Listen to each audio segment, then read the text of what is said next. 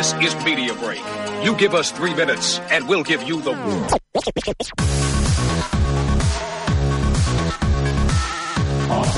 aportando el mejor espacio de mercado.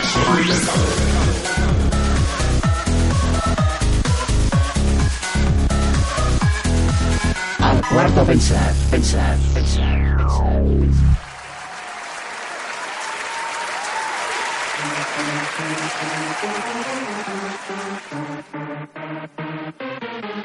Muy buenos días, tardes, noches, dependiendo de cuándo estéis escuchando esto. Sean todos bienvenidos, sean todas bienvenidas a un nuevo programa de Al Cuarto a Pensar. Ya sabéis, y si no os acordáis, os lo recordamos, este es vuestro programa de cultura pop que viene con manual de instrucciones. Y estamos muy subidos aquí con lo como indica la música de fondo que estáis escuchando porque nos hemos reunido, nos hemos vuelto a reunir en plan programa Remembering, el equipo de ACP que se halla ahora mismo aquí a mi lado, me están haciendo carusas porque están muy ilusionados, así que sin mucha más dilación voy a pasar a presentar a la gente que me acompaña. Nos vuelve a acompañar, como no, el señor Kili, aquí delante mío. Salude usted, señor Kili. Me hace mucha ilusión que me hayan dejado volver a venir a hablar. Hola a todos. A su lado tenemos a la señorita Aditu. Diga usted un hola. Hola, ¿cuánto tiempo sin escucharnos? Hace mucho tiempo, efectivamente. No sabemos de quién es la culpa, lo deduciremos hoy. Nos acompaña también una vez más el señor Bungo. Hola, encantado de estar aquí de vuelta. Y encantado de que estés tú también aquí. Delante suyo tenemos al señor Sato. Salude usted con la mano así a lo, a lo rey. vale, ok. Ha Esto hecho, lo- ha hecho muy bien de rey. Sí, esto lo, lo. Eso, eso era una infanta, ¿eh? Contra la pared. ok, bien, empezamos fuerte. Y eh, también tenemos con nosotros al señor Andrew. Bienvenido one more time. Ya, y que estoy Hombre, Cómo no, alemán. El doctor ha vuelto. El doctor ha vuelto. Pues nada, estamos muy contentos, muy contentos de habernos vuelto a reunir para hacer qué. ¿Qué hemos venido a hacer hoy aquí? A ver, ¿quién, quién me lo explica? Porque yo no lo sé. A mí me han invitado, me han sentado aquí, me han dado un micro y me han dicho, vamos a grabar algo. Y de beber y de comer. Y de beber y comer. Si no, no vienes. Sí, sí. Yo he venido por eso, ¿eh? Sí, muy bien. Me gusta a mí ser donante de semen, me gusta a mí tirar la piedra y esconder la mano. ok, me he olvidado de presentar a una de las personas más importantes de este programa, lo siento mucho. Nos acompaña en nuestro chamán de los cables, la persona que monta esto, la persona que organiza todo esto a nivel técnico. Y que nos ha liado, Y ¿eh? que nos ha liado, el señor Vito de Gaeta Studio. Un aplauso para él. Perdóname. ¡Enseña las tetas! Per- Perdóname, Vito, con la, con la imitación de la infanta me, me, me he despistado un poquito. Trabajar con resaca es horrible. Muy bien. Hoy le hemos dejado los botones y lo está gozando. Bueno, pues Kili, explícanos qué hemos venido a hacer aquí, va. Te toca. Pues nada, tío. O sea, la cuestión es que no se nos puede dar de beber. Somos como los gremlins, ¿no? Sí. Entonces somos mayores y nos han dado un poco de alpiste. Nos hemos juntado y hemos dicho, señor Vito de Gaeta Studio y un servidor, hemos dicho, tíos, qué buenos tiempos aquellos de ACP. La gente está muy liada, eh, la gente tiene vidas complicadas y grabar eh, asiduamente, pues, pues es difícil. Por eso el programa pues se resintió. Pero por otro lado, tenemos todos unos grandes recuerdos de lo bien que nos lo pasábamos tanto. Claro que Pero- sí, guapi. o sea, por Dios, que le quiten los botones. Ya acabamos de empezar. Vale. O sea, esto es muy peligroso. Vale, aparte de más peligro una caja bomba que tiene este señor, la idea es, vamos a hacer un programa de recuerdo. Vamos a disfrutar un poco, será una cosa un poco improvisada para fans. Eh, desde, desde todo nuestro corazón y nuestro cariño y estamos casi todo el mundo que ha participado en el programa. Nos recordamos un poco de a gente que no está aquí. Nos falta Dorcan nos falta Albert y nos falta JM y se están muriendo de la puta envidia ahora mismo por no poder estar aquí grabando con nosotros Bueno, ahora mismo no, se morirán de envidia cuando lo escuchen. Ah, claro, bueno, Claro. se do- morirán de envidia doble. O sea, eso Claro. me, me está encantando. O sea, Claro, está claro. súper cruel. Porque ¿Esto puede una- ser delito de odio, Andreu? Oye, puta, está súper preparado, tío. O sea, ¿cómo puede ser tan preparado? O sea, nos está mí- pisando la cabeza, lo hace súper parece bien. muy bien Sí, sí. que la clave, o sea, normalmente sois vosotros los que... Los que lo hacemos más, Ahí sí, está. gracias. No, estás en forma, estás en no, forma. no, no. Bueno, eh, sin más, que el rollo del pollo es, vamos a hacer un programa para que lo disfrutemos todos. Ah, y, y no quería olvidarme que tenemos también dos público. eh, tenemos dos públicos, ¿verdad? no, Ya dos no, harán, harán varios papeles. Creo que tenemos mucho público. Un aplauso para el público. 2 elevado a n público. Dos Muy bien. elevado a N público, Hard Doctor. También hay que decir que estamos bastante desentrenados porque hace muchos meses que no grabamos, pero bueno, supongo que de- todos estamos aquí para pasarlo bien, ¿no? No. ¿Sí? No. ¿Tú qué? ¿Tú qué quieres hacer? Pero el público lo va a sufrir. Yo, Sí. yo estoy para que lo paséis mal los demás. Bueno, a. Eso, eso ha molado, ¿eh? Sí, sí, sí. Pues nada, eh, ¿cómo va a ser el, el formato del programa que nos hemos inventado hoy? ¿Qué es lo que vamos a hacer? Porque yo veo aquí una caja con colores. Explícanos lo de la caja de colores. Pero ¿por qué tengo que explicar todo yo? Es como Claro. si fuera Gaming. Porque lo has montado tú. Qué cabrón. ¿Cómo habla este hombre? Bueno, el rollo del centollo es, vamos a dejar al maestro de ceremonias aquí, Daigoro, que nos está sufriendo el, el directo, para que, para que vaya gestionando un poco una prueba, una prueba raruna del directo que vamos a hacer. Todos, como esto ha sido un lío, nadie tenía preparado el podcast de hoy. O sea, preparaos, ¿eh? Lo que viene. O sea, nadie, nadie, nadie venía preparado. Pero la idea es que hablemos de temas que todos podamos, pues, defender de una manera un poco consistente, aunque sean chorrifláuticos, y así todos popear con nuestra cultura cachonda a todos los niveles. ¿El rollo cuál va a ser? A mí me gustaría destacar exactamente lo que está diciendo Kili, que para los oyentes que nunca os lo hemos explicado realmente cómo hacíamos el programa hasta este momento, era un programa bastante guionizado, nos lo programamos bastante y todo teníamos hasta medido los timings, era todo bastante controladito. Hoy no. ¡Vaya mierda! Bueno, eso ya qué es fuerte. cuestión de opiniones. Bueno, vaya mierda para Vito que lo tenía que montar. Sí, pobrecito. eso está claro, sí, sí, está claro. Hoy no, hoy es todo freeform. Hoy no lo va a montar, pues estamos jodidos. Sí, si lo no va a lo montar, pero, pero va a ser más, más freeform. Andrew, Yo tengo una teoría y es que... ¿Un teoría? No se va a notar. no se va a- Ok, muy Eso bien. nos honra. No sé, Claro, si en nos, no sé si nos honra, se mete con mi yo pasado, mm, venera mi yo actual, no tengo claro. Bueno, no lo sé, la es verdad. un azotador de mentes. Todo señor. bien, todo bien. Todo bien, papi. Bueno. Bueno. el rollo del pollo es que vamos a intentar hacer un formato que va a ser un poco aquí una pelea de gallos rapera, pero entre podcasteros. El tema va a ser un. Vamos a. Hemos intentado poner varios temas que a todos nos interesa, no podríamos hablar. Y hay una aquí bolsa de temas. Y eh, el señor, el señor Daigoro va a ir sacando uno y lo leerá. Entonces escucharemos todos qué tópico es y la persona que lo haya puesto va a intentar defenderlo durante un minuto de tiempo el por qué molaría que le dedicásemos un rato a charlar de esto entre todos. Sí. Y luego Pero se- un momento, un momento. Tengo un público negando esto de manera muy malamente. A ver, ¿qué- ¿puede, puede darnos su opinión? ¿Se puede acercar Sí, a sí. decir algo? El un público, público? mueve el ojete para aquí, tío. Un público. si usted habla, viene. Venga para aquí. Un Vale. público. Dice público que A lo ver, que problema ver. era no quería ella defender un minuto tema. Público ha puesto propuestas en la Ah, caja. hemos dejado a público poner yo, propuesta. yo de- yo defiendo todas las propuestas del público. Bien. Defendemos. Hostia, Andrew, Andrew, señor Andrew, defiende propuesta de público. Sí, Venga. lo que, lo que hemos dicho es que tendremos, Dracaris, tío, Dracaris. ¿sabes? tendremos un minuto para defender, pero no hemos dicho cómo vamos a decidir si lo ha defendido o no. Vale, claro. Una vez se haya defendido el tema, se haya propuesto el por qué esto molaría, pues entre todos los, los tertulianos, pues vamos a decir si es. tertulianos. Tertulianos, tío. o sea, tertulianos. Ana Rosa. Eh, de- decidiremos si mola o no tío- mola. Yo tenía un Una situación que se llamaba lamentable, la verdad, Tertuliano. esta cadena.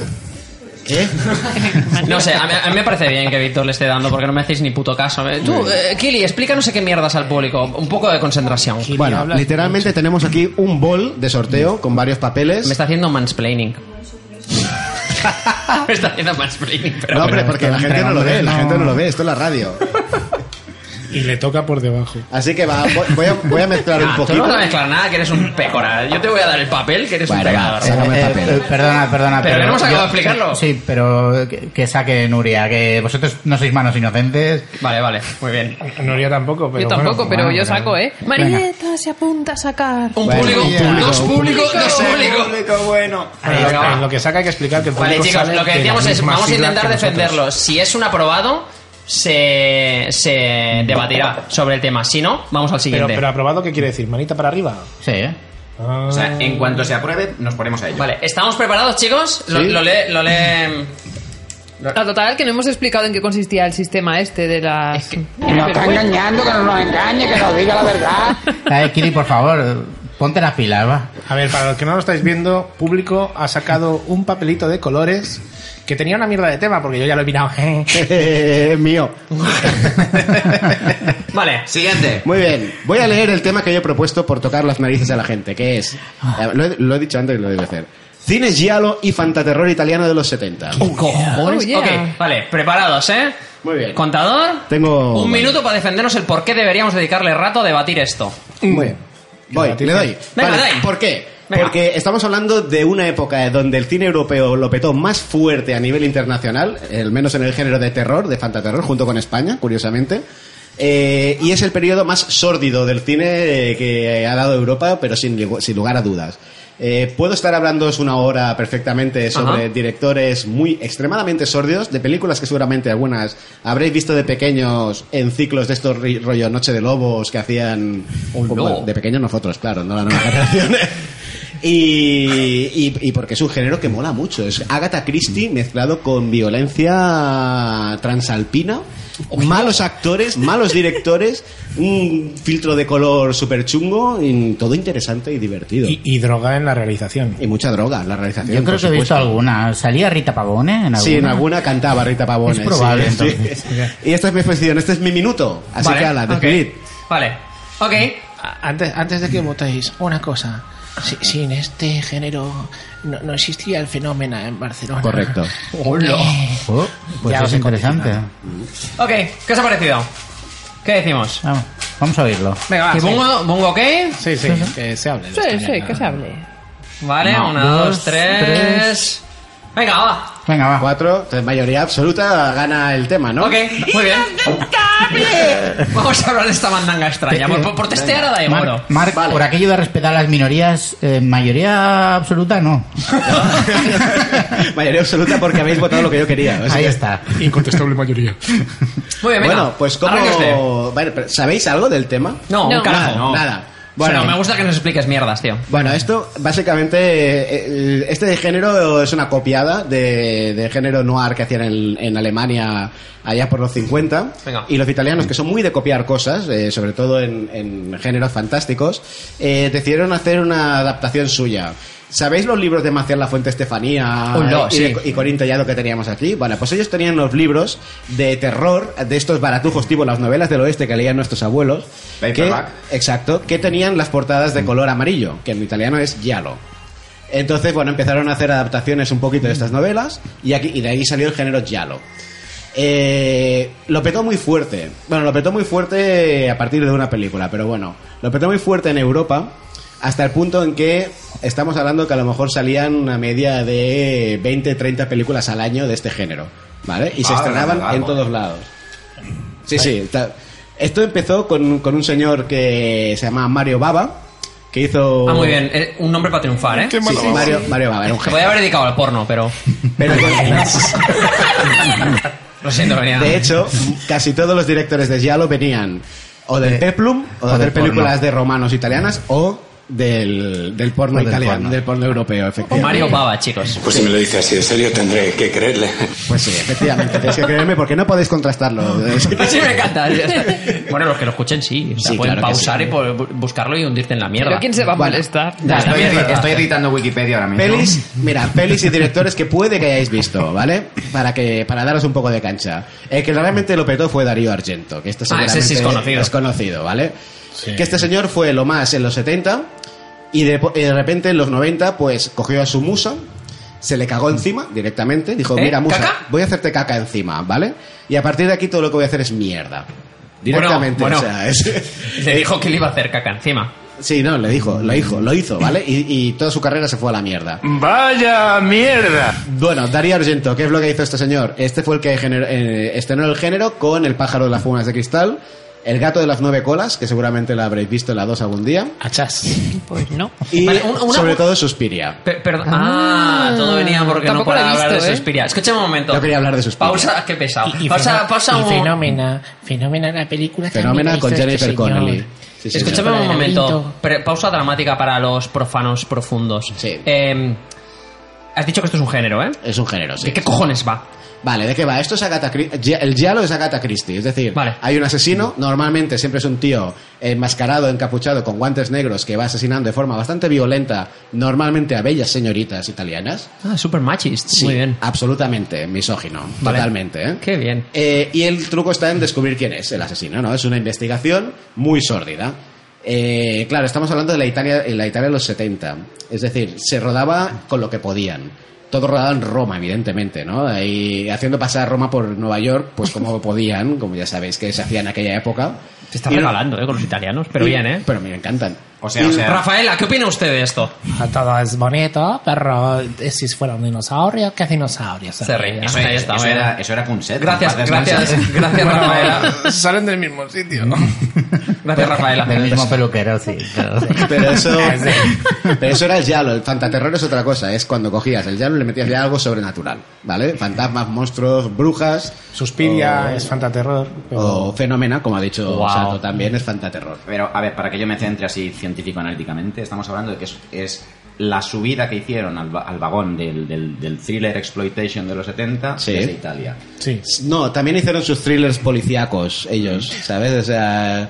Pero saliendo pechuga y... Hombre, por supuestísimo. Pues eso. por Hombre, los supuestísimo. 70, Johnny. O sea, Sí, pero sí, aquí, aquí estábamos Pajares and Company, ¿no? Sí, Co- sí. Copia barata de la resaca americana que estaba en Hollywood en aquella época. Ok. En vez de invertir y hacer un alien, que es lo que hicieron los americanos, pues esta gente dijo, si funciona, repítelo hasta que te aburras. Bueno, pregunta, pregunta mediática también para que defiendas ahí, que te veo musculoso, te veo ahí Schwarzenegger. Venga. Escúchame, eh, lo interesante de verdad de todo esto es eh, c- cómo, cómo cojones tú has llegado al punto de es- esto podría hablar sin preparármelo en plan de una hora Vale. O sea, eso es lo que nos interesa, el marujeo doloroso. Vale, porque aparte de que soy un enfermo y lo sabéis, Sí. eh, yo tengo una colección de estas películas bastante extensa. Tengo Eres un enfermo, eh, ya lo hemos entendido. sí. Tengo varios libros que hablan sobre el tema. Eh, No, pero ¿cómo, eh, cómo, ha, ¿cómo ha ocurrido? ¿Cómo ha ocurrido? O sea, que como estás, nos queda claro. Bueno, porque las vi, vi algunas de estas de pequeño, luego gracias a internet, por supuesto, descubrí que eran esas películas que me daban miedito de pequeño y me, me enforqué, me enforqué en descubrir qué coño era esto. Ajá. Y ya está. Y, y- y me abrieron el mundo a, a un mundo de sordidez eh, bastante chungo, realmente. Y, pero es viciante. es muy viciante. Sordidez viciante. Es muy, muy viciante. Yo lo recomiendo a todo el mundo, eh, unos ojos. a, mí me está sorprendido sobre todo que en todo este rato Adito está poniendo una cara de pene amargado mientras estás hablando en plan de como... Es como Pickle Rick ahora mismo, ¿sabes? Está como... "Oh, Algunas de estas habréis visto seguramente en vuestra, eh, en vuestra vida, segurísimo. Es que yo no he visto. Puede ser que sí, pero no recuerdo haber visto ninguna. Pues estarás flipando. Sí, sí. Pero lo que sí que me trae a la cabeza es que durante esa época me parece que en Roma hubo un, ase- un- realmente un asesino en serie que se dedicó a masacrar horrendamente a un montón de parejas. Bueno, sí. eh, Entonces me parece interesante que el fenómeno surja a la vez que surja, o quizá no sé si antes o después, porque ya te digo, no tengo, ni, no tengo ni idea, pero que exista esto dentro de la sociedad italiana que tampoco parece una sociedad especialmente Uy, sí. horrible. No, sí, sí, sí, Ah, sí, no, sí. no. Esto, Piensa que se les había muerto el, di- el dictador hace poco, ¿vale? Eh, mira, para que te hagas una idea, esto, lo que tú comentas, lo que se reflejó fue en las novelas, estas novelas ya lo que salieron. En la Estefanía la fuente de, Eh, del matar. Solo para que hagas una, una idea de lo sórdido que es esto, este tío, Darío Argento, tiene una película que es El síndrome de Stendhal, donde la protagonista es su hija, Asia Argento, que es bastante famosita, supongo que la, la conocéis. Yo me claro, de Bueno, sargento bueno. Prodas. Yo me Pues, caña. salen sus dos hijas, ¿vale? Tengo varias películas VHS a la porno de a la, cállate. A la primera hija la asesinan muy fuertemente, a la segunda hija la violan varias veces en la película. En la película. Y su papi lo pus- le pareció buena idea hacer ella la Eh, protagonista. O sea, me sigue fascinando cómo tu mórbido cerebro dijo, "Mm, mm, quiero más saber Sí, de esto. O sea, estás, jodido. Hay una clave aquí, yo, yo quiero, quiero redondear. Doctor, Doctor, den- denos tu... ¿Por qué? eh, No, espera, explico realmente por qué molan estas películas. Porque realmente a nivel cinematográfico están rodadas de. Algunas tienen unas cosas guapísimas a nivel de rodaje, evidentemente. Eh, Claro que sí, guapi. Bueno, Sato, venga, suelta tu bilis contra. ¡Suspiria es una mierda! ya lo he dicho.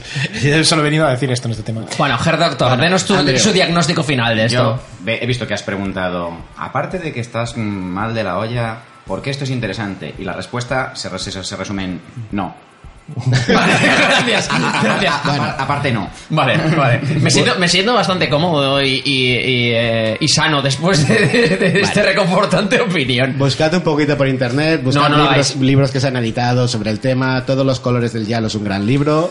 Mirároslo, yo os lo recomiendo porque es un- una visión del pasado bastante interesante. Ya, Claro que es sí, esto- guapi. Claro que sí, guapi. Esto que me estás contando, que de- de- tú veías eh, el, ar- el cine o el arte que hay en el cine de esas películas Sí. a través de esto es como, no sé, me- mm, esto me huele muy mal, tío. Es como decir que te comprabas el interview por los artículos, tío. No. Claro, tú no. ¡Oh, no! No cuela, tío. No No, cuela. por las tetas de la cantudo, pero bueno, esta es otra conversación. No, no, pero, pero ahondando en la idea que acaba de poner Bungo en la mesa, qui- ¿Eh? quizás puede ser que un, un joven Capi viera Labyrinth, pensara, oh, Oh, está Jennifer esta Connelly. jamelga, la Connelly. Y, y desde ahí buscará más filmografía de esta muchacha. No, no, o sea que el mundo sin internet y los niños hormonados de los 80 pajilleros eh, tenían una capacidad de sacar eh, información de sitios sórdidos y extraños Bueno, com- yo me- complicada y comprometida. Claro, me compraba fanzines sobre el tema en Sí. esa época, porque es lo que había. Pero No niños y niñas, internet. esto es otro momento, otro lugar. Sí, sí. No, pero en- encontrar info de, de estos temas en aquella época eh, realmente es para no, quitarse el sombrero, no, ¿eh? Porque... Eso daría para todo el Sí, programa. sí, sí. Andrew. Una cosa, eh, hasta ahora solamente he dicho chorra- chorraditas, pero en serio, antes has dicho que le, que, que le veías, que le veías un- un- una vertiente artística en la sí, cinematografía. Sí, realmente sí. Dame dos o tres ejemplitos de qué Mira, tipo de por cosas. ejemplo, Rápido y. ¿eh? Por ejemplo, hay dos, dos directores, sobre todo Lucio Fulci y Darío Argento, Sí, claro. que, por ejemplo, hacían eh, movimientos de cámara con grúas que hoy en día mm, incluso se siguen estudiando. Es porque venían del porno, estarán sí. bueno, el porno, el porno es fotografía. Era, Mari- todo. era Mario Babas. Mario Babas era un crack. No, o sea, con las grúas. Como direct- aparte que este señor empezó como guionista de Hasta que yo su hora, que es uno de los tres mejores westerns de la historia.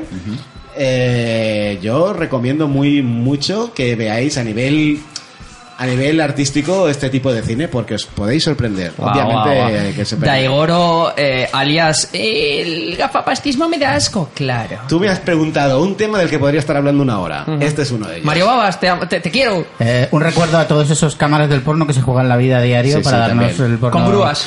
Sí, sí. Y a, los que, y a los que sufrieron Drácula 2000 de Darío Argento. Hostia, eso es que Oh, fue. esa no, no, la he Drácula, visto. no, no, Esa la he visto. Bueno, perdón. Drácula 3D era. Tre- Era no, eso, Drácula, ah, Drácula 3000. Bueno, venga. Era Drácula no sé qué mierda. Bueno, Ah, por la siguiente. Por, siguiente Venga, tema. público, siguiente tema. Me he regalado, ¿eh? Sí, bastante, sí. Hola, todos los temas. Oh, A ver, pasadme para aquí. acaban no de sé cómo Eh, hemos perdido tres temas. Venga, Este vamos a ello. Es Rosita, no grites. Ay, No me ay. chille, no me No me chille que no te veo. Vale, este no sé quién lo ha puesto. Nostalgia ochentera, fake 80s. ¿Quién lo ha puesto? Eh, este es mío. Venga. Muy bien. Muy ¿Preparado, Un preparado para un defender? segundito, un segundito. Un minuto para defender. ¿Por qué tenemos que hablar de esta mierda, tío? Venga. Sí, tío. Dale. Suelta tu mierda y vete. Tu mierda de vete. Bueno, eh, bueno, pues este tema es algo actual y candente y creo que bueno que sería interesante hablar aquí de todos estos estas series, películas, juegos que, que viven de eso, de la nostalgia de un, por eso le llamo fake ochentero, porque realmente los 80 no eran ni de ni de lejos como nos lo están vendiendo, no molaban tanto desde luego, al menos no los 80 que viví yo. Y bueno, quería creía interesante que podríamos hablar de eso y de, de todas las cosas que ahora vemos así en plan eh, con nostalgia, pero que en realidad eran un culo. Bueno. Vale, Sin muy bien, pues vamos a ver ¿qué, qué os parece el tema. Pulgar arriba, pulgar abajo. Venga, va. Vale, parece que se quiere hablar del tema. Sí, unanimidad. Esto nos pasa por, Esto por sí votar pasa. entre viejos, tío. Hay ¿no? hay Además, llevamos tanto tiempo sin, sin grabar que es como todos los temas los queremos. O sea, Claro, esto- hombre, Claro. Venga, No, a, mí, realmente me parece interesante. Así que, bungo. Así que vamos a hablarlo porque a él le parece interesante. Por supuesto. La democracia. Yo soy la ley. Yo soy la Ya ley. no tiene el botón, pero le hubiera dado. Bungo, arráncate. Eh, bueno, pues esto en, en algunas conversaciones entre nosotros eh, últimamente este tema ha salido, aunque sea de refilón. Y es por, por eso, precisamente por la, la pátina esta de molonidad que se le da al tema del- de cómo era la vida de los 80. ¿Eh? Y, que, y que realmente los que hemos vivido en esa época, pues no sé, eh, no, no recordamos. No salen yonkis en, lo- en- en los patios de los colegios. Claro, ni, ni ese, ese chándal molón de los och- ochentero total, De brillante, exacto, que te hacía sudar hasta en invierno. Eso era, En- eso era de los 90, tío. ¿Eso era de los 90? No, pues yo lo llevé hasta no, los... El de era de los 90. Era como brillantina y por, de- y por dentro sí. de vellut. Los chándales de, de, de barato de nuestras madres para ir a clase de gimnasia. Sí, ahí 10 está, años. con las riñoneras y con el... Esto era ochentero total. Eh, es- estas cosas tampoco salen, pero... pero el tema que quieres plantear es decir, lo que están vendiendo estas series, ¿vale? Sí. Eh, que, eh, o sea, lo, lo que quieres plantear es que estas series están dando una versión idealizada, series o películas, ¿eh? Eh, idealizada de esos años, de esa década, que realmente no fue tan bien, o realmente quieres hablar de cómo lo estamos recordando todos en internet a nivel general. No, no, no, no. eh, lo primero que has dicho, o sea, cómo, cómo Vale. nos, nos están vendiendo. Los 80 fantásticos, como, Exacto. como retrofo... Sí, sí, sí, exacto. Unos 80 idealizados. Donde según Netflix nadie fumaba. Por ejemplo. Por ejemplo. Por ejemplo, o, o no se decían tacos, o se era políticamente correcto. Y se, y Eh, se consumía como al nivel de ahora, ¿sabes? O sea, todo No, no es verdad, claro, es que es terrible, no es verdad, tío. No, no es verdad. Más aún, o sea, me parece interesante porque habláis de, de cine y de series y es, y es cierto que hay como una especie de reflote de el, el- el Stranger Things de todo ahora, ¿no?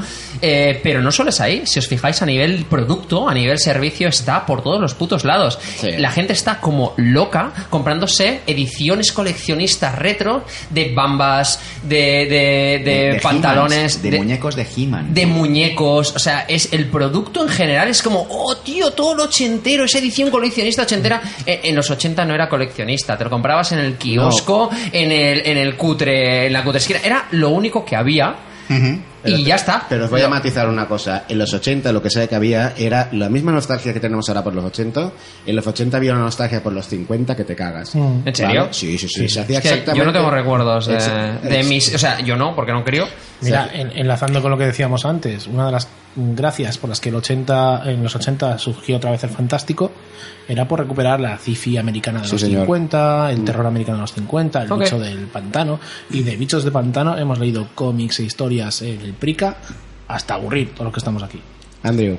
Aquí hay, hay dos cosas. Hay una tendencia natural del mercado. La generación que vivió los 80. Hay dos generaciones a las que se están vendiendo los 80. La que lo vivió y la de los hermanos pequeños que no lo vivieron, pero que sin haberlo conocido, a través Ya, de la cultura Pokémon, sí, sí. les hemos vendido que la Game Boy molaba que te pasas, Sí, y no sí. sé qué. Sí, es que nos estamos regalando, ¿eh? El concepto 80 lo estamos Se extendiendo está mucho, alargando ¿eh? mucho, sí, sí.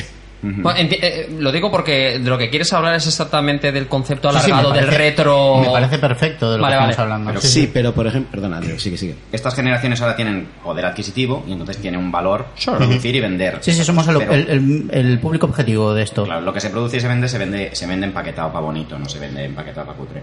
Pero luego, por otra parte, desde ahora, yo creo que, y es, y es algo que a mí me rompe mucho la cabeza, que le doy muchas vueltas, creo que tenemos una necesidad de eh, idealizar el fútbol. O sea, nos reencontramos culturalmente en un momento similar al que podía haber en los 80 a la hora de mirar hacia adelante y lo idealizamos para hacer un futuro como el de los 80, pero mejor.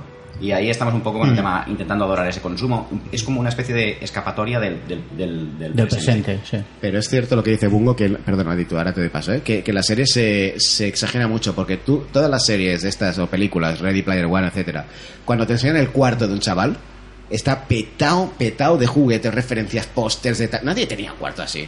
Nadie. O sea, lo están. Tú sí eras un niño pijo. Eras un niño sí. gordo y pijo. Eh, eh, lo están hiperexagerando todo, como que todo el mundo conocía todo, y es falso, no, no era así. Aditu. A mí lo que me molesta es que no están poniendo una parte muy interesante de los 80, que es toda la contracultura absolutamente rompedora y que mandaba a la puta mierda El todo el sistema sí, sí. Que había en aquel momento. Punk. El punk. El punk aquí no sale. Aquí todo el mundo parece que vive una vida bien. No, señores, los 80 eran un momento de crisis y de mierda. Bueno, Bueno, ¿cómo que no sale? ¿Y las camisetas de los Ramones que salen en todas las series? ¿Qué hacemos con eso? Ramones. Ajá, Pero es que Ramones, más que comercial es imposible. Tenéis que tener en Claro. cuenta que hoy en día que el friquismo ha conquistado el mundo del ocio, básicamente, mm, es así. O sea, el- to- los frikis hemos dominado el mercado. Eh, todo se hace desde ese punto de vista. Lo- El punk. mm, Ojo, cuidado. Los frikis no hemos dominado una mierda. Los frikis nos han vaciado y el mercado ha utilizado Claro. los frikis para, como vector para, para reinventarse. Pero los, los frikis no hemos dominado una mierda. qué lío. Eh, ok, abogado al diablo, tío, porque esto parece un montón de viejos quejándose de, ay, no hacen bien lo que yo de viejo. sombras, ¿no? no o se sea, lanza a favor. Pues nos hemos quedado con el estilo, nos hemos quedado con la ropa, con una estética, con una forma de... Y simplemente la hemos incorporado ahora. ¿Por qué? Porque la moda es cíclica. La moda coge cachos Frankenstein de lo que había antes y pone ahora cosas y simplemente pues nos como el resto de la naturaleza y el universo pues nos ponemos colores pues para pues para proliferar crearnos y toda la mierda y cogemos estilos y modas y Sí, estamos claro, cogiendo por algo eso la Vogue se va ahora a las narcosalas. No, no, pero, es que. No, chicos, pero pensad en ello, o sea. El hemos neón mola, les hemos el comprado rollo- un- una idea, un- una estética, nos hemos quedado, o sea, vacía de contenido Sí. y, y la hemos comprado incluso los que vivimos esa época. pero Claro. y, lo que, y lo que yo vengo a deciros es ¿y qué? y su Sí. mola Ah, no, se queda no, la parte buena Yo, estoy, yo encantado. O sea, decimos qué mal, pero también por otro lado, lo que quiero poner encima de la mesa es, si nos quedamos con la parte estética y tendencial, ¿por qué no? Sí, sí, claro. Eh, Sato. Pues como todo en lo posmo, ¿no? Aquí lo importante es quién, quién domina el discurso. Y estoy de acuerdo con lo que comentaba Ditu de que hay una parte del movimiento cultural que se ha ido a cagar. Sí. O sea, no vais a ver drogaína hasta que revientan por los sitios, como no miréis Snowfall y, y muy poquito, muy por encima. Ya. ¿Vale? Ahora, de lo que estábamos hablando de los 80, tiene un punto a favor, lo que decíamos, no porque la moda tenga que ser cíclica, sino porque si miramos la historia, normalmente la miramos a nivel cultural para crear lo siguiente. Y es bueno no perder de dónde venimos para generar lo siguiente nuevo. Ahora, en esta culturilla que estamos haciendo de nocilleo y revival de los 80, hay una parte de lo que de lo que se vivió que sí se pierde y se pierde porque le lavamos la cara los 80 fueron muy turbios en muchas cosas Joder. y esto nos está diciendo Ya. sobre todo en la parte europea que parece que los 80 sean todo lo que pasaba en Los Ángeles o en Nueva York en 1980 y aquí somos una generación que nos tirábamos piedras porque no había consolas Eh, Jonis, mirad lo que pasaba en, en UK en los 80. Claro. Que fue fue hipertendencial, si hablamos de tendencia No, y no, modas, ¿eh? O sea, mismo. o, o en No, no, y Galicia aquí mismo está claro. Aquí no, Galicia, aquí Pero lo digo, Barcelona. lo digo por tendencia mundial estética, porque lo que estamos hablando de la moda de los 80 no está ocurriendo solo en España, ¿sabes lo que te quiero sí. decir? Está ocurriendo a nivel internacional. O sea, eh, Estados Unidos está con esta tendencia, pero ¿sabes? con una sola voz Eso es- ese quizás es el problema que tenemos El gran capital. Andrew, como siempre, conclusión final. Perdón. bueno, solamente una llamada a la esperanza. ¿eh? Eh, es verdad que se ha vaciado para vender de toda la parte fea, pero lo que yo decía antes era que en realidad si hay tanto atractivo por esto es porque da respuesta a una situación existencial similar hoy en día, que igual lo vamos a responder diferente, pero sí que es verdad que nos tiramos hacia esas estéticas y con esas estéticas tenemos una caja de herramientas con la que se compone otra cosa diferente, que ya no es retro, es es plenamente actual y eso está molando y también tiene y va a tener el contenido de crítica necesaria a todo lo que hay y de, y de, y de la mierda, el rollo comercial. El retro nuevo, este que estamos haciendo ahí. No, Así pero- que la, la conclusión es que todo ok. Eh, Claro que sí. Bueno, to- No, todo todo, ok. todo mal, la, con- la conclusión es pan, la conclusión es todo mal. Todo Vamos a no, me, no me ha quedado claro. Oye, eh, ya que lo decimos y hacemos conclusión, entonces si estamos diciendo que esto es hacia lo nuevo, ¿qué es lo nuevo? ¿A- ¿Alguien, ¿alguien sabe qué, qué se está haciendo, aparte de Stranger Things, con los 80 para futuros? Cyberpunk. ¿Qué movimientos, qué historias? Por ejemplo, Cyber, Cyberpunk 2077, ¿lo consideraríamos eh, un avance sobre los 80? Lo considera una, lo- personalmente lo consideraría un avance en cuanto a traerme algo positivo de esa cultura de moda sin ser exactamente los 80, porque lo van a hacer para una generación que no es la que lo vivió. Es cierto que algunos se comprarán ese toca. título, es un triple A, que se comprarán algunos por Remember, pero el objetivo, el gamer que va a comprarse eso, precisamente va a ser un millennial. Bueno, chicos. estás- no va a al- ser alguien generación X, que es los que vivían en esa época. Quizá pues bien, ¿eh? Si eres Bueno, gamer y eres viejuno, pues a lo yo- mejor le pegas un vicio fuerte. yo me lo voy pero, a no es pa- comprar. pero lo que vengo a decir es, a nivel de la gente que lleva los monis, no es para ti. No, no, claro que no. No Y, es no- pa' ti. y está bien que no sea para mí. lo Claro. lo Yo lógico. creo que es un avance, Sí. pero es lo que decía Her Doctor aquí, es una nueva, es un nuevo sabor. ¿Y cosas netamente limpias de este sabor? ¿Algo nuevo que se haya Preguntarle a alguien joven, invitar a alguien joven para preguntarle eso. El rubio. Ya sabéis que yo, estoy muy en la... No te pasa. Pero es joven. No, ya No, no, ya no. tío, o sea, eso sea claro. Bueno, pues nada, tema finiquitado, la nostalgia fake 80s. Así que vamos a sacar otro tema que tenemos muchos en la, en la Venga, caja de venga, los, dale, dale. en la caja de los seis demonios. A ver, pase- pásenme ustedes otro. Uy, otro. Solo sacan rosas, eh, no entiendo nada. ¿qué, Ahí va una ¿Qué pasa papelina, tío, una papelina. Una papelina. Sí, lo de la heroína en los 80 Sí, habría que hablar también. entero. Uy, Tema, gente maleducada. ¿La naturaleza humana es una mierda? Solo salen temas míos. Ok. Uy, este es Mungo, es el momento de la ¿Preparado? confesión. ¿Cuántos años tienes? Estás enfadado, estás enfadado. Bueno, vamos a ver Cuando cómo voy por la calle enfadado, tengo 3.000. vamos a ver cómo Bungo defiende Y este cuando no, 2000. niños. Cicerón era un vampiro y ahora, ahora se llama Bungo. Bueno, vamos a ver cómo Bungo en un minuto nos defiende por qué habría que hablar de esto. Dale. Venga. Eh, pues eso, lo vengo a vincular un poco con la naturaleza humana porque creo que es algo intrínseco con, con los seres humanos. ¿Somos así de gilipollas por naturaleza o, o- o es algo cultural? Mm, La gente, de verdad, es... En, eh, cuando trato con ella personalmente suele ser gente bastante Lo haces, maja. lo haces poco, ¿no? Sí, A ver, pero, pero a veces cuando vas por la calle y ves que el comportamiento de, de la gente en general eh, te dan ganas de, de- de matar, de matar mucho, ¿entiendes? Y, y eso, eso es algo que no, que no entiendo. Pues, Si la gente se comporta así normalmente o solo es cuando van solos y, y los demás eh, se la pelan o, o qué. Igual solo es cuando te ven.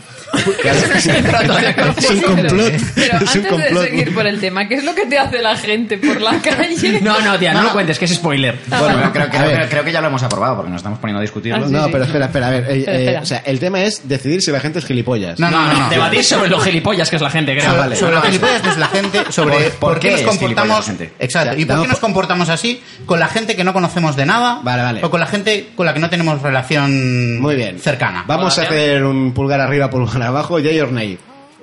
Ay, es- es- me duele, eh. no, no, sé, no sé, estoy sé. indeciso. Yo no voto. Son gilipollas, no son gilipollas. Yo voy a decir No, que no, sí. hemos dicho que sí, que son gilipollas, pero... Pero no va de eso. Oh, ¿qué es esto ahora? Bueno, pues tenemos... Desempate, Eh, espera, desempate. espera. Habrá que Des- desempate, Es Vito. sencillamente abrumadora. ¿Y esto qué es? Vamos a hacer una cosa, tiramos del pues público, tira- No, no, no, no. Eh, Otro Vito, papel. Vito ha cortado. Ok. Vale, chicos, pues Bueno, siguiente entonces- tema. Dice siguiente Vito que tema. La conclusión no es entonces es que la gente es Vale. gilipollas. La conclusión es claro que sí, claro que sí, con corazón de gilipollas. Con la que yo me cruzo, sí. Claro que sí, guapi. Como moderador me gustaría dejar claro que es la opinión de Pungo. Pasarme a otro tema, venga. Yo quería saber qué hacían por la calle, tíos. Bueno, Ah, eso, eso será en los extras. Si, Te si lo aguantáis, si aguantáis todo el programa, os lo contamos. me han pasado uno amarillo. De momento me han sacado uno naranja, dos rosas. y Amarillo ahora es bien. Un amarillo, vamos a ver. Amarillo y limón. ¿No hay campo sin grillo? Vale. Postureo. Cuando lo guay en realidad apesta. Y hay un símbolo de anarquistas aquí. Esto ya me imagino que lo ha puesto. Esto Señor es mío. Andrew. Esto es mío. Y- Vamos a ver. Preparado al de la defensa. ¿Tienes- Estáis, estáis enfadados, ¿eh? Sí, sí, Porque sí, os sí. veo enfadados. Yo, estoy- mal, yo traigo cine de mal. calidad. Bueno, dale, un minuto. Venga. Vale, pues nada, esto es un podcast de cultura pop y en la cultura popular está el por qué la gente es gilipollas. Y una, una- un subtema de este, de este tema tan interesante que nos proponía Bungo era este, ¿no? Hoy en día todos estamos ahí en, en las redes sociales con las fotos, intentando molar, intentando mover nuestras mierdas y tal. Pero en realidad la gente proyecta una fracción muy pequeña de lo que hace para vender algo que no es lo que realmente hace ni por qué lo hace y además para un poco pisarle la cabeza a los demás en plan yo soy más que tú y, y la- un poco la pregunta Yeah. recogiendo el tema de el- era el, el mismo sentir de David esto está, está en nuestro tiempo y en nuestra cultura pop y en nuestra forma de consumir y de relacionarnos con los productos y en realidad no mola nada No, no, es eh, que, que la, y que la forma, la pena hablar sobre ello y pensar sobre ello y decir queremos comprar mierda basándonos en si te compras esta mierda vas a molar más que tu amigo al que no le quieres pisar la cabeza en realidad Ok. Ok, vale, pues esta es la Sí, exposición de aquí. Andrew. Vamos a hacer Yay or Nay. A ver Ya qué- your name, ya your name. A ver qué decís. Eh, yo quiero oír eh, cosas de estas. A mí es que esto me cae lejos. pues, Ok. Pero hay votación a favor, así que se habla del tema. Venga, vamos allá. usted.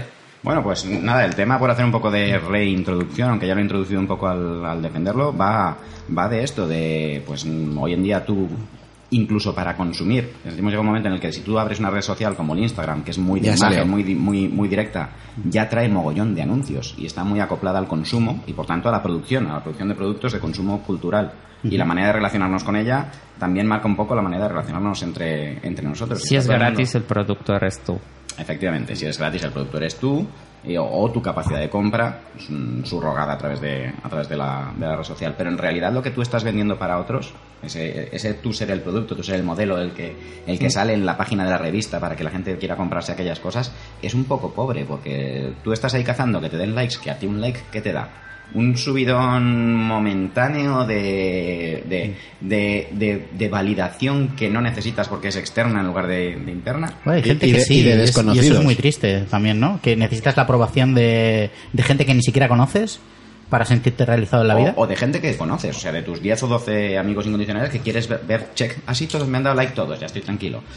Mm, Pero esto realmente, realmente, perdónate, eh, yo leo mucho sobre este tema en, sobre- en redes sociales y tal, pero no conozco a nadie que realmente sea Yo leo, así. mucho esto, estoy No, o sea, ¿eh? porque sale continuamente en el timeline, ¿no? Pero realmente no conozco a nadie que haga esto. Sí, de, a mi- muerte. de mis conocidos. de de mis conocidos. Pero me estás, me estás diciendo que te sale en el timeline. Es decir, Sí. tú consumes microblogging, con lo tal, por lo tanto Sí. estás consumiendo gente que, que No solo. No, no, no. Lo que me sale es el debate este, ¿vale? Que se habla muchísimo sobre este tema, ¿vale? Entonces, eh, eh, eh, aclararme, por ejemplo, ¿qué significa, por ejemplo, que te bloqueen? Eh, Mm. Porque para mí es algo... mm, Pero, pues pero un vale. momento, no estoy entendiendo hacia dónde está derivando eh, la O sea, discusión. Él está diciendo que la, la importancia que tiene la aprobación del like en, en una red social como puede ser Instagram. Y el impacto. Y el impacto. Instagram o Y quiero, o y quiero que me lo aclaréis porque para mí, no, o sea, no lo entiendo de verdad el hecho de qué importancia tiene un like o un bloqueo. Mm, No, no, igual me pilla muy mayor, ¿sabes? No. ¿Cómo que qué importancia tiene un like con bloqueo? No estoy entendiendo la pregunta, Daigo. ¿Qué, qué, por qué es importante para esta gente esto? O sea, no. Vale, esta gente estamos hablando de la mayor parte de la cultura popular que consume las redes sociales. Estamos Que poniendo un poco... Más, más que que consume, que genera contenido en la red. que, o sea, que, que vive, o sea, que, que genera la propia red social. Y lo que hablamos es desde un punto de vista de eh, hacia dónde va esa red social y cómo impacta socialmente, no tanto a, lo- o a los individuos, entiendo, ¿no? Eh, em, Sí, sí. De hecho, yo eh, el, el tema no era redes sociales específicamente, Sí. es postureo, porque al final Es acaba, postureo, siendo, sí. acaba siendo la actitud que tú llevas por la calle, Claro, cómo te relacionas con la gente, cuando conoces a alguien nuevo, Eso es lo que me refería, pre- no a la red proyectar social. tu personaje en lugar de, es- de construir una relación humana significativa. Pero Bueno, creo que donde esto brilla más es en las redes sociales, ¿eh? Sí, donde sí. la gente... No estoy de, no ¿No? estoy de acuerdo, Bueno, tío. estaba Ahí tú. A ver, yo creo que llegó. Yo estoy muy desconectada de redes sociales y demás, porque la- francamente me importan un- una mierda. Viejo. A mí también. Sí. Pero hace ya muchos años había compañías telefónicas que lanzaban: cómprate un móvil para que puedas hablar con tus amigos. Y yo decía: si puedo hablar con mis amigos sin llamarles por teléfono. Ya. ¿Vale? Y a partir de ahí todo se ha ido a la mierda. No solo puedes, tienes que hablar con tus amigos mediante un aparatejo, sino que además les tienes que hablar de cosas que supuestamente te interesan a ti y a ellos para que te den un refuerzo positivo, cosa que está Ah, muy bueno, buscada vale. por ser algo que todo ser humano busca eh, inconscientemente y esto la gente que ha hecho las redes sociales y otras compañías lo ha pensado y demás y así generas un montón de gente viviendo vidas súper falsas. Ah. lo siento posturantes iros Sí, a la mierda. Y a- además, No, añadiendo lo que dice Adito, pero- lo que dice Adito, además, yo lo que veo, lo que, ahora, ahora que he entendido lo que habláis, lo que veo además es que todo tiene que ser extremo. Es decir, cuando tú haces algo en, en- cuando tú haces una opinión de esta de tipo postureo o algo, o es algo extremadamente en positivo o es algo extremadamente en negativo para que la gente te haga caso. No, el negativo No, es el no, silencio. En las redes sociales el negativo es el silencio, es el ostracismo, el no te hago caso, no eres relevante. Pero sí que es verdad que cuando generas un contenido no lo puedes generar a medias. Es Claro, decir, si es yo eso. subo una partida de rol con mis colegas, tiene que ser de Uber, fuá, que lo pete, Sí, sí. que se salga por arriba. O un artículo no puedo cagándote en subir todo lo que de- hacemos de verdad, que es la risa. Dime, dime, Kili. Eh, es que una de las cosas interesantes de este debate es el tema del postureo. Es la palabra clave para mí que, que has dicho, Andrew. Y es la estética, lo que quiero que los demás vean de lo que realmente es. Que imagino que lo que estás tú comentando ahora, Sato, Sí, ¿no? sí, O sea, un poco. venía eh, no te puedo decir la realidad, sino lo que me interesa que se vea la parte buena. O sea, no te puedo enseñar el error porque entonces pareceré mal. Mi super yo no se va a sentir bien. O sea, estamos generando. O sea, a mí lo que me, me impacta es eh, la, la ola sociocultural del individuo y, de, y del grupo cultural y social, cómo está creándose eso. Y me da igual si es una red social, me da igual si estamos hablando de ocio, me está igual. O sea, No, no. es una actitud del individuo y de la es sociedad. esto, ¿sabes? pensando en cosas que hacemos, porque lo que hablaba es de posturear, para posturear hay Sí. que hacer, hay que generar contenido. Sí, claro. Eh, tenemos una, una historia clara, pues con cuando empezamos a hacer esta historia de, de los podcasts. Sí. Es un poco de onanismo digital lo que hacemos, Sí, de claro. que nos miren y nos gusta y tal. Compartir sabiduría. Sí, llámalo como quieras, flash en la cara. Eh, no, el, el- el tema gordo que tenemos aquí. Mira Oh. que esta banda sonora es muy buena. Sí, sí. Eh, no, pero el, el tema gordo que, que tenemos aquí, que lo, lo que os decía, es nosotros cuando pensamos esto, uno de, las, de los límites que nos pusimos es poder seguir siendo más o menos como éramos sin el micro delante. Mm. ¿Sabes? Y muchas veces el tema de cómo nos van a ver nos lleva a que eso se pierde, a que lo que te estoy enseñando es como si fuera industria. Y yo no soy industria, soy un individuo. Estás industrializando Espera. tu yo. Este es el rollo. Bungo. Bueno, un poco lo que quería dejar claro es que lo- cuando, Kili, cuando hablas de que solo enseñamos el. el, el, um, ¿Cómo explicarlo? El. el- la, parte buena. victoria, la parte buena, claro, es muy humano. O sea, eh, normalmente no enseñas los errores, sino alardeas de, de los éxitos. Esto lo que pasa es que en las redes sociales se ha potenciado eh, muchísimo. Se ha hecho un muchísimo. producto. Ah, Sí, sí, sí, hasta, hasta parecer que realmente esconder el error hasta el punto de, de, de Hasta obviarlo. obsesionarse, Sí, sí, sí. sí, o sea, como, como si no fuéramos humanos y no pudiéramos equivocarnos. O, o, o tener un mal día y comentar y responderle mal a alguien o, ¿Y o hacer una cosa de esas. Porque era una opinión de mierda. Sí, sí, ya está, simplemente. ¿Y creéis que esto con la edad se va reduciendo? O, o sea, porque yo lo veo muy exagerado en adolescentes y tal. No, no, que va, que va. Creo que no tiene nada que ver. nada, Daego. ¿Nada que ver? Creo, Vale. creo que tiene que ver lo que tú decías, que es que no tienes la necesidad de compartir en redes sociales, pero conozco gente y me he encontrado en situaciones que este postureo existe sin impactar nada en internet y redes sociales. Tú puedes decir, no me impacta, pero tú puedes intentar que tus amigos siempre te vean haciéndote el guay. Ya. Y ser ese super personaje que crees que eres. Es esa misma actitud es. es. que creo la que tú Eso dices, es, Andrew. Y, es, y da igual si es en redes sociales como si es en Claro, analógico. man. Y da igual si es para En analógico. 10.000 seguidores, para 100.000 seguidores o para tus 5 amigos. Exacto. Al final el tema es el modo de relación en el que estamos, en el que la obsesión por seducir es tan grande que, intentamos seducir con algo que es totalmente ajeno a lo que nosotros somos. Dejas de ser auténtico. Pues no, se, no seduces a, seduciré a, a quien sea que le gusta lo que yo soy, Oye, sino que intento ser otra cosa. Una cosa antes de cerrar, porque es verdad que nos alargamos con las cosas y total tam- tampoco tenemos la, la- la realidad ni la razón ni nada. No, no. Pero, pero esto no es muy ochentero. No estamos recuperando la, figura del No, yuppie, del no. yo lo triunfo todo, lo hago todo bien, No. soy un supermolón. No, tú hablas de libertarismo. es otra cosa. Yo creo que el, el hecho este de no aceptar los fallos y que no se vean. Yo lo recuerdo muy en la figura del triunfador. Pero eso ¿no? nunca deja de existir, por ejemplo, en la cultura americana. Aquí. Sí, pero o sea, yo creo que se ha extendido de goro, ¿eh? Ya, ya no es tan yankee ni No, no, es el liberalismo empezando, generando toda esta industria del consumo. Eso ya está, ya ha pasado, ya está instaurado, ganaron. Voy- Voy a cortar aquí, ¿vale? Porque esto se está poniendo muy seriuno. Entonces, voy a pedir al público que saquen un tema de color divertido. Divertido. Fabulosa tortuga ninja. Son unas fabulosas tortugas ninja. Si queréis saber qué coño era esto, remitiros al pasado. Otro amarillo. Vamos a ver. y Man. ¡Uh! Divertidísimo. Howard Phillips Lovecraft. Su obra. Toma ya. Uh, esto da para, para tres horas. Esto ¿Quién ha puesto esto? esto Yo. Es divertido. Muy bien. Ah, venga, vamos aquí, a ver. venga, Porque- defiende. Vale, tienes, minuto, ¿eh? tienes un minuto para defender por qué hay que hablar del locor. Bueno, porque primero es verano, hace calor y hablar de la obra de este hombre es muy fresquita. ¿Ah, ah, sí? Vale. Sí, sí, siempre sucede en sitios oscuros, húmedos, y fríos. Y segundo, porque a mí lo que me gustaría explorar es cómo la obra de este hombre enlaza o llega a la gente precisamente por tener miedo a cosas chorras. Ok.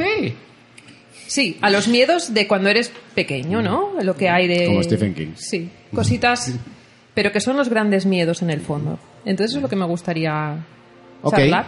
Pues esa es la exposición de Aditu. Vamos a hacer un votación pulgar arriba, pulgar abajo. Me tenía. Me dabas copena, pero a mí lo de la forma que lo ha defendido me ha convencido. Muy bien. Vale, pues vamos a hablar del tema, Lovecraft. ¿Por dónde, qué, qué quieres hablar en el tiempo que tenemos para hablar del Sí, condense, por favor. Sí. En lugar de hablar de cada uno de los relatos y demás, me gustaría eh, hablar exactamente sobre eso. El cómo la gente o sus personajes fundamentalmente se obsesionan con algo que no es más que un miedo pequeño a algo que no ves, a algo que no conoces, a algo que escuchas pero no tienes mucha idea. Y a partir de ahí, el hombre desarrolla temas. Eh, y, mm, entonces, el cómo este terror que realmente es un terror de nuestra infancia, quizá de nuestro ser humano, es lo que empapa toda su obra.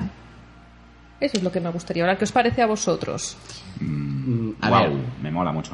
Sí, eh, vamos a ver, expertos en Lovecraft que hay por aquí, que sé que, que me consta que hay algunos. Se me han caído las bragas. Venga, Sato. ¿Quién ha comido pulpo hoy? Sí, mira, eh, Ella ha comido pulpo, claro. Se ha metido la chaval, un antes de que, tentáculo, pero guapísimo, antes de que ¿eh? empieces, Sí, me sí. gustaría también recalcar que lo del terror en Lovecraft se cayó con la canción de Chulú y el Hello Cachulú. o sea ¡Oh! que- La Oh, canción de Chulu, Chulu, Chulu, Chulu. Pe- Perdonad, pero a mí me gustaría que, que pusieras un ejemplo.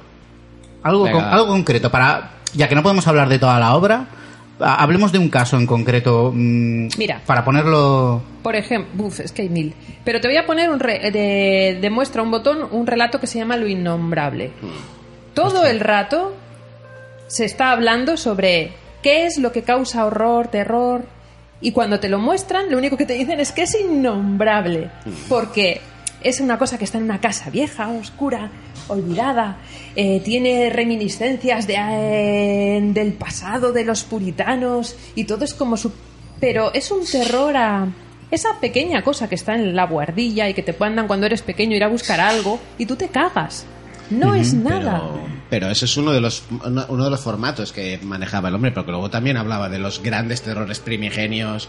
¿Qué eh, son de- los primigenios más que el miedo a lo que no sabes? Sí. ¿Qué, Bueno, es, el, qué sí. es el miedo? Más que el miedo a lo que no sabes. Claro, el Es terror que a lo desconocido. La maestría de Lovecraft quizás va por ahí. Y ya que estás generalizando, pues es, es- quizás es por tocar esa naturaleza del miedo, que el miedo es en principio es, es patrimonio de los niños y de los ancianos. Aquí, aquí estamos hablando mucho del, del Oh. terror, pero, pero creo que donde Lovecraft era un maestro era en el horror. Y ¿El creo que horror? su, su... Sí, yo Horror creo que es... cósmico, decían Horror cósmico. Horror Horror. cósmico, pero nunca entendí por qué le llamaban horror. O sea, entiendo lo de cósmico, porque es una idea fantástica el mejor tú que... eres un poco así, pero sí, era bastante horripilante lo que describía. Sí, vale, como lo vale, entiendo, espera, es- estandaricemos, ¿qué entiendes por horror y qué entiendes por terror? Vale. Vale, para mí el horror es aquello que te produce no, no solamente o, o sí, mm, miedo, sino rechazo. Cuando ves algo horrible es una sensación más visceral, más de, por Dios, qué, ha- qué horror. Miedo es aquello, pues, que sencillamente piensas, joder, no quiero encontrarme ahí porque me da miedo, me puede pasar algo. Peligra mi integridad, ¿no? Sí, exacto, pero yo creo que precisamente es el horror lo, lo- lo que causaba más impacto. Es el descubrimiento de algo o de algo que ignorabas, ¿vale? Y que cambia por completo tu vida o tu concepción de la vida, ¿vale? Es, es ese rechazo que te produce el descubrir, en el caso de Lovecraft, pues que realmente los seres humanos pues no somos los, los dominantes en eh, la Tierra, que, están, que existen los dioses primigenios. Es ese rechazo a sentirnos tan pequeños y tan, tan miserables, ¿vale? Lo que nos provoca el, el horror Sí, al que- el- yo- con el yo que Lovecraft jugaba veo un en toda la... lo que lo que quieres decir, ¿no? Que es como si fuera la guinda del pastel. Pero también recojo mucho lo que está diciendo Aditu. Lo monta todo desde los terrores pequeños. Es decir, usa pequeños miedos, pequeños terrores y te va formateando para cuando te tire la sepia a la cara. ¿Sabes? Eso me ha gustado, toma. Si os fijáis, Bucaque cutulgiano, eh. Si te fijas, pues el, el miedo a estar solo en un autobús extraño, con gente que son raros, el miedo al mar, el no me gusta esto, esta situación no la entiendo, va preparándote para luego contarte una verdad más grande que la vida. Pero hasta entonces, de lo que abusa mucho es de lo que decía Aditu, de cosas que le pueden dar miedo a un niño o que te podían dar miedo cuando eras mucho más joven. Kili. Em, pues precisamente me va muy bien que hayas explicado un poco esto, porque lo que quería comentar es, es que hablas de horror cósmico o bungo, pero es cierto que la forma en la que él relataba era con grandes cosas extrañas y la pequeñez de la humanidad y todo esto, pero mira, precisamente lo que está diciendo Adito es lo que para mí genera que hoy en día se pueda seguir la literatura weird, se pueda seguir escribiendo Tales. Weird Tales, que se pueda seguir escribiendo literatura de este estilo moderna y creo que además están, bueno, personalmente, mejorando lo que había.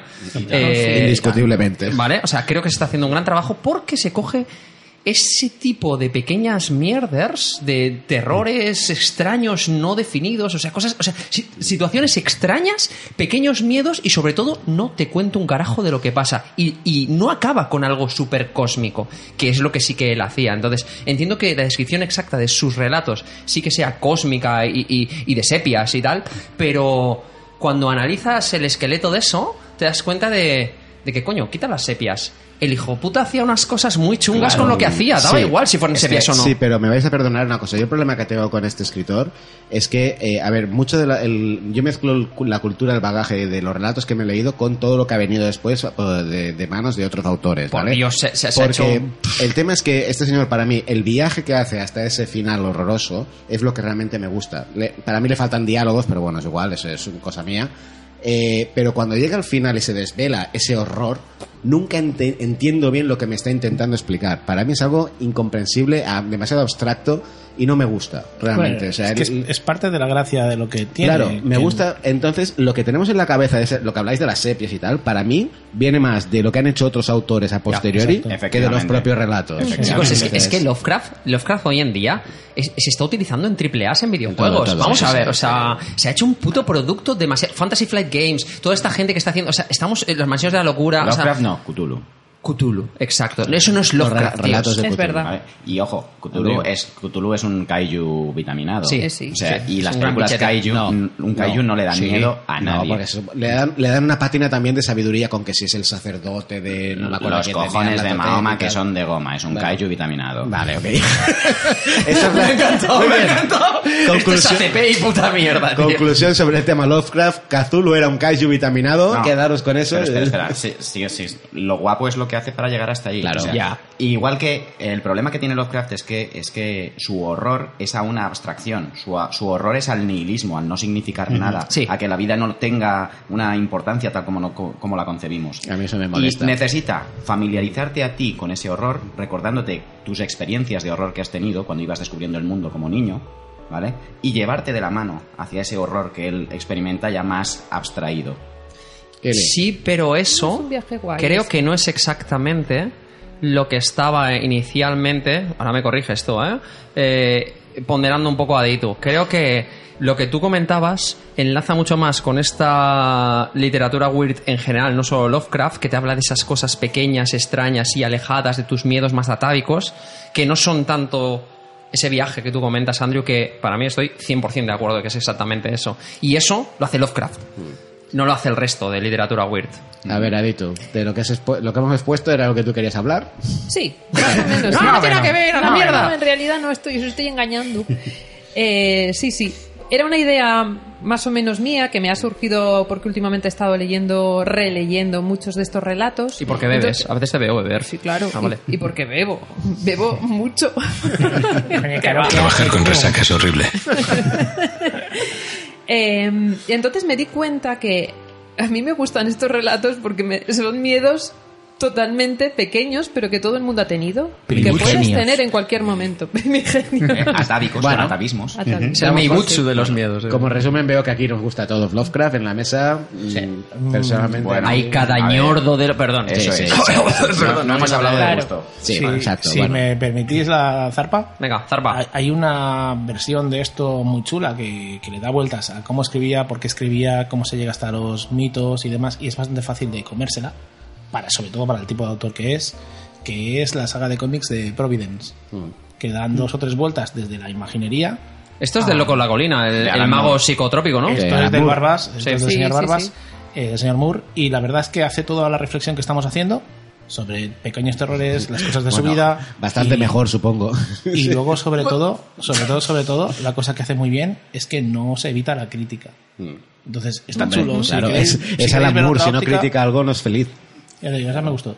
Genial. Muy bien. Aquí dejamos el tema Kazulu Chulu Chuntu, como decían, como decían en, El chuntu. en, en Valdemar. ¡Ah, chulo! El chuntu, el chuntu. Pasamos otro temita de color rosa. Ha molado, ¿eh? Rosa, rosa, rosa. Vamos a ver. estoy pasando pirata. Ha molado, ha molado. No.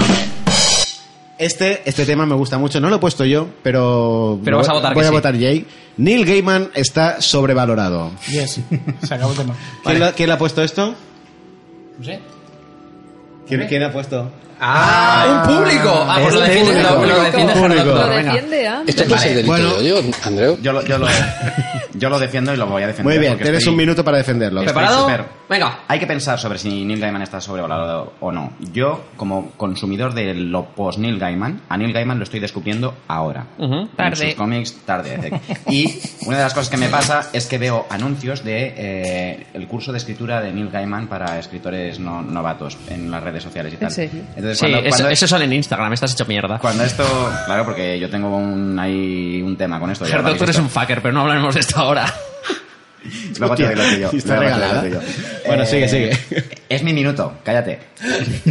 que tengo que defender al público. es verdad, es verdad. Vale, eh, ¿qué es lo que pasa? Primero, cuando, cuando alguien ya te está vendiendo su éxito a posteriori empaquetado en porciones individuales, hay que pensarse si realmente no está sobrevalorado. Está infladísimo, está infladísimo. O sea, si el tío te está vendiendo cursos de cómo se escribe y se guioniza, está infladísimo, ¿vale? Bueno, realmente, a lo mejor Bueno, ¿qué más? ¿Qué más? de bueno. ¿Qué más? ¿Qué más? Vale, entonces, luego, aparte, eh, ya tiene un fenómeno de todo lo que crece alrededor. La legión de fans que te va a decir que está llegando tarde, que sí, bueno, pero esto es del año pasado, que sí. Qué asquito. Mm, realmente, o sea, ya no puedes aproximarte a su obra sin que te la enturbien. O sea, no Sin serás que te level one Fin de del fan. minuto, fin del minuto. Vale. Vale, Jay or Nay, ¿hablamos de si Neil Gaiman está sobrevalorado o no? Me lo ha pedido el público. Bueno, pues son cuatro votos a favor, contra dos en contra, Venga. vamos a hablar. ¿Quién se quiere arrancar? Venga. Con Neil Gaiman, el Alan Moore de mentira, como digo yo siempre. Hola. El Alan Moore de mentira, qué hijo de puta. Son las fabulosas tortugas ninja. ese, ese sonido, o sea, le quita toda credibilidad a cualquier cosa que diga, Daigor, es brutal. Dejemos claro que sobrevalorado no significa es una puta mierda. No. No, significa es malo. Seguramente es muy bueno, su contribución es significativa. Pero vamos a ver, dejadme aproximarme a él limpio. Vale, a ver, mister, pongan ejemplos aquí en la mesa de qué significa sobrevalorado. ¿Por qué se ve sobrevalorado? Ejemplos. Suelta tu mierda y vete. Exacto. Suelta tu mierda y vete, motherfucker. Porque solo escribe una historia todo el rato. Por ejemplo, los hijos ¿Ah, de sí? Aransi, American Goods y Neverwhere. mm, es La misma mierda empaquetada con distinto lazo. Es lo mismo again and again. Por, ¿Por eso qué? es una ¿Por qué? máquina, porque se la compras todas las veces. No. No, no, no. en serio, en serio, chicos. no, esto lo hacemos los humanos continuamente. Sí, esto es así. Toca un gran tema, toca un gran tema y le da vueltas. Y además, como cualquier artista, seguramente tiene una obsesión creativa con un tema y es muy lógico que en sus obras lo vaya tocando una y otra vez. Yo no voy a- Estamos hablando de valoración. Yo voy a romper una no de, lo, lanza en no de- favor. no de lo que hace como creador. Vale. Vale, vale. Pues eso. Era, era la lanza que iba a romper. Pero ya ha roto él. Yo, voy, a ser, yo voy a ser más simple que eso. A mí simplemente es que todo lo que he leído de este señor me aburre. Directamente. Wow. Sí, su estilo me aburre. Y sus Bueno, temas me aburren. Pero es un tema de, de estilo Claro. de consumir. O sea, no te va la- su producto. Sí, sí, su producto. No, digo- Vale. no valoro si está bien escrito o no, que eh, efectivamente está bien escrito, obviamente. ¿eh? Eso- Pero menos mal, Neil Gaiman, puedes irte a dormir, de Goro te ha dado la Claro, ya está, ya, eres un buen escritor. Te, te dejo. Pero no te flipes, Neil Gaiman. Pero no te estás- flipas, te Neil Gaiman, te seguimos de cerca, Pero todo lo que a la gente le mola tanto tal, no puedo entender qué, es lo que le ven, sinceramente. Adito. A ver, a mí me gustaría coger los dos Gaimans que hay. Quizás haya más, pero me voy a centrar en Hay dos. alguno más de Gaimans. Sí, sí. No cualquiera Ahora puede ser vas. Neil Gaiman. Ah, uno es el de escritor y guionista de obras largas. Va a haber tres. El escritor de obras largas, el escritor de relatos cortos Y el de cómics. y el de cómics. Claro. Entonces, cada uno de ellos tiene diferentes cualidades. A mí, como escritor de obras largas, no me parece lo mejor. Agree, no más lo uno. es. Como escritor de relato corto, me parece de lo mejor que he leído. Excelente. De lo, de lo mejor. Son maravillosos. Como Asimov. Y como guionista de cómic, pues me parece excelente también. Es un tema buenísimo. Ok, estoy súper de acuerdo con vos. Sobrevalorado, depende de qué. Depende de qué. Hombre, Porque ha vendido mucho, ya está. yo, yo ahora, ahora hablando con, con Aditu, que, que para eso sabe, que es la que sabe de la mesa, la única que tiene alguna idea. Bueno, la que ha salido todos los libros de la Dragonlance de Neil Gaiman es ella. Pero, pero cuando hablan de Neil Gaiman y te lo presentan, no te lo presentan por Sandman, no te No. lo presentan por Humo y Espejos. No. Te lo presentan por la obra larga. Y la obra larga se hace bola. La obra larga tiene bastantes fallos. Porque Gaiman, como es un gran escritor de relatos cortos, tiende a meter un montón de relatos dentro de sus obras Exacto, y sí. luego se hace un Sí. pollo con ellas. Ese es el ejemplo que, o sea, para que el público, para que el público pueda entender un poco las situaciones. ¿Qué es lo que hablamos de la hora larga como problema con eso? Es Neil Gaiman, cuando tú dices Sato, que es siempre la misma historia, lo que hace este señor es, te voy a explicar una movida muy tártara, que es una especie de anticamino de un héroe, pero de una manera raruna, po- super, o sea, neopop, extraña, con rollos ahí. Eh, O sea, cuenta historias de hadas en diferentes formatos y lo que hace es embeber un montón de microrelatos dentro. A veces estás leyéndote una historia principal y de golpe porrazo el tío se le va en la parra, te mete un Bombadil extra ahí de y esta mierda a mí que me importa. O sea, no para de hacer esa misma, historias dentro de historias. ¿Por qué? Porque el pavo lo peta haciendo relato corto. Es un fucker haciendo relato corto. Ahora, eh, en obras largas, pues, pues bien, pero lo que dice Sato, estoy de acuerdo, es te lees una y mororles. Te, te has leído todo lo de Gaiman. ¿Cuál? Andrew. ¿Cuál? O sea, yo a- a- tenía dos, las intervenciones eran dos preguntas. Una Venga. es ¿cuál obra larga es la que se te hace bola? Dime el, el título. Neverwhere. Neverwhere, vale. Neverwhere, hace un poco de hostia. bola, y American, American Gods. otro American Gods es de me. bola. O sea, para A mí Mola, American ¿eh? Gods la estoy conociendo por la serie y el, No, nada con- que ver, el- men. el concepto me parece... el concepto es muy bueno, pero por ejemplo, los hijos de Nancy Me gustó más. es- a mí. me gusta más. Y Ah, pues a mí no, ¿eh? Sí, pero, una premisa no te, no te brinda una buena historia, lo siento mucho. O sea, eh, eh, yo la comparación que he hecho antes me- es lo mismo, ¿eh? A Asimov le veo el mismo problema. Muy bueno con relatos cortos, una mierda Claro. como escritor de relatos largos, Vale. así de claro. Pero- Eso tiene que ver con el proceso creativo, del cual él mismo Claro. ha hablado mucho. Pero, pero aún así, lo que escribe Gaiman, sinceramente, son relatos lentos y aburridos. Que para mí, eh, para mí, para ¿Por mí. qué aburridos? No me interesa nada lo que está contando. Porque no salen tetas. No, hombre, no. Claro, o sea, los alentetas No es ni turbio no es de lo- los 70, no es ya lo chungo. Quizá aquí lo que estamos hablando que te falla de Gaiman es que él es un... ha traído el clásico, cuento clásico, De a una voz más moderna. Pero a mí los cuentos clásicos me gustan. Ya, pero el traje que les han puesto no te gusta. Puede ser. Porque es exactamente las mismas historias que te han contado mil veces. Kili. Nos ha faltado hablar del tercer Gaiman, el de cómics. Para mí, el mejor. Es cierto que ha brillado mucho más en el relato corto y, y en el fondo es su potencia fuerte, pero em, es cierto que decirte Lete Sandman, vete con cuidado porque es una obra antigua y dentro hay alguna mierda fuerte. O sea, leerte Sandman entero es duro, aunque entero acaba siendo una obra que vale mucho la pena, pero vas a pasar, vas a morder ceniza ahí en medio. Pero, por ejemplo, cuando te lees eh, eh, la precuela que hicieron años después de lo que es Sandman, el tío lo coge después de varios años y hace unos cómics, me los leí en grapa, chicos, hace unos cómics excepcionalmente excelentes, o sea, eh, vuelve a ser es- lo mejor que tenía Gaiman en cómics, o sea, es muy bueno. O sea, ¿tú crees Pues que si me no? lo dice así en serio, tendré que creerle. Pues ya está, tío, ya está, ya ¿sabes? está todo ¿Tú, dicho. tú no crees que esté sobrevalorado? Yo lo que creo es que es, sobrevalorado. Yo est- hace un tiempo, hace bastantes años, le seguía en Twitter. Lo tuve que quitar porque aquello era insoportable. Se pasaba el día haciendo tweets con miles de gente, respondiendo a miles de personas y pensé, Eso es bueno. el día que coja a este hombre por la calle y le diré, oh, hello, Mr. Gaiman, give me your phone, and crash, crash. le romperé romperás el- el teléfono smartphone para que deje de escribir a la gente y se ponga a escribir cuentos. Comprará más. Pondrá otro tweet, dirá, una crazy Spaniard me roto phone. Yo creo que yo, yo creo que queda con el gordo y con el barbas y se ríen de nuestra puta cara. Sí, claro, bien. Ahora sí. se me ocurrió seguirle por Tumblr. Lo mismo. Muy bien.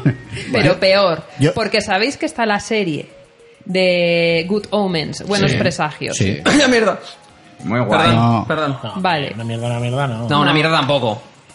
Una mierda tampoco, pero. Y es entonces un 6. tiene, tiene legiones de fans que se han estudiado la obra de arriba abajo, pero como locos. Bueno, y... es que, cuidado. O sea, una- pero yo no sé si, ya no sé si es pro- es el problema del señor Gaiman o de a qué coño se dedica la gente. Es que Eso es muchas, otra que- cosa, muchas eso veces, es. chicos, odiamos a un autor por sus fans, que son hiper mega pesados y te pueden hacer cogerle asco a esa persona. Y O por está. los comentarios de Degoro, a veces también. O sea, diciendo también. si es bueno o es malo y si debe morir o debe seguir vivo. Nada, Eh, una- un, solo un apunte a una Venga, cosa que ha dicho último Kili, apunte, va. ¿vale? Eh, yo llegué tarde a la hora de Sandman, de Gaiman, y a pesar del tiempo la he disfrutado mucho. Así que si a alguien le apetece, hoy en día la sigo recomendando. Vale, pero mi pregunta es, ¿crees que toda... O sea, es cierto que la obra en general es buena, pero ¿has sentido ratos en los que piensas, joder, me sacaría los ojos? Pues como toda obra más o menos extensa, mm, tiene sus, sus valles y sus ¿Qué picos. tal la parte esa de ahí todos eh, secuestrados en una especie de cafetería y tal? Me quería morir, tío. Eh, bueno, ya te digo que tiene sus partes que te pueden gustar más o ¿En te pueden gustar no? menos. y Bueno, también no depende vamos de a la- hacer- Y lo de los super... sí, chicos, bueno, fin, me chicos, no vamos a hacer análisis de Sandman ahora. No, no, ya no, ahora. no. Bueno, para seguir ¿A ti te adelante, gusta- a ti te gustó eso? Dilo, dejaros estar Lo y que no me gusta es el mundo de fantasía. compraros un mortadelo que saldréis ganando. Compraros un mortadelo, me cago en Dios. Pasadme otro tema. No es imprescindible, Gaiman. No es imprescindible. Vale, uno naranja. Vamos a ver. Vamos a ver qué tenemos aquí. Este en es Valencia. mío. Ah, este es mío, mira.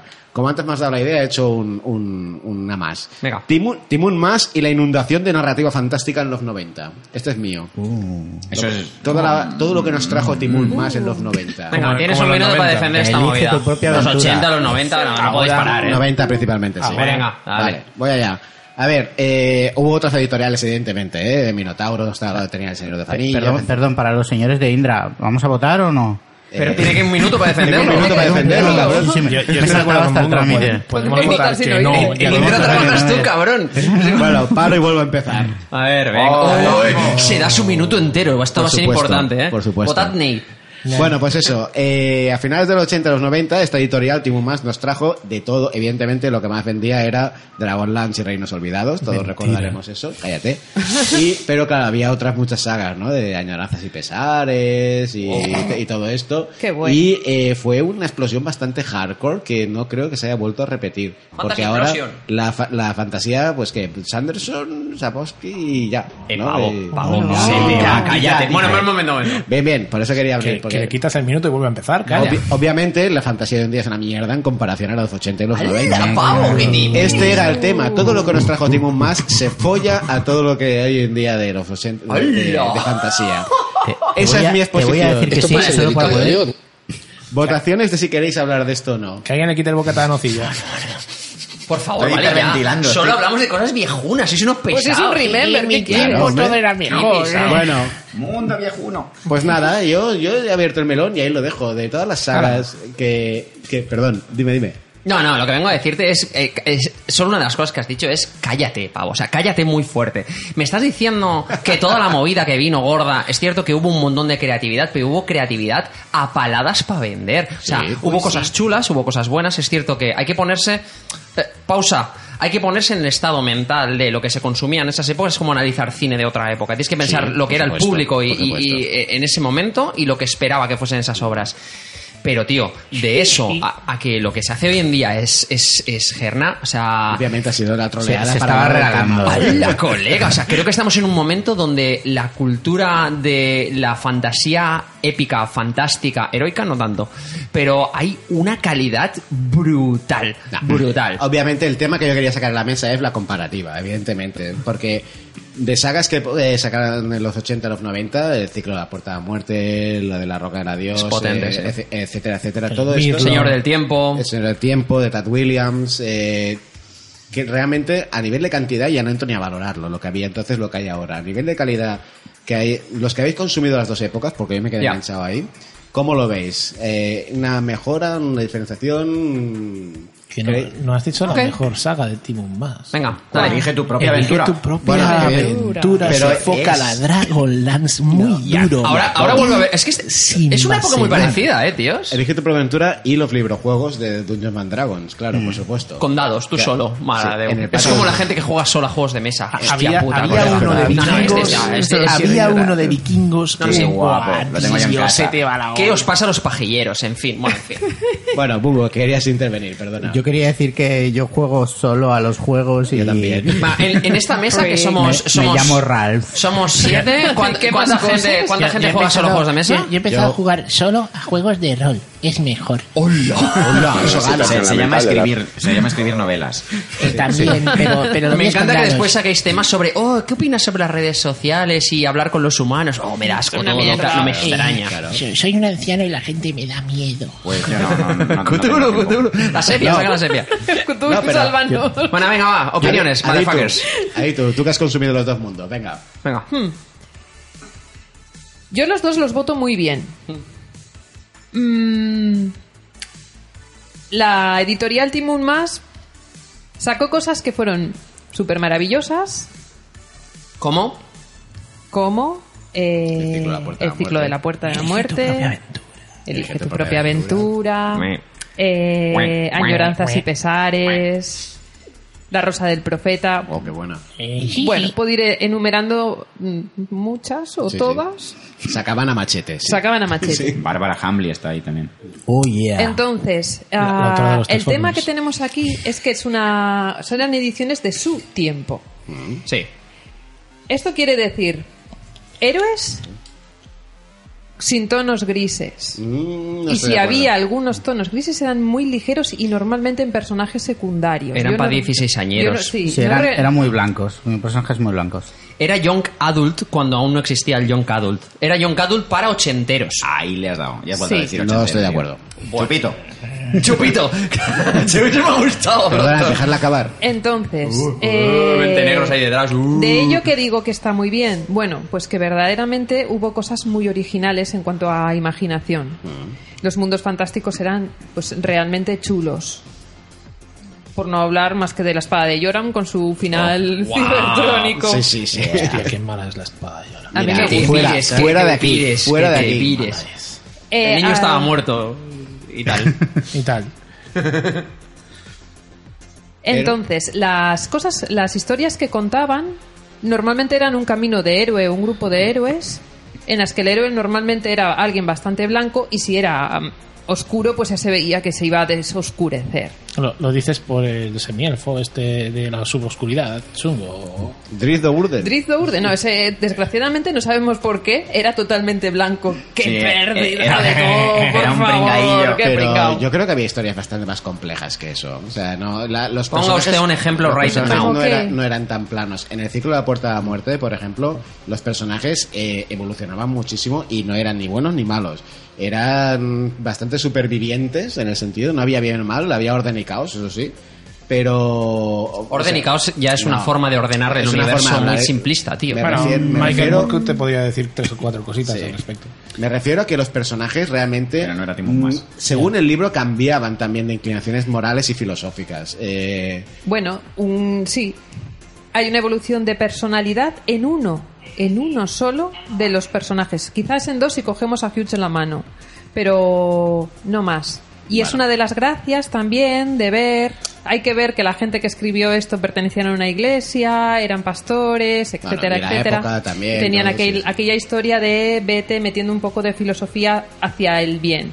Bueno, Sanderson también es medio cienciólogo o algo, ¿no? sí, hablemos. No, ah, es mormón. Ahora, En comparación a lo nuevo. Esas movidas, tronco. para escribir, claro.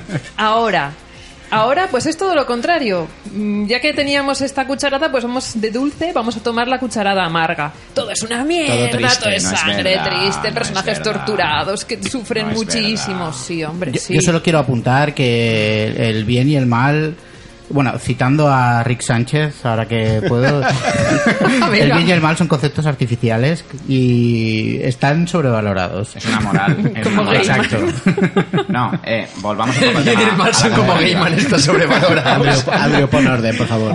Comparativa. Vamos a ver. Primero, vamos a ver qué comparamos, ¿eh? En la, Eh, en la, Cuidado. Cuidado. Ojo, cuidado. Que os mato. en la literatura fantástica actual hay producción, es mucho más prolífica que los cuatro nombres grandes y, de, y ya, por ejemplo, hay un nombre grande, yo ahora estoy flipando con China Evil, que escribe fantástico, Es escribe muy antiguo. bien. Es antiguo de aquella manera. Es está en activo. hombre. El antiguo, pero se lo está trayendo hoy, déjalo. Sí, sí. Claro. No, es de. No, los- ¿cuánto- no es no, pero un más. momento, ¿cuánto llevará? ¿10 años como mucho ese señor en la No, en hombre, boga? no. Claro. No es la época dorada Timon Más. más. ¿sabes? ¿Más de 10 años siendo top? ¿China, China eh, la estación de la calle Perdido, ¿De cuándo es? puf, no sé, No sé, pero pero- hace chopocientos, ¿Más del ¿no? 2010? No sé, pero Adito me la recomendó, me la recomendó ¿Te la cuando, cuando nos conocíamos. Hostia, pues quizá 20. Bueno, esto, eh, podemos seguir hablando. Vale, Pero- ok, cool. pero Sí, el, el tipo, el tipo sigue. Eh, por otra parte, para comparar con lo que hacía Timon Más, la clave era eso, es- esa es literatura postadolescente. Sí. Y de eso hay producción a saco. A saco, chicos. Lo que pasa es que ahora lo, lo ponen con portadas de colores, con, con dibujitos y, y está en el Carrefour, en la sección de niños, y a lo mejor nos da como un poco de reparito ir a comprarlo Y y, leerlo, y leerlo y ver si realmente tienes unas historias simples orientadas a ese tipo de público y si son diferentes o no. Pero ahí O sea, están los y- Percy y- Jacksons y. Exacto, y, me y te voy a decir una cosa, y me parece cosa. súper bien que exista esta No, literatura, claro. tío. Sí, sí. Claro o sea, porque Pero a Jackson tampoco lo veo. Es que no es lo mismo. Como Es una que no es lo añoranzas y pesares, No es lo lo mismo que añoranzas y pesares. No. o- no, no, Pero, no pero, Bueno, es Harry, que entonces- Potter sí que lo visteis así. sí. Oh, Harry Potter. Harry Potter es otro- viejo. Harry Potter No. es muy viejo y Harry Potter. Pero y es, menos otra viejo. cosa, ¿eh? Y Harry menos- Potter es otro posit. es otra cosa, es otro posit. Es otra cosa. sin hacer bola. Hostia, me vuelvo loco, ¿eh? Sin Como- hacer ¡Qué bueno, loco! Kiri, que te veo. No, Esto puede lo ser que- delito lo de que odio, quería- Muy bien, eh, delito de odio, claro. No, pero lo que te quería decir es, Timon Más es bastante más joven que las movidas que hubo, por ejemplo, con Harry Potter o con otros con otros nuevos ídolos para jóvenes. Bastante más joven. No, no. Hay bastante más joven, bastante Vale, basti- más vale, viejo. más viejo, sí, Entonces sí. ya nos vale para explicar esto de la evolución de la nueva fantasía.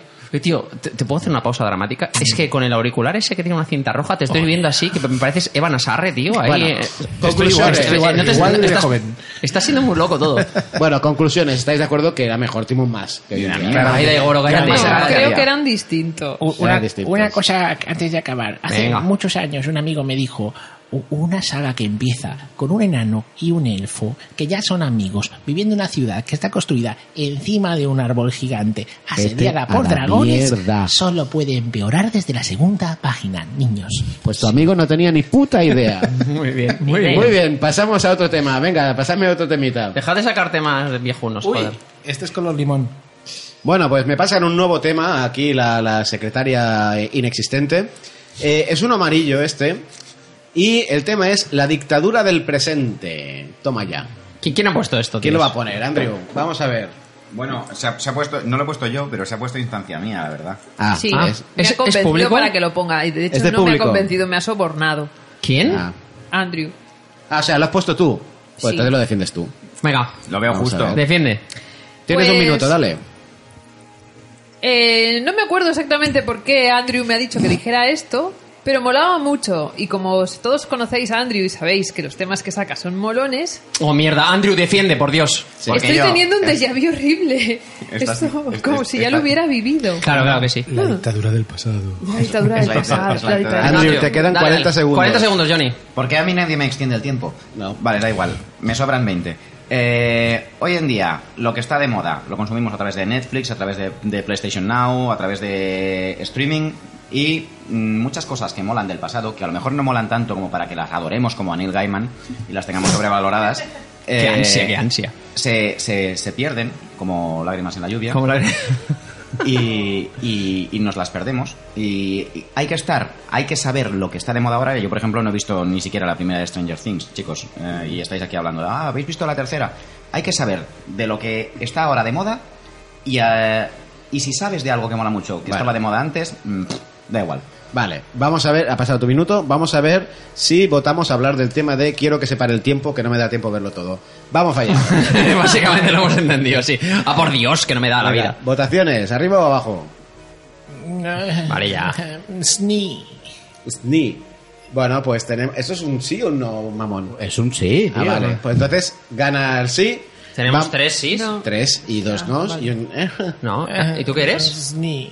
Eso es arriba o abajo. Solo hay dos votos. Eso es. eh, Pero solo hay dos votos, Johnny. Venga, va. No lo decide. sé. Pues escoges, decide. Me da pereza. ¿Eso es un no? Eso va a ser que no. Es un no. Recal. Vale, pues desempata el público, Vito. ¿Quién desempata? Claro que sí, guapi. A ver, el público, ¿sí o no? ¡Oh, mierda! El público El público empatado. no se pone de acuerdo. Bueno, pues. em, Vito, ¿qué hacemos? Otro papel. toca. Izquierda. Se habla. Se acabó. Mierda, venga, se acabó, va. venga, va. En la otra izquierda. Oye, esto es la dictadura del, random. Esto es como que- Venga, pues expon a Ditu. Vale. Es tu tema. Andrés ha explicado todo. Uy, ha explicado todo lo que quería decir, pero realmente a mí de lo que me gustaría hablar Es de por qué las tarigüeyas No. en celo. es eh, esta dictadura del presente, que solo lo que está en boga en este momento tiene importancia y borra todo lo del pasado. Y hay tanto presente que nunca más vamos a recordar el pasado, tiene eh, impacta sobre el atur- aturdimiento, abobamiento de la sociedad actual. Las noticias llegan, petan y desaparecen, sin importar su calado ni su importancia. Lo mismo pasa con modas, películas, libros, todo es efímero, cosa de un día. Esa es la palabra, efímero. O sea, a mí, a mí personalmente es algo que en parte me preocupa y en parte no, porque entiendo que es una evolución de, con- sobre todo a nivel de consumo, ya entraremos en el tema de noticias que perduran o no, ¿vale? Pero a nivel de consumo, por ejemplo, eh, no lo veo tan malo en el sentido de que, bueno, pues las generaciones de ahora tienen otros, otra forma de consumir eh, productos que no, no son persistentes, básicamente. Nosotros tenemos el concepto de una cosa me ha gustado, la quiero conservar de por vida, y las nuevas generaciones no. Lo que sí que me preocupa efectivamente es la disociación de la realidad que se produce cuando eh, tienes 100.000 noticias al día, que a lo mejor todas son importantes, pero por la sobresaturación de noticias no le das importancia ninguna. Realmente. Eso sí que lo veo un poquito más jodido. Kiri. Vale. Eh, hay un par de conceptos que me parecen súper potent de la conversación que están saliendo. Uno es la infoxicación, que es lo que te estás diciendo. Demasiada información para poder eh, procesarla y tengo tanto que decido consumir lo que me sale del escroto o nada o, o- o mucho sin darle sin darle ninguna eh, ningún estilo ni ninguna intensidad ni ninguna no sé cómo decirlo conciencia a lo que estoy haciendo Pero ¿no? tengo libertad para elegir. Sí, o sea, infoxicación Sí, claro. es enfermizo. Esa Sí, es una parte. Y la otra que habéis comentado eh, es curioso porque es algo que no me había planteado y decís, hostia, es que es el momento de lo efímero, ¿no? O sea, me flipa porque una de las problemáticas que le veo a todo esto es nada perdura, quiere decir perdemos memoria, perdemos memoria a nivel sociocultural, es un problema. No acordarte lo que ya ocurrió me hace más débil para el futuro. Significa puedo volver a cometer los mismos errores. eh, no aprendo, no construyo encima. Creo que como, que como bichete en el sistema, creo que es un problema que yo pierda mi información previa. Me hace más débil. O sea, una de las cosas súper molonas del ser humano es que construimos encima de lo que ya sabemos, ¿no? Eso por un lado. Y, pero vosotros decís lo efímero. Y por otro lado pienso, me cago en Dios, lo efímero lo efímero tiene una parte filosófica súper poderosa también. O sea, instaurar en tuyo, entender que solo eres pasajero, que las cosas son momentáneas, que las cosas no perduran para siempre, también tiene una parte positiva. El problema que yo veo en esto es. Es lo efímero sin conciencia de que lo es. Es que es eso. que no hay intención real de lo efímero profundo, sino es, bueno, toma y cállate. Sí, no piensas. Bungo. Nos está engañando, que no nos engañe, que nos diga la verdad. Bueno, Es que es, es precisamente eso de, de lo que va. O sea, eh, te- tenemos tanta información eh, que somos incapaces de distinguir entre lo que es verdad y lo que es mentira. Y está hecho a propósito. Pero Te bombardean siempre- con siempre ha sido información. así, ¿eh? No, no, siempre Eh. ha sido así, no, jamás. Sí, sí. O sea, hoy en día tienes, hoy en día tienes a, a tu alcance toda la información que tú quieras. El problema cuál es? Pues que no puedes distinguir cuál es buena de cuál es mala. Y pasa tan deprisa la, la información te bombardean constantemente que, que estás sobresaturado y eres incapaz de, de profundizar en ningún tema. Y ahí está la trampa. ¿Eh? Y a nivel, volviendo a arrastrar la idea a la cultura pop, la- le hemos puesto poéticamente la dictadura del presente, pero lo acertado hubiese dicho, hubiese sido decir la, la dictadura de la actualidad. De lo que está de actualidad, porque el presente es lo que pasa, pero lo que está de actualidad está fijado un poco externamente. Y en ese sentido también hay un fenómeno muy guay de la persona cuando te enfrentas a esto, que es el, el- el famosísimo FOMO, el FOMO, el Fear of Missing Out, el miedo a perderse algo. Todo el, todo el mundo que es alguien está en Sí. ello y tú no. Oh, no lo vuelve sabes. postureo. Sí, sí. Vuelve postureo. Bueno, a mí me gustaría contestar una cosa que ha dicho Kili, que es, es muy peligroso no... Eh, no Échamelo todo en la cara, no, papi. no acordarse de nuestro pasado porque estamos condenados a repetir los errores. Vale. Se ha demostrado clarísimamente que a pesar de toda la información que te puedan dar, advertencias, recordad que pasó esto, no volvamos a caer en los errores, la gente vuelve a caer en los errores igual. O sea, realmente no creo que la falta de información vaya a cambiar nada en ese sentido. ¿Puedo darte réplica? Sí, claro. Eh, Será no- mentira, pero bueno. Uh, será mentira, claro. Eh, no me refiero a que te, que te recuerden lo que hiciste te va a ayudar a que no lo hagas. Eh, eso me parece dogmático. A lo que me refiero es a que tengas acceso a esa información al mismo nivel que tengo a la información del presente. Que no se me juzgue socialmente por acceder a información pasada en vez de estar actualizándome con lo que está trending ahora mismo. Eso es a lo que me refiero. Porque cuando yo escojo informarme sobre lo pasado es cuando realmente estoy aprendiendo de mis errores. No cuando alguien me bombardea y me dice, Vale. tienes que mirarte lo de detrás o lo del presente. Déjame escoger, déjame aprender conscientemente. Eso es aprender, tíos, cuando tú como individuo lo, lo escoges. Sato. No, no, es que estamos mezclando dos cosas. Una cosa es que yo tenga acceso a una fuente de origen de algo y otra cosa es que yo pueda procesar esa fuente de origen de algo. Es Ya. decir, a mí me machacas con que, tío, venga, un capítulo detrás de otro, un capítulo detrás de otro. O, O míralos a 1.5, que nunca lo entendí. Hostia. esto me peta la cabeza, colega. o peor todavía, lo que estábamos hablando de las noticias. Te echo 2.000 noticias en la cara, así, flash, flash, flash, flash, flash, cada media hora. Lo que no voy a hacer eh, es pensarlas. Exacto. Claro, claro, no lo que me está faltando es el seguimiento. Miente, miente, que algo queda. Claro, no, no, puedo, no puedo pensar sobre la obra, no puedo no- pensar sobre la noticia, no puedo procesarlo con tiempo y dar un resultado nuevo.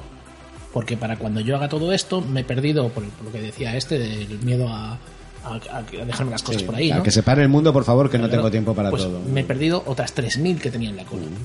Entonces, ¿esto qué hace? Hace que la persona deje de ser un procesador de, de datos, de información o de cultura y pase a ser simplemente alguien que la sella, que la da por vista. Sí, pero a mí ahora me gustaría preguntaros una cosa, porque esto lo estamos viendo desde un punto de vista de una generación de una cierta edad, ¿vale? No, le pasa a Eh, todo el mundo, yo creo. ¿eh? mm. Si tú miras eh, consumos en YouTube o en Twitch o tal, tienes el mismo problema. Ahí están los... ¿Para cuándo vas a volver a emitir? Ya estoy acostumbrado a una velocidad. Claro, claro, me refiero que nosotros lo estamos de- eh, planteando como un problema. ¿Realmente queréis que generaciones más eh, jóvenes lo ven como un problema esto? Incluso personas jóvenes que piensan en el tema, ¿eh? Kili. Vale, me da igual la generación. Entiendo que como está hecho como una forma de consumo actual, quiere decir que hay un público que le está dando el ok. Si no, no seguiría haciéndose. O sea, esto es un tema de yo genero un producto o un servicio, la gente me lo compra, lo sigo replicando. Punto. Estamos, eh, sí. eh, estamos en un libre mercado eh, capitalista y es como funciona todo. Entonces quiere decir que hay una masa de gente que eso le va bien. Pero no entraría en la discusión de la, de la generación aquí, que para nosotros es muy fácil caer en este rollo porque en el fondo, o sea, somos unos viejunos y a lo mejor el, el trending no nos, no nos mueve tanto, pero nos encanta analizarlo. Insistís en ponerme en vuestra generación una vez y otra vez y otra vez. Esto, esto, ¿Por qué no sale un tema sobre hermanos pequeños? Bueno, en fin. Eh, eh, No dura 15 minutos discutir que los hermanos pequeños son todos más tontos. Escúchame, escúchame un momento. A lo que me refiero es, eh, creo que es interesante sea la generación que sea, porque lo que estamos hablando es de la esencia de cómo funciona el aprendizaje en el ser humano. O sea, tú planificas algo, ejecutas, reflexionas sobre cómo te ha ido la mierda, ¿bien? O sea, teoría, o sea, sí. recoge- recoges datos de lo que ha pasado, reflexionas y conectas con tus anteriores vivencias, cuando se te han juntado ahí las lucecicas en la cabeza, piensas, hostia, ¿esto con qué me conecta? ¿Con qué me...? Hostia, antes había hecho... Conectas las mierdas, planificas de nuevo, vuelves a hacer... Así es como aprende el ser humano, tíos. Si o sea, si- aprende, lo que... droga. No sé, ¿qué No, hablando? ¿Se no, pero es- de drogarse o de aprender? pero escuchad un momento, lo que estamos sustrayendo de esta ecuación es el reflexionar. Ese tiempo de paro, el- bueno, me pongo un poco ahí rollo, ¿eh? pero del, yan- del yin y el yang, quitas el yin, tío. O sea, en la no acción no está bien vista hoy en día. Pero Bueno, es que si ahí. reflexionas no estás a la última, tío. No te has perdido, te has perdido cosas Exacto. que, que están ahí. Pero no tenemos nada profundo, elaborado. Es que el, que, el que habla de reflexionar, aquí ponemos el palabra reflexionar, pero poner el palabra pensar. Sí, Eh, sí, sí. No, no estás entendiendo la mierda. Lo, lo hablábamos antes. La nueva de Suspiria hace bola y es para pensarla, para darle cuatro o diez vueltas. Hmm. La peña saca la primera reflexión de según salgo de cine, pues me ha gustado o no me ha gustado. Y a otra cosa y tan amigos. Claro, no es una, no- exacto, no es una obra como para analizar en un tweet. ¿Vale? Necesitas tiempo para, para decir realmente qué he sacado yo de esta, de esta experiencia, ¿no? Adito. Entonces voy a coger un poco lo que comentaba Andrew antes sobre. Ha hecho un pequeño comentario de noticias o actualidad orquestada exteriormente. Hostia, conspiranoia, ¿Qué woman. os parece? Bueno, eso ya entramos en otro tema, ¿eh? No, no, quiero decir, esto siempre se ha hecho, no es algo, no es algo muy novedoso. Si tú quieres desviar la atención de algo que vas a hacer, Infoxica. pues, uy, bueno, o sencillamente pon un mogollón de bombo en una noticia que quizá en otro momento hubiera pasado La cor- la desapercibida. cortina de humo, Tienes sí. los medios a tu, comprados a tu nivel y ala, y zasca. Y entonces tú haces tus cositas y la gente mira para otro lado. Es Yo no- Ilusionismo básico. Yo no Hoy en día- hoy en día es lo más fenómeno. fácil. Perdón. Perdón. Perdón. Kili. Permitidme una rueda cubana aquí un momento Mm. entre todos, rápido y sucio, y contestadme, porfa, esta pregunta. ¿Qué es una rueda cubana? No, no, es una forma de Vale, hablar. Es, una fo- es un tipo de baile que se hace. y tal. Lo sé por mi hermano. ¿Os acordáis Vale. de Dorcan, chicos? Está hecho mierda. Bueno, en fin. Bueno, Eh, molas, Dorcan. el rollo del centollo es. em, vosotros, cuando consumís una historia, ya sea en, en una serie, una película o un libro, ¿cuánto tardáis en ver la siguiente? Me, gustaría una respuesta simple de cada uno de vosotros para cuantificar aquí. Quiere decir, ¿tú te acabas un libro y te empiezas otro? ¿Te acabas una peli y te empiezas otra? ¿O le dais un tiempo de respect entre el primero y el segundo Vale. para dejarlo calar, darle vueltas? Respeto a, lo, a la historia, cómo me afecta, y entonces al cabo de un tiempo empiezo otro. En mi caso, en mi caso depende de la cosa. Si es cine, por ejemplo, veo una película y, y leo sobre la película, busco información, etcétera. Si es ¿Hay interrupt de Sí, otra obra? Sí, sí, por supuesto. Si es literatura, sí que consumo más a, a saco una detrás de otra. O sea, el rollo es ese ciclo que yo hablaba de reflexión, tú entras otra, Sí, entras información en literatura nueva. sí, en cine, por ejemplo, no. Vale. Andrew. Yo, yo tengo un problema que es que también tengo un motor hiper- eh, interno hiperrevolucionario, entonces no tengo tiempo para consumir al- a, a la velocidad que demanda el mercado. Entonces, A la que tú puedes. a la que yo puedo, Si me puedes responder a esto. Me tomo el tiempo para reflexionar y además mm, obligatoriamente consumo las cosas poco a poco. Entonces, inevitablemente tengo tiempo para hacer reflexiones a medio, durante el consumo. Vale, es un poco y- de un sex máquina, y, ¿no? Y antes de la siguiente. Pero obligado, ¿eh? No... ¿Sato? Yo, por desgracia, antes leía muy rápido, ahora ya no. Entonces leo lento, más lento probablemente de lo que consumo pelis o series. Ahora, lo que sí que hago mucho es darle muchas vueltas a lo que me he tragado hasta el punto de que no es nada raro para mí ver varias veces una película, ver Mm. varias veces una serie o Vale. volver a leer un libro. Pero, porfa, contestarme a, a- Lo que me interesa es la, eh, la gestión de la infoxicación. O sea, ¿cuánto metes otras obras antes de reflexionar? ¿Mientras reflexionas estás consumiendo otras obras? ¿O hay momento aquí de si, si hablamos, pausa? Si hablamos solo de, de cultura, esto de ocio, ¿eh? De, Ocio, ocio, Sí, sí. nuestras fricadas. Eh, a mí, para, para entrar en una serie o entrar en un libro, me tengo que poner en un estado mental, pues yo qué sé, si voy a ver cosas del espacio, ahora lo peta todo el espacio. Vale. Eh, si voy a ver cosas de samuráis, ahora lo peta todos los samuráis. Vale. Y salir de ahí, pues no es directo. Ok. Ok, Bungo. Me pasa un poco lo mismo. Ahora mismo tampoco puedo leer tanto como me gustaría y las series y las películas pues copan quizás más mi atención. Pero, pero en esto estoy de acuerdo con Sato en el que soy temático.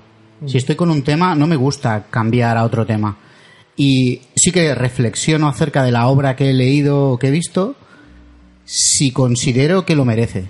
Hay veces que lo leo y pienso, no, porque Bueno, no, claro, no, me una- una reflexión Una reflexión, ¿no? exacto. Una reflexión. Eh, o, si lo merece, entonces sí, entonces me puedo volver muy loco, pero tiene que valerlo.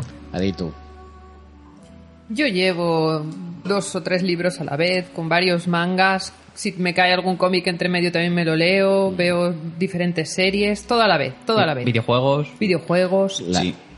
Pero, como llevo todo a la vez, normalmente una obra me recuerda en cierta manera a otra, o algo que leí en el pasado, revisito un montón, vuelvo a saltar hacia adelante, vuelvo a ampliar lo que estoy leyendo, y estoy todo el rato reflexionando sobre eso. Muy bien. Ok, ¿Y tú, Kili? Diferentes formas. Yo hago la pausa dramática, el respeto al héroe, ¿sabes? O sea, es un tema de... Me, me- Silencio total. esto, sí. Silencio total. Por meter una, una cuña, realmente en los procesos de aprendizaje que se miden, la forma en la que aprendemos o pensamos es más parecido a lo que hace Aditu con interlinking entre Sí. ideas. Conclusión final, Andrew. Bueno, mm, conclusión final, yo te- me queda comentario en el tintero, pero, pero bueno. Ah, lo Mételo, que- mételo. El timing, el timing. Ah, o no. Eh, conclusión final. le- Haz lo hemos- que quieras. Lo hemos visto como, como, como consumidor y se nos queda para comentar. Esto lo dejamos de deberes para el público, que hoy no hemos puesto ningunos. Eh, ¡Oh, qué bien! La dictadura, del, la dictadura de la actualidad también para los generadores de contenidos, ahí está, y no hemos hablado de ella.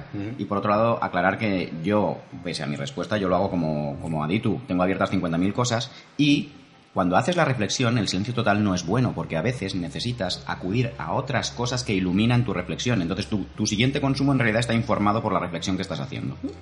Muy bien, pues ahí queda eso, señores. Eh, Os, os- os hemos explicado cómo consumir las cosas hoy en día.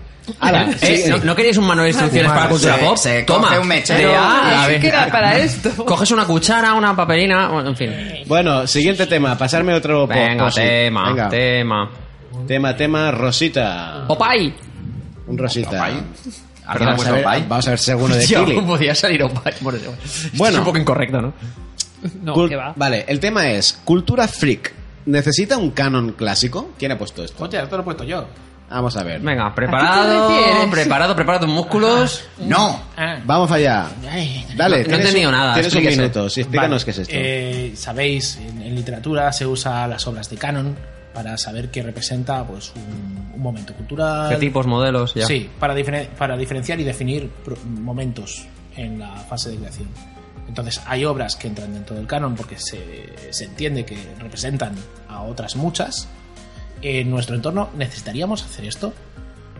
Eh, ¿Por qué lo preguntaba? Lo preguntaba muy al hilo de todas estas cosas que estábamos diciendo, de si nos pisamos los consumos, de si olvidamos cosas que eran importantes, de si estamos dejando a la producción y la gestión de lo que es el fondo cultural en manos de unos pocos. No sé si veis por dónde voy. Más o menos. Más o menos, Iso. Ok, Iso pues, Barça, me ha pues, ma- pues nada, niños. Yay or nay. Pulgar arriba o abajo. Venga. ¿Puedes hacerlo a la vez? No sé. No. Motherfuckers. Adi tú. Venga. Me parece que, votes, que votes. Genial. Bueno, pues nada. ¿No? Tema desestimado. Estoy muy dictado. No, o me sea- sabe mal, ¿eh? De verdad, me siento mal. No, tío, me parece molón. Lo que pasa es que supongo. Yo tengo el feeling de que más o menos hemos tocado cosas y es molón, pero es como hemos. Sí. Bueno, el hecho de que hayamos Ok. proponido cada uno... Proponido. Proponido, proponido. Por Dios, proponido. Propuesto, Por propuesto. Dios, Una por situación lamentable, la verdad, la de esta cadena. Sí, sí, sí. Propuesto. Bungo el proponido. Ya tienes, o sea, te podíamos nombrar caballero. Sí, sí. Bungo el proponido. Esto tío. es la Pues si me lo dice así en serio, tendré que creerle. Esto es la dictadura de la democracia, señores. Siguiente posit. A ver. Este de un color nuevo. No puedes liarla aquí, ¿eh? Este ¿No creo que debéis dejarme acabar la frase? No, no, no. Me equivoco de Cállate, palabra. y- proponido, proponido. Mira, esta la he puesto yo. Rolero Darks de los 90. Vampiro más Blind Guardian, Neverfuckers. Hola, ¿qué cojones me estás contando, tío? Defiende esta mierda. Venga, dale. Venga. Hombre, yo creo que es una época muy bonita. Que yo quería hablar de.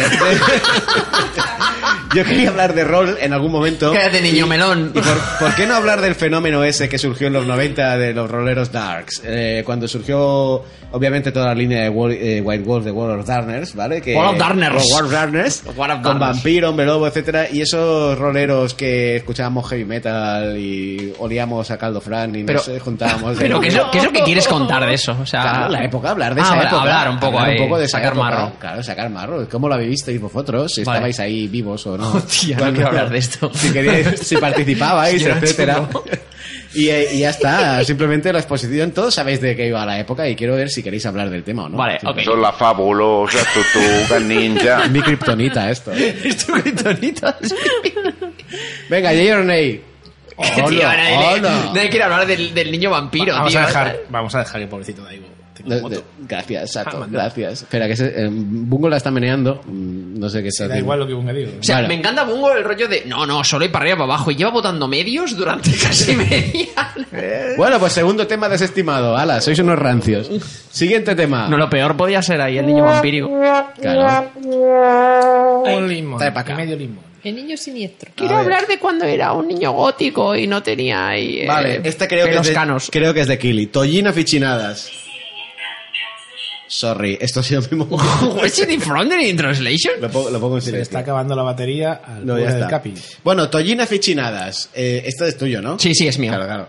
Pues vale, tienes un minuto. Defiende. Vale, esto es fácil. O sea, me gustaría hablar en general de todo lo que tiene que ver con el mundo artes marciales pop.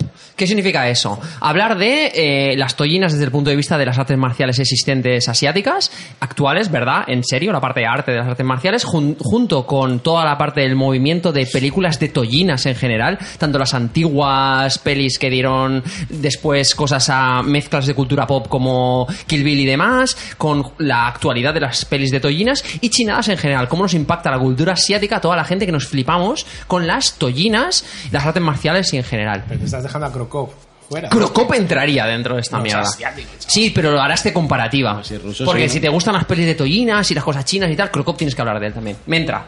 Es ruso. Claro, claro. Asiático. Y es MMA, que partió de Bruce Lee, y bla, bla, bla, bla. Podemos hablar de esto. Muy bien, Tollinas. pues este es el tema propuesto por Kili. Tollinas chinas. Venga, votaciones. Mm, Yo soy de Tollinas. Mm, Yo voy a hacerme un, un bungo. Ya, va. Tenemos, uy, tres a favor, dos en contra y un de esto, pues esto es que a favor, ¿no? ¿O no? Ok, un desempate. Hace falta un desempate. Tres a favor, dos Tres en contra. contra dos no hace falta un desempate. ¿Hay dos en contra? Pues ya está. Ah. Bueno, pues háblanos de Tollinas chinas. Venga. Vale, ok. Eh, el tema de las artes marciales hoy en día, como, como molan en general. O sea, Podcast, la, podcast variopinto, ¿eh? Que decir, Sí, o sea, esto es- te puede dar ascopena a todos los niveles. En cualquier momento sí. te puede dar asco el podcast.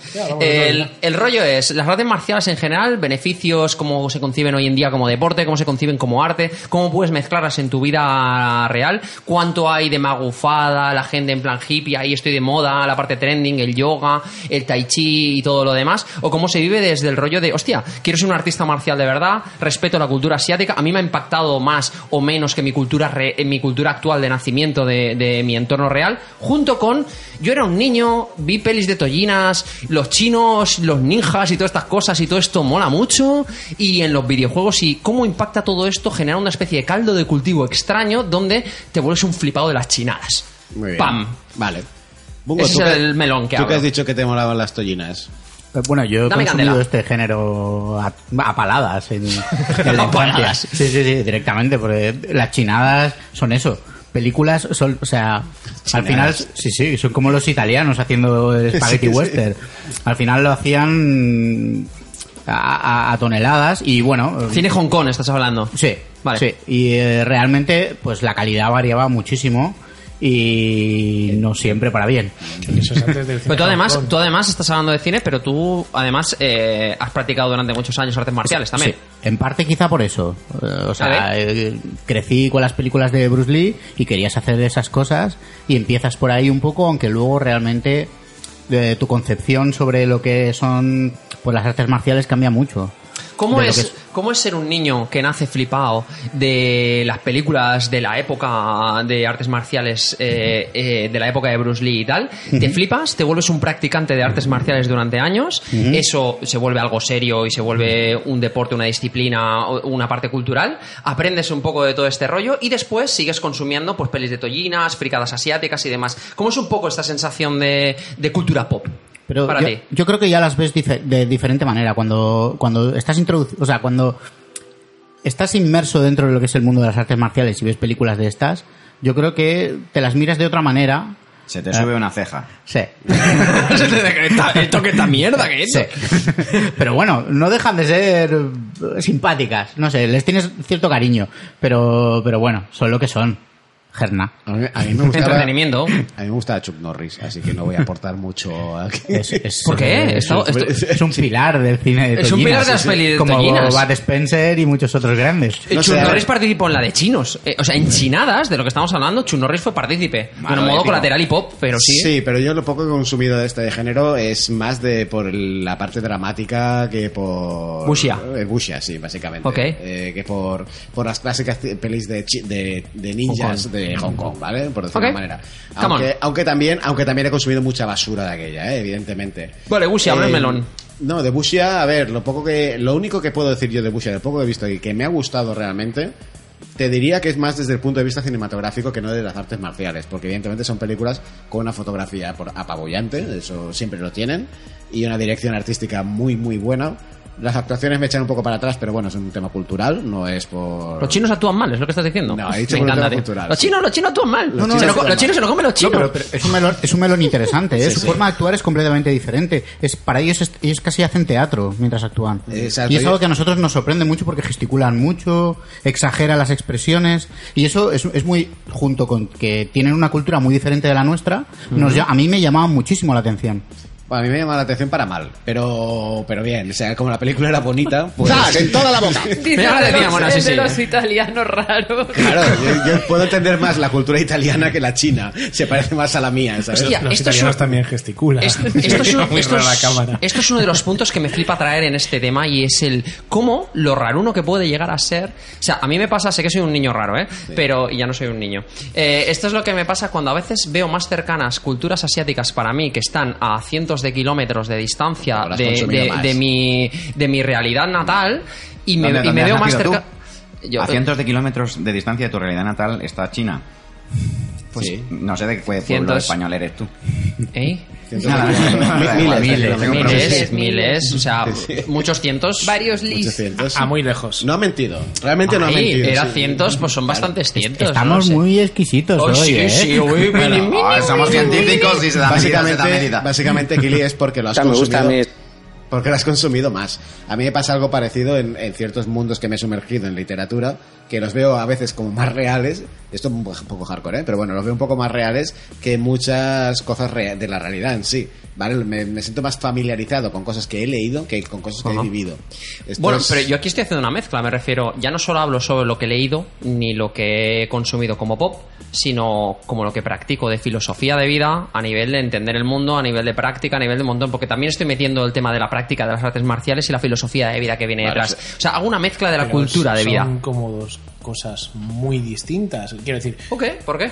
No sé, de crío te puedes decir, ay, mira los ninjas blancos, los ninjas negros, los ninjas rojos, Amarillo. cómo molan. Yo quiero ser un ninja y que me dejen tirar estrellas ninja. Sí. Claro, y me voy y me voy a Y te apuntas a ninja, en el, Claro. te apuntas al FP de ninja. ¿dónde, Venga. dónde se hace esto del, ninji- del Venga. ninjismo de primer nivel? Pues Te apuntas al. FP de ninja y... La Bujinkan. Claro, ahí, venga, va, yo quiero. Ya sé que es un pueblo de las montañas de China, pero voy a probar con el gimnasio de los. Sí, aquí, el gimnasio de Sans. Venga, dale, sí. Y claro, tú llegas ahí el primer día y no te dejan tirar estrellas ninja, ni te pones capucha ni nada, y ya empiezas a ver que quizás Uh, la idea que eso era tenías una- no, no, no. era la realidad. Poca broma con esto, ¿eh? porque mm, eh, como muchos niños de los 80 yo también practiqué artes marciales obligado, porque era la moda de los 80. ¿En serio? A, apuntar a, ¿A qué te apuntaron? ¿A judo? A taekwondo. A taekwondo era la y, otra. ¿sabes? y te esperabas algo como lo que veías en las películas y no.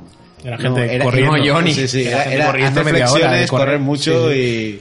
Eso era una frustración para los niños, así hemos salido. Afortunadamente. Sí. Ima- imagínate a todo el mundo con shurikens y katanas por la calle. Eh, no, pero fuera de coñas. Entonces, como eso no es verdad y se veía claro cuando empiezas a tener un interés que no es el camino resolver las cosas a lo Bruce, a lo Bruce Lee. Bueno. Luego, cuando eres más adulto, yo creo que son dos caminos muy distintos. Estás claro Ah, que uno estás hostia, consumiendo tiempo. una ficción que no te puede llevar a una realidad de vida. Y en la otra sí es algo que puedes sacarte una lectura de tu vida y aplicarlo a tu realidad. Es decir, de practicar sí que puedes sacar conceptos que uses en el día a día. De las pelis de chinos, igual no. Bueno, conoce, Ah, puede llegar a conocer más una narrativa cultura. tiene un contenido. Exacto. ahí- Estamos ahí hablando hay- de consumir historias. Hay conceptos final. de lealtad, de honor, de tal. En las pelis de extrapolar. ninjas. En las películas de No, ninjas. y las En películas Fukushia, por ejemplo, es la pues peli- las películas de caballería nuestras, la de, ca- de caballeresca, dijésemos un poco Sí, sí. nuestras europeas, sería como ese rollo, ¿no? Es como los samuráis para los Hombre, japoneses. hombre, aquí, sobre todo en España, ya, ya lo explicó Cervantes, lo que era cogerse las películas de caballería e intentarlas llevar al día a día. Exacto. Aditu, ¿tú cómo lo ves? Uf, es que a mí me toca un poco lejos. No he hecho partes marciales y no he seguido mucho las pelis de Toñas.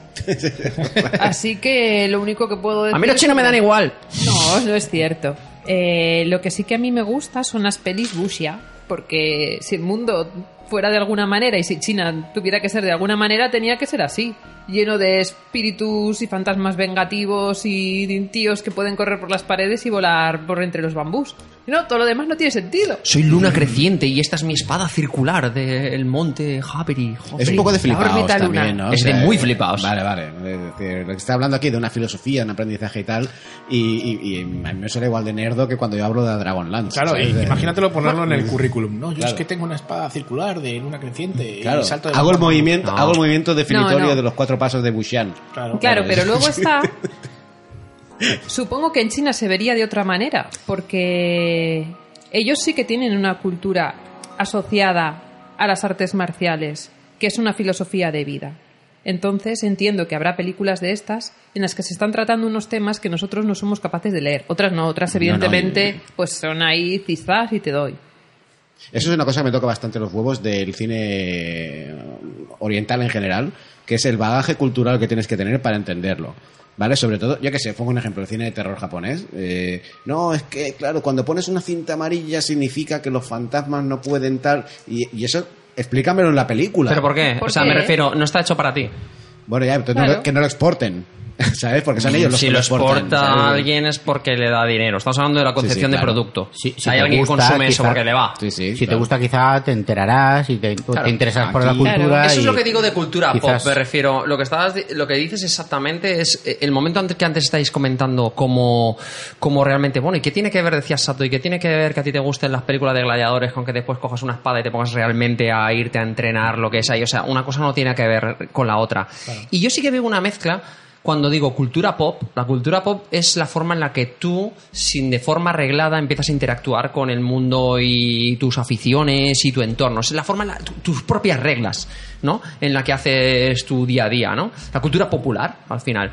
Y, y tío, sí que hay trending de cultura asiática llegando a lo serio y no simplemente al entretenimiento for fun. O sea, hay peña, tío, que se vuelve. O sea, hay mucho hierbas, hay mucho rollo, hay mucha tendencia. Ahí soy vegano, hago tai chi y me va el rollo de las energías, hago chikun y demás, ¿no? O sea, desde el punto serio y desde el punto de vista trender, ¿eh? Pero quiero decir que sí que creo que hay eh, cultura pop sin pasar por cine y, y la espada circular de la luna. Y, y creo que las dos cosas se pueden más o menos unir y ver cómo realmente te está impregnando y cuál es tu storytelling hasta llegar ahí. Andrew, conclusión. Efectivamente, pues eh, la conclusión es que lamentablemente la, la, la cultura, has dicho chinadas, ahí con toda la falta Sí, de chinadas es una falta de respeto fuerte, pero está- muy guay porque es la cultura consumida desde la incultura. Es decir, a, a ti te llegan una serie de elementos que tú no estás preparado por falta de cultura para entenderlos, pero te aportan algo o tú entiendes que te aportan algo entonces los, los asimilas. Y a lo mejor le das un sentido totalmente diferente, incluso acabas generando como lo hay Tu movida. el, el FP de ninja, ¿no? Que te lo ven el FP de Eso ninja para, encanta, para ¿eh? occidentales. Hay, hay diferentes escuelecillas que, bueno... Meterse en artes marciales es complicado, hay mucha no mierda, acaban chicos. de aguantar una mirada crítica. Sí, sí. Bueno, de, de hecho, hay cosas, hay partes de las artes marciales que cuando se han exportado a Europa han sido cambiadas para la mentalidad europea. El tema, el tema de los cinturones de colores Eso- eso- y eso estas ya está cosas. adaptado conscientemente y con buena fe. Luego, Sí, sí, hay, sí. luego hay lo que nos flipamos poligoneramente y después hacemos Claro. nosotros desde aquí. Sí, pero explica, explícalo, Bungo, que me parece interesante a lo mejor si alguien no lo conoce. Bu- Bueno, el tema de los. eh, lo que conocerá cualquiera que haya estudiado algo de artes marciales es que los cinturones de colores. Amarillo, naranja. Exacto. Bueno, eso ya es para niños incluso. sí, claro. El tema de, de- de que existan ciertos grados intermedios eh, es porque eh, ellos pensaban que los europeos no teníamos la disciplina suficiente para aguantar siendo el cinturón blanco hasta llegar al cinturón negro o marrón, que era el preparatorio para el negro. ¿Vale? Hablo en el caso de karate, no sé si funciona igual en otras artes En marciales. las artes bueno. marciales chinas no hay cinturones, solo existe el cinturón de maestro. O sea, el, el- ya realmente eres alguien que domina Bueno, sí, el arte. pues esto- o sea, no hay nada hasta que Eso tienes es un una forma de, reconocimiento. de- de irte premiando poco a poco, ¿vale? Para que soportes el tránsito Exacto. de manera más liviana. Y ya, bueno, con niños lo de los medios colores ya era te lo troceo más y se acabó. Personalmente No me tiene parece un acierto a nivel de didáctica para el rollo occidental. Es cierto que puede generar otras problemáticas vinculadas a la didáctica, como el hostia, necesito compararme con mis compañeros, tú ya eres esto, como eres esto, tienes un rango. O sea, genera un poco la envidia, la problemática de la competición. Es, ¿sabes? es Como- avanzamos los orientales. Ay, los occidentales. Eh. Es un tema complicado, pero por otro lado te, te hace como una especie de gradualmente chequearme y obligarme a hacer superaciones en plan de no, ponte en una postura ahí entre dos troncos y quédate imbécil durante un año y después serás digno de... O sea, chúpamela muy fuerte, tío. Hombre, eso lo hacen los aliens. Ya está. Y, y los chinos. Next tema. Venga. Así, a saco. Uno rosa. A ver qué me pasa aquí la secretaria. Secretaria. Macaria. A ver. Uy, este es serio. Creo que ya hemos hablado de esto, pero bueno. eh, posesión de los medios. ¿Perdemos memoria? Creo que Hostia, este tema sí. ha sido tratado ya anteriormente, Es ¿no? que Eh, soy, soy una meba mental. Ya sabía Claro. de lo que ibais a hablar antes de que Hostia, hablara. qué claro. bueno, Es así repetido, este me ha Sí, sí, encantado. Sí, sí. Venga, bueno, next, pues next. no hace falta Este- defenderlo. Este, eh, lo vamos a comentar por encima por si os interesa. en- Venga, en- dale tu visión. En el asunto. Aquí se podría resumir esto por ir muy rápido, porque creo que ya hemos tocado, en si estamos entrando en una cultura as a service. Sí. Es decir, algo que no poseemos y por lo tanto puede ser modificado a voluntad, aunque ya lo hayamos consumido. Bueno, queréis, vamos a hacer una votación de si queréis profundizar en esto. Arriba, pulgar arriba, pulgar abajo. Yo creo que ya se ha hablado. Yo creo que hemos hablado, eh, chicos. Vale, pues ok. Pues next tema. No sé. Secretaria. A ver. Tenemos aquí un amarillo. Un amarillo, a ver. Synthwave, movimiento o género musical. Andrew, venga, defiéndeme en un minuto esto. Bueno, eh, esto tiene que ver un poco con el tema que enlaza, pero no está, no es directamente temas que hemos que hemos tocado ya eh, anteriormente de los, las cuestiones retro y demás. Synthwave es una, una movida musical, es un género musical que hay ahora dentro de la ahora desde hace los últimos 10 años eh, dentro de la música ahora. electrónica. Y, y bueno, y tiene una parte de, de ello que es el que es el retro wave, la vuelta a los sonidos sin de sintetizadores de los de los de los 80.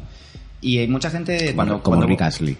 No. No, Rick Astley. tío, no, tío. Astley no, pero también, pero también, ¿por qué no? Sí. ¿Vale? Eh, como, como Carpenter Brut, para la gente que lo quiera, que lo quiera conocer.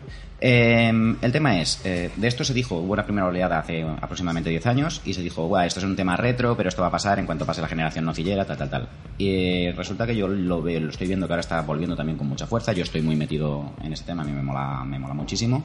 Y veo que es una cosa actual, que no es una cosa solamente que, que mira, que mira hacia atrás. Y creo que puede haber todo un movimiento cultural y no solo musical detrás de esto. Y esto es lo que Muy me bien. gustaría traer. Pues ese es el minuto que tienes de exposición. Venga, niños, votaciones. Que nos cuente cositas. Vale. Pues votación a favor. Adelante, Andrew. Vale. Échalo todo. Los que me conocéis sabéis que soy un envenenado, sobre todo del, del, del- del cyberpunk. A mí el cyberpunk me pone, me pone muy enfermo, me pongo muy loco hablando del tema, ¿vale? Y que todas las, todas las movidas retro hacia, hacia los 80 y los 90 y, y aquello, aquel momento cultural, pues me gustan mucho. También me gustan mucho ese tipo de sonidos, eh, de los cuales, por cierto, estamos teniendo algunos ejemplos chachis aquí con Perturbator y demás en, el- en- en la banda sonora de hoy que no me pasan desapercibidos, ¿eh? Gracias, Kili. Y, Yeah. y, bueno, y el tema es que mm, yo creo que es, es- este tipo de creación que no está siendo tan conocida comerci- comercialmente, eh, nos está flipando mucho en pelis, nos está flipando en videojuegos, pero en realidad lo que tiene por detrás es que se está- estamos revisitando una, una manera de hacer estética porque tenemos unas preguntas que nos están re- unas problemáticas que nos están revisitando a nosotros ¿vale? entonces creo que ante la posición que tenemos ahora en el mundo que yo definiría que es un momento bastante cyberpunk en el sentido de la literatura de los 70 de, de high tech low life mm, vidas de mierda con alta tecnología y, y de pérdida del individuo y todos contra todos pero Qué grande, mundo- high tech, low life. Creo que estamos, eh, estamos un poco en eso y estéticamente pues damos respuestas creativas a eso. Y ante eso creo que hay tres, tres canales. Uno es abrazarse a un pasado idealizado, ¿vale? Que es el, el retro y el, el ochenteo y todo esto que decimos aquí y tal. Otro es abrazarse al futuro idealizado de un pasado. También entraría por esta, por esta, por esta categoría. Otro sería renegarse, que es la parte punk, y dentro del, del, del synthwave hay una cosa que se llama, una, una movida que es el dark synth, que es como Perturbator o grupos como Tommy 86, que, que tienen temas distópicos, Más muy punk, ciber, ¿no? muy más agresivos, más oscuros, mm, que es como la parte de yo reboto con rabia contra la situación que tengo ahora, no la entiendo, pero me genera una si- situación de angustia vital. La otra es adoro un pasado maravilloso de los 80, con unos sonidos guays, con un, un chico con su deportivo y su rubia al lado, se van hacia el sunset perfecto y todo maravilloso. Outrun total, total, que es el que es el retro. Y luego hay una tercera que es como más, más psicodélica, que es el, vaporwave o el synthwave puro, digamos eh, así, que es el, bueno, yo genero desde ahora, desde mi sensibilidad en abstracto y, y- lo sueño. Y creo que son tres respuestas casi que inconscientes y que me las encuentro en, en la música, pero empiezo a ver que en la ilustración gráfica, en pintores, tal, que en la narrativa empiezan a haber películas, ¿no? Que además han ido acopladas a esta música. que la primera onda del, del synthwave vino con la película Drive, por ejemplo, muy de la mano. Brutal. Y es una película que Brutal. yo creo que expresa un poco esta... La amo, fuerte. Expresa un poco esta, esta lentitud y esta, esta pérdida del individuo que está un poco ahí, que no se sabe qué hace, y esta dictadura del presente, y un poco combina todas estas cosas. Yo digo, aquí hay un movimiento cultural encubierto y no está saltando a la palestra y no sé por qué. Muy bien. Pues a ver, niños, opiniones. ¿Quién, se arranca? ¿Quién le va? Vale. No estás andando a la palestra y no sé por qué. Vale, mi respuesta al por qué es porque tiene algo de reivindicación detrás y un concepto artístico y profundo de reflexión y por eso no salta a la palestra. A la palestra solo salta lo que es más media. Significa, eso no significa que nadie lo vaya a consumir. Creo que es un movimiento. Y como movimiento existe, tiene su nicho, pero se está quedando en el nicho. ¿Por qué? Porque lo que consumimos la mayor parte de nosotros, eh, el máximo común denominador, no es lo que nos define a todos nosotros, simplemente es el máximo común denominador. Entonces, nada que sea suficientemente complejo para tener que analizar si yo estoy en un momento en el que esto realmente me impacta, no es una tendencia, o sea, cualquier cosa que lleve ese tipo de reflexión, para mí no será más media no, va a impactar a toda la masa. Esa es la respuesta a esa parte. Y la otra, en cuanto a todas las eh, exposiciones de las tipologías de este movimiento que ha habido. Me flipa fuertemente el synthwave base, el que no es simplemente me acuerdo de un pasado fantástico de lo que fue o estoy rabioso por este presente que tengo desde un punto de vista cyber, cyberpunkero, sino desde el punto de vista más casi, en vez de high-tech low life, lo diría como un high-tech high life. En un momento en el que, pues tío, ¿sabes? A lo mejor me estoy dedicando ahora mismo al mundo de las tecnologías y estoy cobrando una pasta suficiente para llevar una vida cómoda. A lo mejor realmente tengo toda mi casa tecnificada, conectada y Internet of Things a tope. Y vivo pidiendo en Amazon las cosas me llegan en 24 horas. Mi vida más o menos está bien, hago lo que quiero. Tengo todos los cacharros que quiero, pero me sigo preguntando qué me falta en ese agujero dentro de mis tripas. Cuando estoy en un momento así, creo que el synthwave abre una parte artística de intento encontrarme desde un punto de vista casi sesentero, ¿no? Casi desde el momento en el que tripaba e intentaba encontrar todo, desde el abro las puertas de la percepción, eh, en un momento psicodélico, con drogas y rollo hippie y tal, a vu- vuelvo a la tecnología y a través de navegar a la tecnología, casi como hace el cyberpunk, en estos momentos en los que te piras, te conectas a la red, ¿sabes? Es, es toda la literatura, todas estas mierdas que habían que nos llevaban a esa magia. De- de- de- literal, esa mística que había ahí, pues lo hago a través de la música, que la música consigue que te pires, tío, que se te pire el chaveto. Yo tengo una pregunta. ¿Se puede disfrutar de este, género, de este género musical sin toda esta movida? Es decir, sin preocuparte de todo lo que representa. Se puede, se debe y se hace. Sí, decir, solo yo, solo yo. Esto, es- esta paja mental eh, es una cosa mía. Los creadores y, y- y las obras no creo que estén hechas desde esta perspectiva. Lo Yo digo creo que la porque- gente no es consciente de que está participando en movimiento. Lo digo porque creo que estoy bastante de acuerdo con Kili en que eh, lo que triunfa realmente es. eh, o sea, si le añades capas de dificultad a disfrutar de, un- de una cosa, eh, va a triunfar menos. Esto es así. Es nicho. ¿Vale? Es- eh, evidentemente es nicho. Bueno, pero Vale. esto tiene un rollo también como cultura que es interesante porque no es tanto lo que haya pensado la persona que hace una propuesta o que lanza la pregunta, como la forma en la que se responde o se consume. Por ejemplo, cosas que tenemos en común el señor Daigo y yo. Los dos somos unos flipados del FTL, que por cierto, Sí. da para estudiar si la banda sonora se consideraría en- y en qué de los subnichos Mm. dentro de la electrónica esta nueva que estamos comentando entraría, ¿vale? Pero a los dos nos flipa una cosa de ese juego, que pasa también en el Hotline Miami, que también Es, otro, es, que es, es la película Drive llevada al videojuego, videojuego. casi. Y es, es la, la ausencia de moral en Vaya. las decisiones y los protagonistas. Eso es todo un nicho que Sí. voluntariamente los creadores de la obra dejan vacío para que tú rellenes como quieras. Brutal. Entonces, eso nos está poniendo de manifiesto que detrás hay una idea cultural de, oye tíos, ¿cómo somos ahora? ¿Cómo vamos a ser? Que igual sí que tiene que ver con el género, como lo tuvo que ver con el cyberpunk o con el propio punk. y desde la diversión. No sé cómo decirlo, ¿sabes? Esa es la parte que, que ha, ha propuesto Daigo y es todo esto lo, lo metemos, la peña, que nos podemos enganchar a decir, me cago en Dios, todas las cosas que hay ahí detrás, pero, pavo. Cógete el cubata y menéate un rato escuchando synth y mola un rato y ya está, y vuélvete a tu casa. Mongo, ¿no? No, yo me siento representado por lo que habéis explicado aquí, pero no es un, no es un género musical que me atraiga realmente.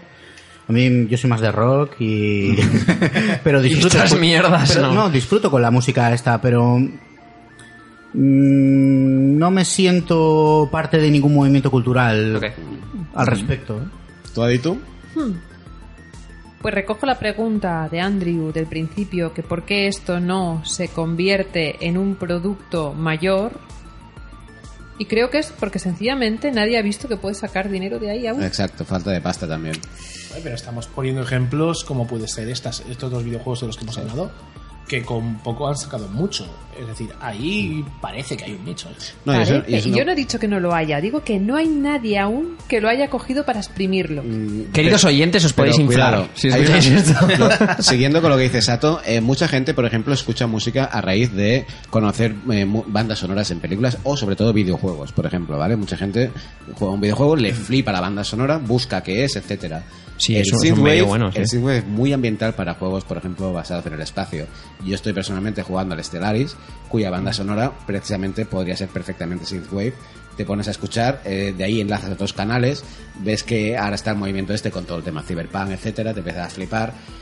Es decir, yo creo que en el futuro sí que va a escucharse más de esto, sobre todo en este momento no ha llegado, pero cuando llegue Cyberpunk 2077, Sí, será va pegar- va a pegar una patada gorda. Bueno. Esto yo creo, o sea, es... musicalmente se está estableciendo. Yo Sí, lo sigo un poco el tema y hay muchos sellos, hay mucha diversidad de producción. Hay un- Lo que pasa es que hay gente que dice esto es una onda, esto es una cosa momentánea porque es un rollo de estos de estos de, de retro y se va a pasar. No se sabe. Pero yo creo que no, yo creo que, que es algo muy presente. Kieli. Pues aprovecho para, para lanzarle a Her Doctor aquí una bomba de efecto que no sé si querrás que sea Dale, dale. el chape Bueno. de la situación, A pero ver. te voy a joder vivo y es, queridos oyentes, los que estéis escuchando esto, lo que os quería decir es que pronto podremos disfrutar de un podcast eh, dedicado puro entero a todo este movimiento, toda esta cultura, productores, editores, eh, todo lo que hay, llevado por aquí nuestro querido Doctor Andrew, que nos va a traer la mandanga buena del Seedwave. Sí, sí, ¿Nos puedes adelantar algo? Bueno, hay mucho que decir. Bueno, es una, eh, es una idea flipada mía. Yo, precisamente, como he hecho en falta que esto se conozca más y que,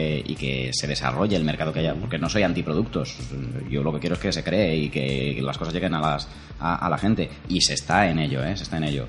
Pero bueno, yo creo que no, no se está conociendo tanto y que no hay tanto dedicado a la cultura que pueda haber por detrás, a la cultura cyberpunk y a, y a quienes están creando aquí con nosotros. Entonces quiero traerlos y hablar con ellos y ver cómo va este arte. Muy bien, pues- defender que es movimiento. Proyecto Genial, ese, pues. proyecto Synth, tío, lo tenemos ahí a punto de caramelo. Pues ahí lo dejamos. El señor Andrew ha aprovechado para meter cuña de su nuevo podcast, así que nosotros le hemos dado pie. Siguiente bien, tema, vamos a ver, vamos a cambiar de temita. Uno rosa, uno rosa. Los rosas son los que más me gustan de momento, creo que sí. Vamos a ver. Me gustan más las rosas. A ver, eh, uy, este, vale. El humor vetado hoy en día. ¿Quién ha puesto esto? El público, El el público. público, el público es un bullero, ¿eh? El o sea, público público de- bullero. Lo de- tiene que, lo público tiene que defender Andrew. Vale, pues Andrew, vas a tener que. A no ser que el público se haya se Claro, atreva el a venir público al micro. dice que te den por El público saco. dice que te den por saco, muy bien.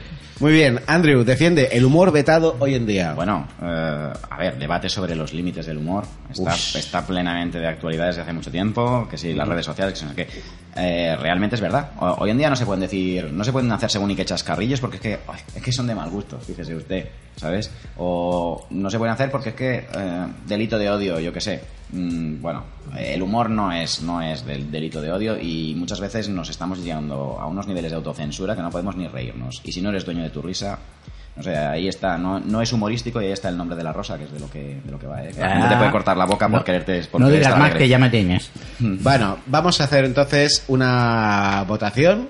Vamos a ver que, que- si queremos hablar de esto o no. Venga, votemos. Ok, pues por unani- unanimidad Vale. vamos a hablar del tema el humor vetado hoy en día. ¿Quién quiere abrir el melonaco Vamos- este, el, jardín? fuertes, ¿eh? El jardín. El jardín, venga, ¿quién, quién lo abre? Venga, Bungo. Venga, ahí. Eh, Ya que no hemos dejado de hablar de los gilipollas, pues vamos a hablar, vamos a hablar de los gilipollas. Ahí está. Sí, sí, eso está muy en relación ¿eh, con Los, lo que quería los ofendiditos, va. Pero bueno, aquí creo que mm, eh, Andrés ha puesto el, el dedo en la llaga y esto en novelas como El nombre de la rosa ya se hablaba de estos temas. Yo creo que el humor mm, no, no tiene que tener límites. No sé tiene qué pensáis vosotros, pero- Ningún tipo de censura. Ningún tipo de censura. Muy delicado eso, ¿eh? No estoy de acuerdo. Venga, pues. Vale, o sea, o sea, primero tu disertación me ha parecido un ojete fuerte porque no estás argumentando nada. Yo creo esto, pero ¿por qué? Pues sí. antes, antes de ir con todo lo gordo contra, contra eso, lo que te diría es, da- dame un por qué. Qué agresivo, ¿eh? No, no, agresivo es, tío, ¿por qué? ¿Sabes? Pues lo que te estoy diciendo, el, el humor en sí mismo, si, si tiene, si le pones mm, cercos, si le pones limitaciones, pierde el sentido. Eh, de hecho, hay veces que requieres, eh, acudes al humor para hablar de temas que son muy delicados. ¿Entiendes? Mm, yo, yo entiendo que haya gente que se pueda, o sea, realmente, si, si, si nos ponemos a cualquier cosa puede ofender a cualquier persona. ¿Vale? Eh, la gracia un poco de que lo hagas con humor, ¿vale? Eh, es que lo conviertes en algo menos, menos, menos serio, menos, menos oficial, menos, no sé, más, más distendido. Lo- distie- el humor distiende. Sí, Con lo pero- cual, ponerle límites de qué podemos hablar o no me parece feo. Sí, pero ahora te doy paso, Kili. Eh, pero cuidado con lo que estás diciendo porque Mm. efectivamente el humor es un arma para hablar de temas que eh, a lo mejor no se pueden hablar de forma seria. Pero también tienes que tener en cuenta que a lo mejor estás tocando un tema que una persona está muy sensibilizada con ese tema en ese momento. Haces un chiste sobre, yo qué sé, eh, muertos tullidos. ¿Vale? Y una persona que precisamente ha perdido a su padre en un accidente, Bueno, pues- eh, con, perdiendo un brazo, pues a lo mejor no le hace ni puta gracia. el- el- bueno, es que dentro, Claro. o sea, que, que hagas humor no significa que no puedas tener mal gusto al hacerlo, ¿eh? Claro. O sea, eso no son cosas. mm, Aún así, yo defiendo que se debería permitir cualquier cosa. Exacto, o sea, per- perdona que, que, que incise en, en este, en este comentario que has hecho, pero eh, yo lo del... sí, sí, tal. Incise. Sí, que haga un inciso Sí, sí. ¿vale? en el comentario que has hecho y es lo que lo del mal gusto Mm. se puede hacer humor se puede hacer humor de muchas maneras se viene haciendo humor desde el principio de los tiempos Sí. ¿entiendes? y era una válvula de escape y una forma de criticar aquello que no se podía criticar oficialmente bufón. Sí, sí. ahí está Kili. Entiendo el arquetipo del bufón, el, el arquetipo del ragabáis para los frikis de Hombre Lobo. Eh, el, arquetipo de, el arquetipo de alguien que puede quejarse para de, de los que nadie se puede quejar, ¿no? De lo que nadie se puede quejar, o sea, es sano. Que exista esta forma cultural es sana, es necesaria, tiene que estar. Tenemos que tener libertad a la hora de construir, tenemos que tener culturalmente posibilidad infinita de poder crear esta, infra- esta estructura y a partir de ahí, eh, pues liberarla y, y- y- generar pensamiento, conversación, o sea, Totalmente de acuerdo con eso, pero por otro lado lo que tengo que decir es el humor es puede llegar a convertirse en una toxina de la comunicación. A través del humor puedo estar velando un montón de problemas que yo tengo a la forma de comunicarme contigo. Como no me atrevo a como no quiero hacer algo concreto, utilizo el humor como una forma de defenderme, como una forma de no decir lo que tendría que decir para poder estar sano comunicándome contigo en una forma objetiva. El humor se utiliza en una forma de defensa pasiva o incluso una forma de defensa agresiva. Para mí lo importante es la intención con la que lo estás haciendo, la sensibilidad. O sea, humor libre, sí. eh, no tener ningún tipo de consideración ni de respeto, ni pensar en los demás, ser egoísta, no. Vale, Bungo, dale la réplica y luego interviene Andrew. yo lo que considero es que eso igual que el mal gusto es un mal uso del humor ¿entiendes? Ya. Bueno, eh, Según eh, tu punto de es, vista. Es una, es una herramienta. El, el humor es una herramienta. Se puede usar bien o se puede usar mal. ¿Vale? Es ¿Y- un mal uso en ¿Y ese quién lo- caso. y quién lo determina? No, no, nadie lo determina. O sea, yo, eh, el, el uso o el usuario del- de la herramienta en este caso. Andrew. Bueno, yo El decir- bien y el mal. Sobre los límites del humor, quiero decir que quiero poner sobre la palestra un- un- una pequeña incoherencia que tenemos culturalmente. Y es que en lo íntimo, en lo, pers- en lo personal, cuando tú pasas por una situación difícil en tu vida, a menudo te animan a, a no tomarte las cosas tan en serio, a ser capaz de reírte de ti mismo, de lo que te está tocando la fibra y te lo está haciendo pasar mal. Y en ese sentido el humor es muy positivo. Es muy positivo, pero es muy difícil. Porque hablamos de, de pasarte en los límites del humor contra lo que más sensibilizado estás, que es- son tus propias mierdas. Eh, esto a la gente se lo animamos a hacer cuando se trata de darse a ellos mismos y les decimos que cuando se trata de los demás no lo pueden hacer. Y Bueno, sí, que, sí, es que, que- sí que entonces ahí yo quiero distinguir entre lo que sí es humor y lo que no es humor. Lo que no es humor es atacar a alguien. Correcto. Los, def- los defensores de la moral actuales. ¿eh? O sea, cuando, cuando los chavales de tu clase te hacían bullying y se metían contigo y se reían y se partían la caja y estaban súper felices, pero te estaban O sea, el haciendo Nelson. mierda, Ja, ja. eso no sé si es humor. No. Eso, eso es maltrato y es un abuso de los demás. Le voy a dar paso a Adito y luego quiero añadir una cosa. Adito. Vale, porque aquí estamos, creo que mm, hablando de muchos conceptos a la vez. Mm. Y desde mi punto de vista, bueno, yo había entendido este tema como el humor. El humor a la hora, no tanto. O sea, el humor cuando haces coñas y chistes sobre cosas o personas. Porque sí, señores. Sí, Podemos pues hacer puedes personalizar de el humor, ustedes. sí, sí, claro. Fantásticamente.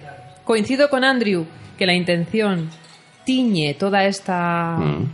toda esta capacidad de hacerlo, pero de todas maneras.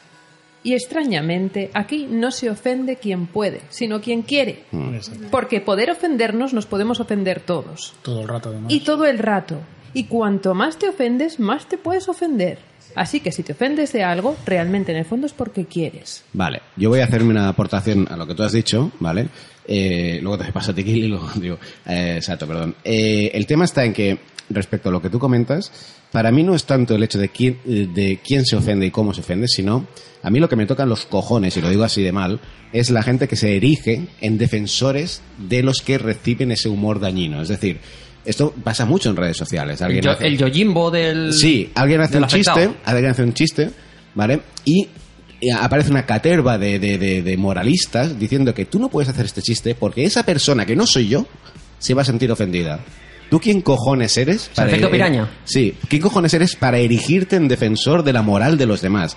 Esto es lo que me toca a mí los huevos de los límites del humor de hoy en día. Y lo quería soltar aquí. Hoy, en, di- perdón, que hoy, hoy en día hay gente que ha ido a un tribunal, ¿vale? Por hacer chistes de, de una persona que en redes sociales ha dicho públicamente que no se siente ofendida por eso. sí. Y sin embargo, un tercero ha podido llevarlo ante un juez. O sea, estamos. Ya, ya, ya. Pero yo hablo ¿Dónde a nivel más global, ¿eh? Incluso. Ujú. Kili, dime. Vale, una cosa es el moralismo, que es lo que estamos haciendo aquí, es como el mi, mi, mi, deberías, lo que deberíamos hacer, o sea, el deberías, tendrías de la puñetera cultura, que cuando pones estos reglas de lo que tiene que ser, las cosas con las que te Sí, mides, sí. los arquetipos de lo bueno y de lo malo que hablábamos antes, estás tocando los cojones a Tokiski. Una cosa es esta movida y otra cosa es... eh, eh, es diferente, o sea, la libertad que hablamos de- a la hora de poder reírte de las cosas, aprender, liberar presión a la vez, está interesante, tiene toda esta parte necesaria, pero antes eh, habías comentado una cosa que es, bueno, una cosa es humor y otra cosa es pues meterte con los demás y eso no es humor. Pues estoy en contra, tíos. El humor más básico es el humor de me río de la debilidad, me río de las cosas que yo considero menos que yo. Ese es el humor más básico que existe en la naturaleza. Es. ¿Te has caído? Me río de tu puta cara porque te has caído. Ja, ja, ja, te has caído, te has pegado una toalleta, te has hecho daño, me río. Eso es el humor más básico. O sea, tío, te has hecho daño. Ya, pero me río. Ah, eres enano, me río. Eres calvo, me río. Eres gordo, me río. Eso es así. El, el chiste racial, el chiste del menos favorecido. Es cierto que es jodido. La intencionalidad de lo que hay detrás. Hacerlo de un modo. Es complicado. Y luego, est- esto es una cosa que lanzo, ¿eh? que me gustaría que se, que se tocase. Porque lo siento, pero el humor va de meterse con los demás y sobre todo con los que pueden defenderse menos. Esa es la base del humor. El que se ha caído es el que me río de él. Bueno, ¿Vale? luego, luego hay muchos más niveles, ¿eh? Pero bueno. Claro, hay otros humores más inteligentes y tal, pero ese humor es de los más básicos y es de lo que hay. Y eso es mal gusto, eso es humor base, chicos. Y eso es una parte. Y la otra no sé, se me ha ido el perolo. Pues sí, pero Pues ya así que le doy siguiente. paso a Sato. Que te has drogado, te has drogado. Me he drogado. No, eh, hablo mucho. Aquí es que se nos juntan historias. La primera es que como somos bichos que vivimos junticos y en manada, pues tenemos las reglas estas gregarias que nos joden vivos. Entre ellas, los tabús. Entonces, no sabemos muy bien qué pasa, pero el humor, una de las cosas, una de las funciones que tiene, es cargarse el tabú. Y cuando alguien se carga Ya. mi tabú, que es con lo que yo sobrevivo, pues me siento incómodo. Y esto lo entiendo, lo respeto, pero precisamente tendría que hacernos pensar. Y luego la segunda es que yo no sé qué nos pasa como especie, que confundimos lo que nosotros pensamos con lo que es real. Es decir, si yo Ay, hago, qué bueno. si yo hago una broma sobre un atentado terrorista o un salto de altura de Carrero Blanco, yo no le he puesto una bomba a ese señor. No me puedes juzgar por haberle puesto una bomba. No puedes, no se te puede ocurrir esta bobada. Porque lo que me estás diciendo realmente es que el problema que se nos ponía a los roleros lo tiene el resto del mundo en sus Sí, ojos. sí, sí, sí. Que confunden una cosa que es ficticia con una cosa que es real. Yo me tengo que poder reír de cualquier cosa, de cualquier persona. Y si esa persona se ofende, debería hacer un trabajo de por qué me ofendo. Y lo siento por todas aquellas minorías, porque entiendo que es jodido. La de mí se han reído con- por, por- por cuestiones físicas, por cuestiones grupales. Por, entiendo que es jodido, pero también. Cállate gordo. Claro, también te, también, te pone en, también te pone en tu sitio. También te enseña de qué cosas te tienes que proteger y qué cosas tendrías que poder eh, resolver por otros lados.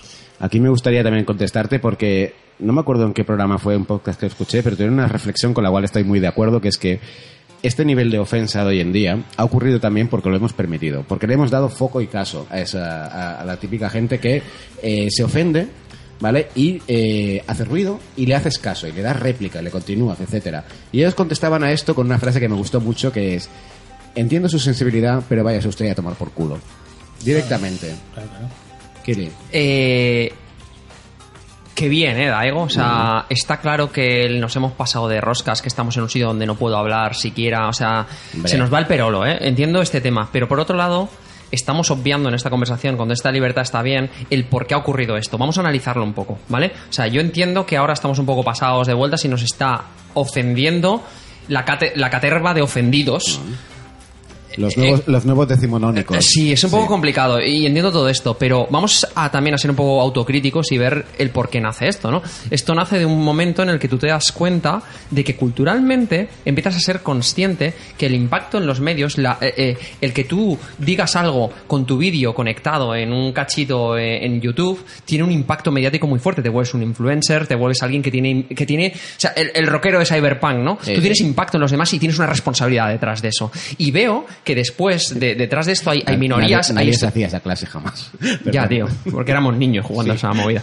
O sea, sé- Dorcan. es- Salvo Dorcan, sí, bueno, es igual. Y Bueno. baila salsa. Eh, escuchaba una cosa, el, el- el tema de esto es, lo que quiero decir es, hay una responsabilidad del impacto que generas cultural. Si tú no paras de emitir en los medios me río de los negros, pasa que te estás cebando a nivel racial y estás generando una especie de permisividad a, una, a un maltrato racial que está normalizándose en la sociedad. Si solo hay humoristas riéndose de negros sin No, parar y no, nadie No, hace nada, Eso lo, genera- regula, eso lo regula la propia sociedad, simplemente. y la propia sociedad dice No. que hay más permisividad, Pero tíos. debería regularse. Sacamos el machismo encima de la mesa. No atendiendo a este tipo de, de- de- de exposiciones, Eh, no censurándolas. sorry. Es que la idea que tienes... Como el machismo.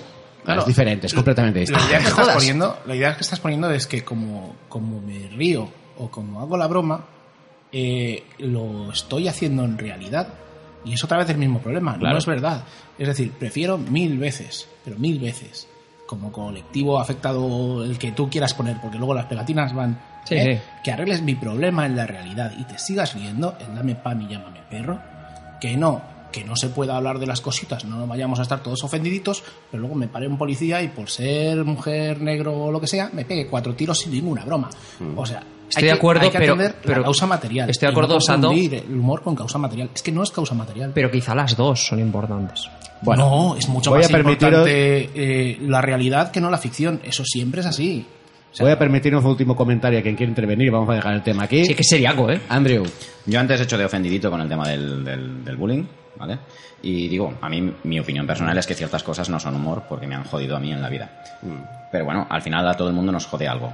Pese a esa opinión, quiero romper una lanza a favor del mal gusto, como se ha hecho muchas veces. Bien- Bienvenido sea el cine gore y todas las cosas canallas y que, que queramos, ¿vale? Y quiero romper una lanza a favor del sin límites, porque, oye, mira, eh, el mundo funciona así, la gente se expresa así, y además, si empezamos a poner los límites, los límites siempre se ponen a favor del poder. exacto.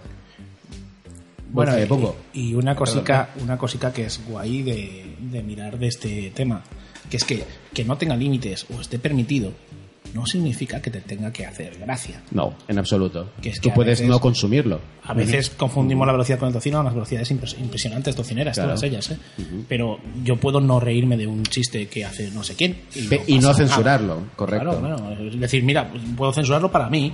De, a este tío no le voy a hacer ningún ni caso porque no tiene su sentido del humor, no me gusta. Pero no organizas, no organizas campañas en change.org. Hoy, si pues. Bueno, sí, al final, si quieres organizar una campaña y la gente te sigue, el, el caso, el, el caso es, eh, estaría muy bien poder ponerle límites a, a ciertas cosas, pero el problema es quién lo va a regular.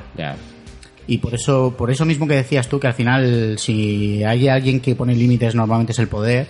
eh, yo prefiero que el humor no lo tenga y poder poder reírme o hacer ver a la gente, aunque sea a través del humor, dónde están los problemas reales de la sociedad.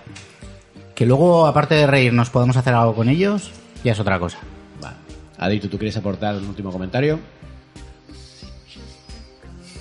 Que los límites suelen siempre convenir a determinados grupos. Y aquí el problema es si ese grupo es un grupo que a ti te interese. No sé. Ok. ¿Qué le acaba? Eh, poner límites es un puto error. Poner límites no nos lleva a ningún sitio. Lo que creo que sí que aportaría es libertad absoluta, pero concienciación detrás de lo que haces. Educación, y entonces bien. escoge, tronco. O sea, libertad en hacer eso. ¿Qué pasa? ¿Qué? Perdón, pensaba que... Ah, Ah, vale, perdón. Vale, sigue, vale. sigue, no pasa nada. Hacemos después el rollo Eh, del pollo. Eh, lo que decía es que los límites realmente em, son un problema porque si me pones límites está, como vosotros decís, supeditado a quien pone los límites. Claro, no me pongas claro. los límites, déjame hacer lo que quiera. Ahora, edúcame. Dame, dame la realidad de que cuando yo hablo estoy impactando a qué sectores, cómo se puede sentir los demás. Enséñame empatía, enséñame cómo esto funciona, la realidad que hay y entonces déjame escoger si lo consumo, si lo replico, si lo hago con conciencia, cómo estoy generando esto. Y orgánicamente nos autorregularemos. No me limites, pero no me dejes hacerlo sin saber cómo impacta, porque tíos, impacta. Vale, o simplemente analízalo en vez de en vez de censurarlo. Vamos a tener una intervención especial de nuestro técnico Vito que quiere aportar algo sobre el tema. Bueno, esto volvemos a lo de antiguo, lo que, lo que habíamos comentado antes de la gente es gilipollas. No vale, Eh, lo siento, lo siento, pero es así. Me gusta, me gusta. Que, que le tengas que decir que eso es una puta broma es un chiste. Uy, eso es muy complicado, Vito. Eh, la gente, ¿Por la, comprensión lectora del humor. Claro, es- siempre va a haber alguien que se va a sentir ofendido de cualquier chiste. Sí, sí, claro. Eh, gordo De cualquiera. mierda, pero es broma. Gordo de mierda, pero es broma. Bueno, Eso es bonito. no, Bueno, a ver. otra vez volvemos Cuan- a un Si mal te lo uso. hacen directamente a ti, sí. Claro. Si lo hacen genérico, Es un colectivo. es una están- broma. Es, Vale, es un chicos. chiste sobre un colectivo. Esto es un tema complejo que y no vamos. hay que saber aceptar las bromas. Y si quieres, pues le, se puedes le puedes hacer una réplica. Claro. Le puedes Toma mi replicar, zapato en tu cara. pero ir al juzgado por hacer una broma. Es que me llamaron gordo. Hombre, Claro, señor, o sea, está no usted me un poquito jodas. entradito en carnes. Y soy el primero que tiene estos problemas, como otros muchos. Igual que Y yo. No puedes ir por la vida ofendiéndote por cualquier cosa porque estás Bueno. cogiendo regalos que no Pero son Chicos, pero es cualquier cosa. Ok. Cualquier, por cualquier cosa que me ofenda, me- te puedo llevar al juzgado. Vale, hemos, os- hemos advertido que este era un tema peliagudo, así que voy a cortarlo aquí, ¿vale? Porque eh, esto es un debate que todo el mundo está teniendo hoy en día, en todos los medios, en todas las redes sociales, en todos los grupos de, de- de debate, y nadie va a sacar una conclusión real que satisfaga a todo el mundo. Así que vamos a cortar aquí el tema de los límites del humor y vamos a sacar otro. Y la otro opinión tema. de lo dicho es de cada uno y súper bien, ¿eh? Exacto. Muy bien, tema amarillo. A ver, este último era rosa, ¿eh? No me deis más rosas. Pero eran los que más te gustaban. Eh, ¿En serio? ¿En serio? ¿Me has sacado esto? El tema, que evidentemente es de Kili sin saberlo, es el té. El té, la, la hierba, el, el, el hierbajo. Muy bien, pues, ala, un minuto para defenderme por qué hemos de hablar del té. Porque a través del té puedes eh, descubrir un nuevo mundo de vivir todo lo que haces en tu día a día. Eh, no es una hierba, es una forma de hacer las cosas, es una forma de consumir un montón de experiencias, eh, te ayuda a descubrir a ti mismo, te ayuda a parar, te ayuda a reflexionar, te ayuda a conectar con los demás, te ayuda a aprender. Es una forma en la que te das cuenta de, desde lo simple, desde la- el mismo hierbajo, cogido en un par de variedades y poquito más, puedes llegar a hacer una alquimia de un montón de posibilidades desde el punto desde que intervienes como persona y todo el proceso que haces. Está hecho desde el punto de vista desde el individuo para compartir, para estar tú solo. Hay un montón de cosas que creo que no están llegando a la sociedad actual y de beneficios y nos quedamos en el... Ha salido en Instagram qué guay me estoy haciendo el matcha y qué poser soy y la realidad es que detrás del té hay un mundo muy bueno para descubrir eh, una experiencia tanto para ti solo como para compartir con los demás. Muy bien, pues. Claro que sí, guapi. Hija de puta, ¿eh? Estáis marcando un Lintel for esto, ¿eh? Poco loco. Vale, pues eh, la exposición de Kili está ahí, niños. Vamos a votar Yay or Nay sobre el tema del té. Ok, ma- mayoritariamente Kili, I'm really sorry, pero no podemos hablar de tus infusiones mágicas. Quiero Así un- que... un comentario, disculpa. Sí, sí. Me encantaría oír a Kili hablar durante horas sobre el té, pero no soy competente Yo para tampoco. que discutir No. sobre, sobre, sobre el té. No sé nada, yo tomo tam- café. Yo tampoco me siento cualificado, pero No. me encanta cómo vendes la hierba, tío. Sí, sí. Si algún día necesitáis pasar mandanga, contratadme. Ya tenemos el comentario del podcast. Tengo Muy un bien. MBA para vender hierba. Ta, Me gusta bien. ser donante SM, me gusta a mí tirar la piedra allí y esconder la mano. Oye, este es el de, el de Museo Coconut, ¿no? Sí, de- sí. ok. venga. Muy bien, seguimos. Siguiente tema. Darme un, un tema amarillo, a ver. Toma, amarillo amarillos son los malos o los buenos. A ver. ¿El té de qué color era? Mira, la falta de guiones originales para las series. ¿Quién ha puesto esto? Lo he puesto yo. Vale. Andrew, adelante. Bueno, eh, estamos en una época en la que estamos viendo que está saliendo en Netflix y por todas partes cosas guapísimas. Hemos hablado antes de. Son de seis. De Gaiman y de. Y de bueno, pues de Good Omens, de American Gods, de mogollón de, de- de- hay mogollón de producción audiovisual en diferentes formatos, cosas que estaban en cómics se están llevando a, serie, que estaban en serie, bueno, el transmedia está por todas partes, pero es un transmedia de replicación, de llevarse una obra de un medio a otro, que me parece guay cuando se hace por motivos artísticos, pero como mercado me fatiga un poco que, que los creadores de, pues sobre todo en concreto de series y de, y de películas, pues que vayan todo el rato a decir, ay, hemos descubierto que existe el cómic, que ya, es una cosa, ya no es una cosa para cuatro frikis y que va a vender un montón cualquier cosa que adaptemos a, a- a serie. Pienso, ojo, vale, y si creáis un poco para el, para el propio medio directamente, ¿qué va a pasar? Porque me parece que nos estamos un poco fatigando nuestro fondo cultural a fuerza de hacerlo así. Muy bien, pues esta ha sido la exposición de Andrew. Niños, votaciones. Dedo arriba, dedo abajo. Bueno, mm, vale, ok. Tenemos votación a favor, así que, eh, vale, pues...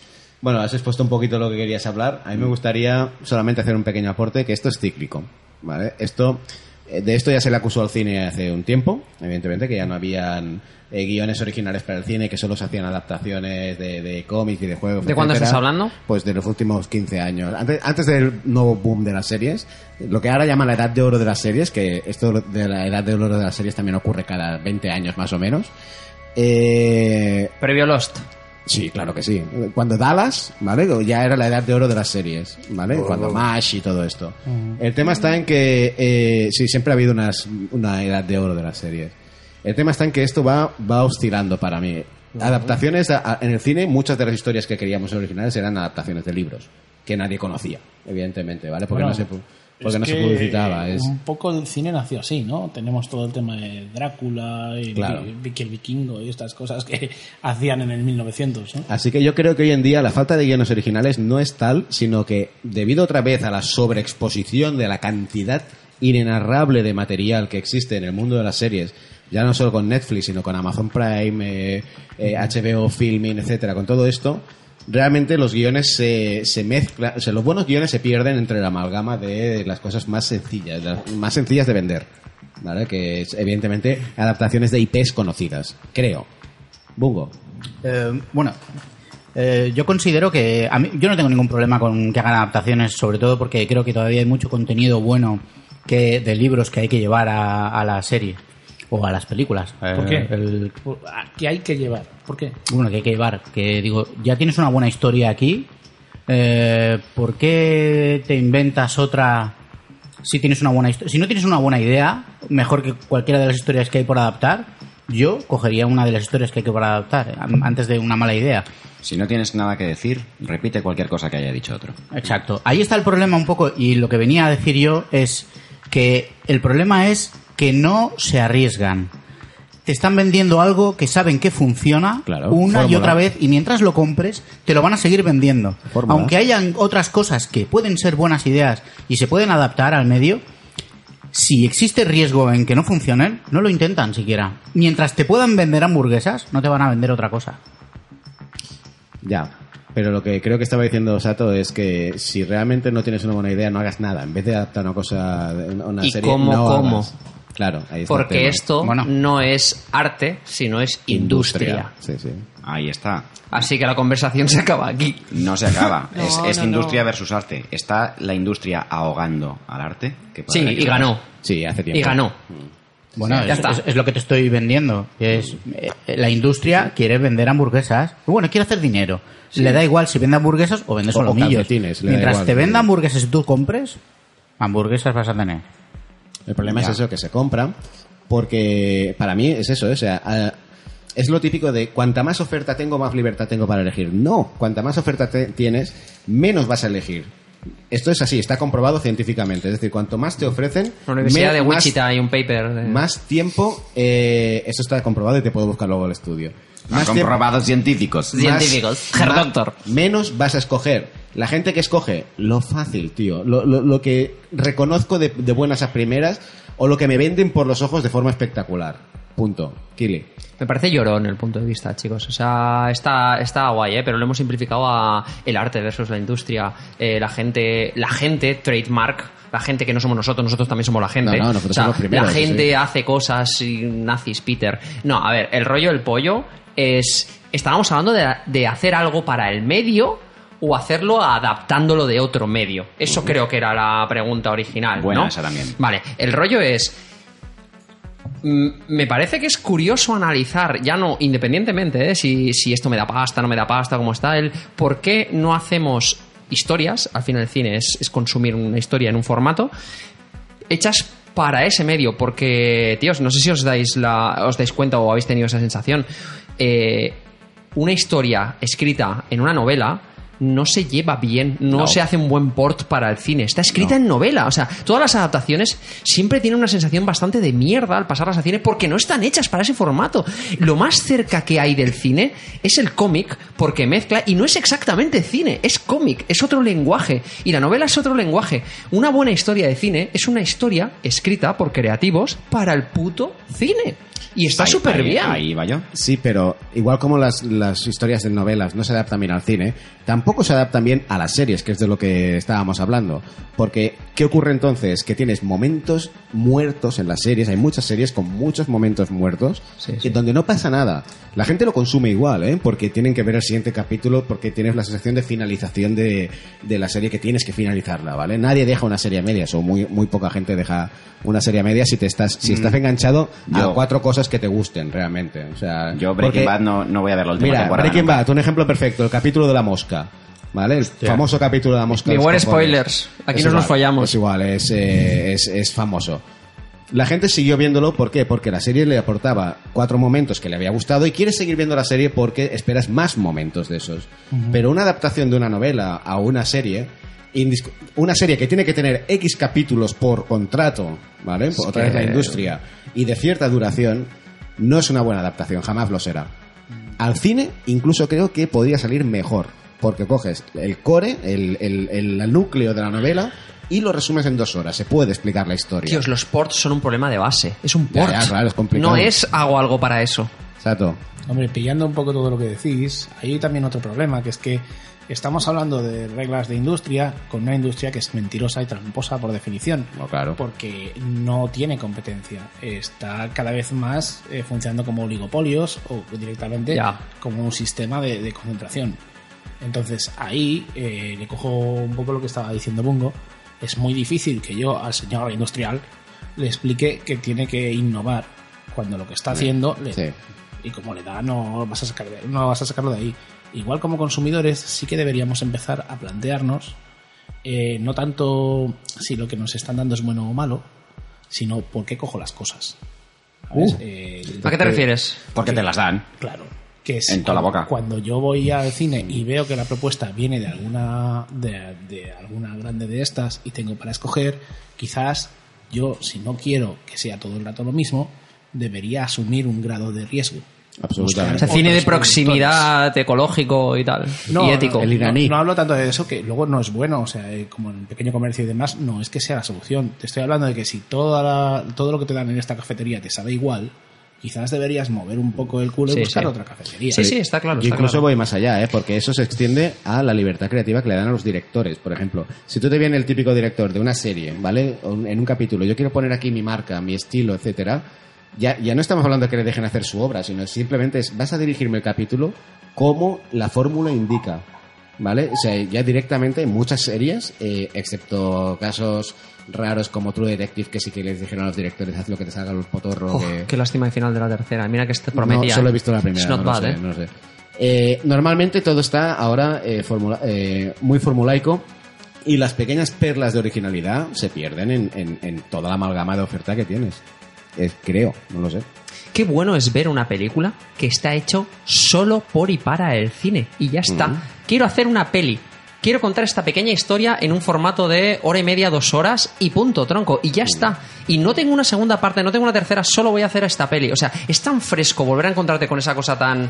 Bueno, pues es una peli. A lo mejor es un... ¿Me?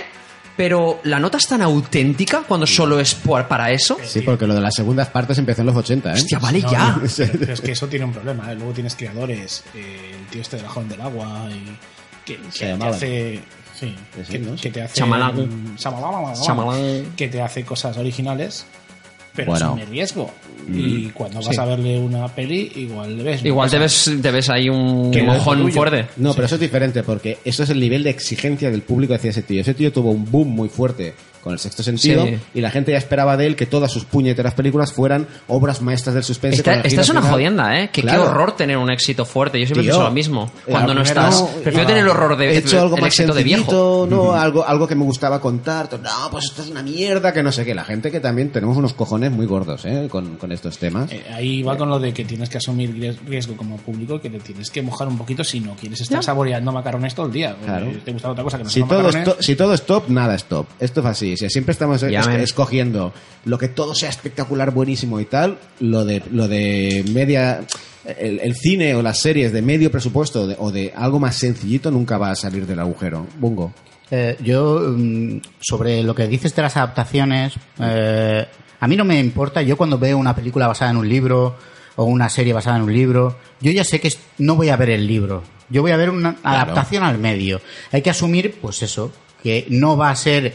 Yo cuando voy a ver El Señor de los Anillos, pues No, que sea no, tenía que decirlo, no. Lo tenía que decir. Es, eh, desde pero- aquí recuerdos a Peter Jackson. Y su puta madre. y su puta madre, sí. Eh, la, la cuestión es, yo ya sé que voy a ver una adaptación a un medio y que no va a ser exactamente lo que yo tenía en la cabeza cuando leí ese libro. Pero eres ¿vale? de los menos, ¿eh? Bueno, sí, pero esto es una cuestión de educación. Hay que educar a la gente y saber pues que hay cosas que no es fácil eh, pasar de un medio a otro, y ya está. Pero y que lo que van a ver no es un documental del libro, es una adaptación Pero la al pregunta cine. la sigues teniendo ahí, es eh, ¿qué, qué aporta? Claro. O sea, yo quiero hacer una obra nueva, aunque sea una obra derivada. Esto lo entendemos. O sea, Sí. el ser humano siempre hace obras derivadas. Bueno, pero en la, en la Lo que adaptación aporta es tú que tienes llega más gente. Tú tienes flexibilidad. No, no solo por el impacto, porque el libro puede llegar a toda esa gente igual. Pero yo puedo adaptarla a un medio, ¿vale? Y da- darle mi propia marca y dentro de lo que es la historia, O sea, ¿vale? lo que me estás diciendo es lo que, que aportaría pues la, la visión de ese equipo sobre una novela. Claro, si esto tú se lo presentas así al público, la visión del equipo creativo de Peter Jackson sobre la novela de Fulanito. Que lo- igual que la lo mitad de la vendieron gente te así, dice, no, Mm, va- bueno, me parece muy legítimo. ¿sabes? Bueno, hay grandes cosas que son grandes obras que, que son adaptaciones, ¿no? Y- sí, sí, sí, es lo que te digo. el, es- Respl- el resplandor, aunque, aun- aunque el audio es infame, Bueno, es una adaptación muy buena. Y el- realmente y el- tiene mucho cine detrás. Y el autor original Joder, claro, puede cubre. estar. Mira, en el caso del Resplandor, el autor original no le gusta. no. Es una de esas cosas que tiene cruzadas. No le gusta, no, le, le- lo- la odia. La odia, la odia un poco. Pues está Ahora- fetén como cine. Pues ya está. Ahí tienes Tiene sus momentos. La verdad es que el doblaje en español tampoco es el mejor. Bueno, pero pues, bueno, pues míratela en original, tronco. Claro, claro. Ahora, el rollo está en, en- Es que el autor original tampoco tiene por qué tener razón. Es decir, igual esa obra sí que había que derivarla y ha aportado algo. La gracia de lo de ahora es mirar qué aporta. Si realmente me está enriqueciendo a un nivel cultural el tener esta película o.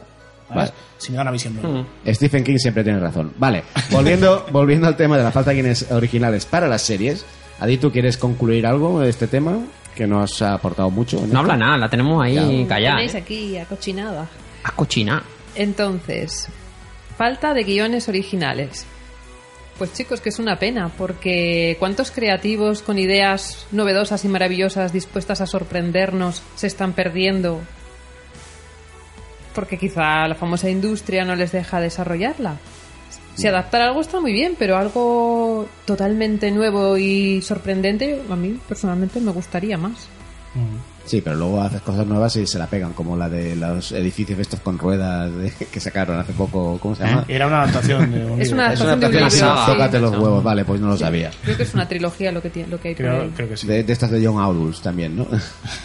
Muy bien. Mor- ¿Eran Mortal Engines? Mortal Mortal Engines, Engines, sí, estáis sí. hablando. Ya, sí, sí. edificios sí, sí. con ruedas. ahí La tengo pendiente, Hay eh, que pero- entenderte. Ese- Yo qué él, sé. él tradu- traduce títulos para la tele, ¿sabes? Muy bien. Edificio, edificio con ruedas. Pues nada. ar, ar mi arma. Como no podemos sacar una conclusión de esto porque no vamos a poder ir contra la industria, siguiente tema. Queda uno de cada color. Uno de cada color. Vamos a Yeah, ver. yeah. Secretaria, ¿cuál quiere usted? ¿De qué color le gusta más?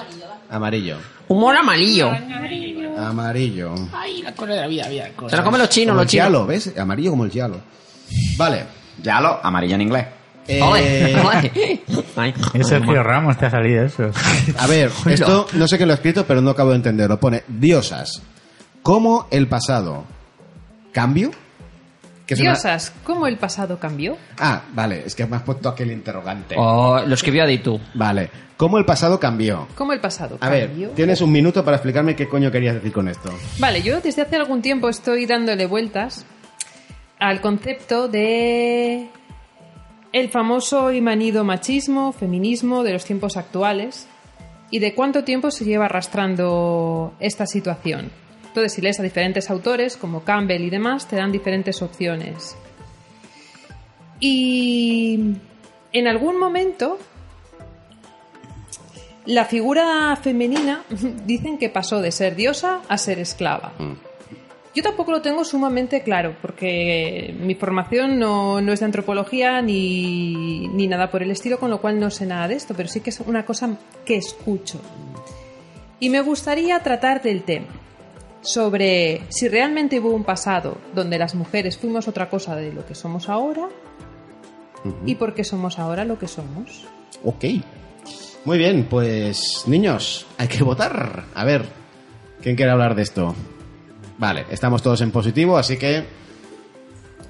¿Quién se arranca? Bueno, ¿quieres ¿Algo más que Aito? algo más Sí. que...? Vale, el supuesto es que en el pasado, y hablamos en un pasado donde no había escritura, tiempo prehistórico, las mujeres tenían un papel predominante en la sociedad, en cierta manera tan predominante que estaban quizás elevadas por encima de, de los hombres, y que con el tiempo, sobre todo con la llegada de pueblos indoeuropeos y obviamente con la llegada o con las- la, la inundación de religiones provenientes de Oriente Medio y demás, pueblos pastores, esto desapareció.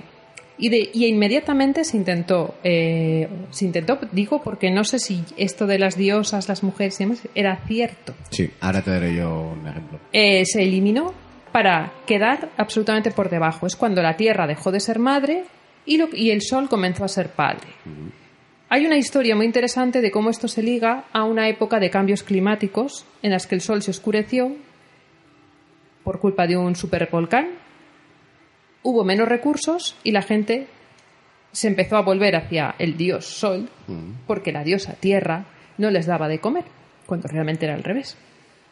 Entonces, esto nos lleva a, si esto fue así, se puede discutir, y si esto fue así, ¿por qué ahora es tan difícil revertir? Vale, a mí me gustaría replicarte esto porque toda esta historia yo sí la he leído en una obra que, eh, a pesar de ser una novela gráfica, creo que es una buena referencia y una buena reflexión, que es From Hell. de- Iba a decir, de como Moore. Super López, me revientas. No, es From Hell de Alan Moore, él plantea este caso donde se explica que antiguamente la- las sociedades eran principalmente eh, feministas, se adoraba a las diosas, a la diosa tierra, a la diosa Ceres, etc. matriarcales. Matriarcales. No, no eran feministas. perdón, Sí. matriarcales. Gracias. Eh, y la propia sociedad de los hombres, ¿vale? Aterrados ante el poder de las mujeres, lo que hicieron fue, evidentemente, a través de las religiones, la cultura, etcétera, fue ir desplazando el rol de la mujer para convertirlas en, eh, en una sociedad absolutamente eh, machista. Y todo esto lo ejemplifica a través, efectivamente, el dios Sol y la diosa Luna. Pero claro, el que hace esta reflexión es Jack el Destripador, entonces no sé tampoco muy bien si tomarlo como ejemplo moral. de- Claro, es que da, da una sensación como de algo orquestado. Tú no Sí. es fácil que la puedas idea, cambiar claro, esto. La idea es, que muy fue todo complicado. completamente orquestado Pero- por antiguos ritos paganos que eh, transformaron las culturas antiguas de principalmente eh, fe- femeninas a masculinas. Kili. Me, resulta curioso, y estoy con Aditu, lo complejo que puede llegar a ser esto y la, y la poca información que, nos llega, porque podemos hablar de cómo ha impactado hoy en día y, lo interesante que es. O sea, lo cierto es que creo que nos falta un poco de pues de base cultural en la mesa para poder hablar de esto. Sería súper fantástico contar con gente con un poco de más de formación en, en- en el tema, porque somos aficionados y ya está, ¿eh? Pero... Pero sí que es cierto que es muy difícil. O sea, pensad un poco como el cristianismo eh, eh, machacó todas las culturas paganas eh, después de la. de- de- aprovechando un poco la expansión romana y su conversión al cristianismo, a todo el impacto que. O sea, to- toda la, la égida que hubo en, en- en esa conversión, cuando lo que realmente hizo, ese éxito comercial que tuvo, fue simplemente un intercambio lo que ya hacías, te dejo seguir haciendo lo que ya hacías y le cambio el nombre a de, tu, de tu dios local, de, de tu, de tu sintoísmo local, de tu animismo local, lo cambio por, pues un, ponga aquí usted su santo random y esta es la fiesta de la Virgen del Honfoncher que te vas ahí a tal. Y la gente siguió haciendo lo que hacía, solo le cambió un poco el rollo y más o menos se lo montaron. O sea, hay como una especie de, te cambio el skin del programa, pero sigues haciendo un poco lo mismo. En cambio, el tema de Dios y diosas, el cambiarlo es bastante tocho. O sea, hay una especie de switch muy grande que, que me parece difícil de hacer. No, no sé cómo mierda eso ocurrió, ¿no? A Dito le voy a dar paso ahora. Creo que lo que ella está diciendo, y es lo que yo eh, leí en esa historia, pero no sé exponer bien porque no soy Alan Moore, evidentemente, es que todo esto fue orquestado eh, conscientemente. ¿Sabes? Que fue Sí, algo eh, como una especie de conspiración en la sombra. Dime, es que claro, yo eso no me lo puedo creer. Ya. No creo, no puedo creerme en la existencia de una cábala que de alguna manera es capaz de mover la mente de miles de personas. Una, una pequeña. Claro, las cábalas no son grandes, Hmm. son unos pocos que controlan el universo. Es un hechizo alto de Unknown Armies. Sí, sí, de, pero muy alto. Sí, es muy alto. Entonces, para mí, eso se me hace sumamente complicado que cambies una sociedad, una pequeña cábala. Creo que la sociedad cambia por sí misma y que no es y que no es un único grupo de personas a nivel internacional en aquellos momentos que se- Conspiranoia ahí dura. claro es, es como muy raro entonces la sociedad cambió Me- a mí el, el tema de que haya una escasez de recursos y haya eh, una necesidad de a- que tener otras creencias se me hace más plausible Y no está mal, ¿eh? Como argumento, tía. pero igualmente ¿por qué se queda cuando ya no Vale. dependemos de los recursos Le voy a dar paso a Sato, pero igualmente estás asumiendo que realmente esto fue así en, No, en- no, en la estoy- antigüedad. O sea, que estoy- realmente la sociedad antigua era así. No, era- no, no. Yo estoy diciendo que no tengo claro si Vale. fue así o siempre ha sido como es ahora. Vale, vale, correcto. Sato. Yo explicando esto un poco Oh, desde, Effect. desde la historia ficción, porque evidentemente, hostia, ya me gustaría haber leído la mitad de lo que ha dicho o, o haber entendido Frongel así, que dentro de que sí que vi que tenía un puntico de esto, Mm. tampoco lo entendí tanto. Le dedica bastante, por sí. otro lado. Eh, claro, pues partiendo de esto, ¿eh? no tengo formación, no sabemos qué. Sí, bueno, que puedes opinar lo que te salga de la polla, Es tronco. historia ficción. Pero de- dentro de la historia ficción, yo sí creo que es posible de hacer, porque no es tan difícil pensar que el, el primer rey era un tío con un palo dándole palos a la peña y teniendo que repartir luego el poder. Eso cuando lo ven el resto de los grupetes de monetes barra personas. El cargo cult. Claro. Copian el sistema que ya está funcionando. No tienes que forzarles, no tienes que entrar una noche y cambiarlo todo para la mañana siguiente. Simplemente tú haces tus mierdas de esclavizar peña y cuando el resto de la gente que hay alrededor te mira y ve que te va mejor con esclavos, pues esclavizan también. Entonces supongo que con estas cosas sería algo parecido. Ah, que tú adoras la maternidad. Pues nosotros lo adoramos al Dios Padre y nos va mucho mejor. Y tenemos la estaca más grande. Entonces tú ya crees que antiguamente coexistían las dos Hombre, adoraciones en- en y que una momento- se impuso a otra. En algún momento tuviste que hacer, eh, se tuvo que hacer el switch, dando por bueno que toda esta movida y haciendo toda esta ficción. En algún momento hay que hacer el switch y yo lo que creo que pasa ahí es que el grupo que tiene la suerte de que le va bien es el grupo que ha hecho el cambio de Dios y entonces el resto de la peña, como a lo largo de la historia, cambia de dioses. Lo que estábamos explicando antes de cuando te pasaba el Imperio Romano por encima o cuando luego te pasaba la cristiandad por encima o cuando en la época medieval hay que hacer la regla esta de es que todos los súbditos son de la religión que sea el rey para no liarnos. Sí, es un arreglo muy bueno. Claro. Andrew. Bueno, eh, en, en primer lugar, eh, Alan Moore explica en La Voz del Fuego, explica, expone, que no explica, porque no te explica una mierda, en la novela La Voz del Fuego, cómo podría haberse orquestado por, castar- por castas sacerdotales de diferentes culturas y a lo largo de toda la historia esta transición eh, cultural y religiosa. ¿Y por qué no se vuelve para atrás? Porque es una casta sacerdotal obsesionada con una especie de destino superior, no sabes por qué, que lo que, tienen, lo que quieren hacer es estabilizar el desarrollo de la cultura. Y empiezan sencillamente por hacer caminos. En- en- eh, y, y pasar, pasar de, de- de los, de los nómadas recolectores a, a las ciudades y tal. Es que claro, a mí esto me suena a Lunakis. Eh, esa Sí, una sí, X, por ¿no? supuesto. Y luego, y luego a esto contraponemos, porque es de lo que estamos hablando todo el puñetero día, de Alan Moore contra, contra Neil Gaiman. Y a esto puedes ¿Por, por contraponer... qué, porque todo esto va de Alan Moore, no estoy entendiendo nada, tío. O sea, estamos hablando de antropología y pues, no para de salir Porque Alan es la Moore. única fuerte, fu- fuente de referencia que tenemos. Pero si es un psicomago. Ya, Bueno, mola. eh, digo- ¿Por qué digo Neil Gaiman? Sino porque eh, podría decir Ter- Terry Pratchett, que también ha trabajado todos esos- estos temas de qué son los dioses y qué hacemos con ellos y, y en qué dirección funciona el tema de la, de la divinidad, si parten de la necesidad o qué. Eh, pero bueno, en- dentro de, de- de esa manera de verlo, que es la de las necesidades insatisfechas, ¿y por qué cambiamos de adoración? Pues porque se nos acaba el pescado y hay que adorar al gran pulpo del mar para que venga pescado y oro del mar, porque si no nos morimos. Hambre, Fouquet. ¿sabes? Eh, ahí eh, esto te lo cuenta te lo cuenta Gaiman y te, lo- y te habla también del tránsito de las de las de las de las de adoración de las mujeres Gaiman Gaiman en, en American Gods con la historia Ah, de vale. Que es la reina que es una diosa de la fertilidad Ujú. ta, ta, ta, ta, ta, ta, y vienen los hombres los otros reyes que la que la quitan del medio porque son dioses de la guerra ¿vale? Dejamos, a, a través de la guerra le, le atribuimos la fertilidad al sol, la, la que le quitemos a la luna. Está claro que es un, al menos es un tema que eh, de- desde el punto de vista antropológico en la ficción se ha tocado des- en muchas obras, por lo que estoy viendo. Eh, Bungo. Bueno, pues yo intentaré aportar mi, mi granito de arena. El, el tema es que yo tenía entendido que, aunque puede que en una, una mayoría de, de sociedades eh, ancestrales fueran... eh, femi- no feministas, Matriarcales. pa- matriarcales, eh, yo considero que sí que deberían haber, por la misma probabilidad, otras tantas patriarcales. El hecho de que todos tuvieran dioses y diosas y a veces se los intercambiaran, eh, a veces el mismo dios eh, tenía un género diferente en otra sociedad. Sí. Exacto. O sea, a mí me da que pensar que en realidad pues eh, deberían estar ahí 50-50. Aunque, bueno, puede que hubiesen más eh, matriarcales por el hecho de que yo considero que es fácil atribuirle, sobre todo a una sociedad ancestral, eh, cierta divinidad a, la- a la mujer. Es la al que trae final vida, Claro, es al final la que tiene un rol mu- más importante. Y supongo que tendrían, a raíz de eso, pues distintos roles con más o menos poder en la sociedad. ¿En qué momento se cambió? Ni puta idea. Es curioso porque la sociedad china, eh, que tiene unos 3.000 años más o menos de cultura organizada antes de Cristo, estamos hablando de gente, gente que tenía ministros en la época de, de las pirámides, estamos hablando. O sea, esta peña habla muchas veces de cómo hay veces era una estructura patriarcal completa en este sentido. Es algo mucho más moderno de lo que está hablando Adito, ¿eh?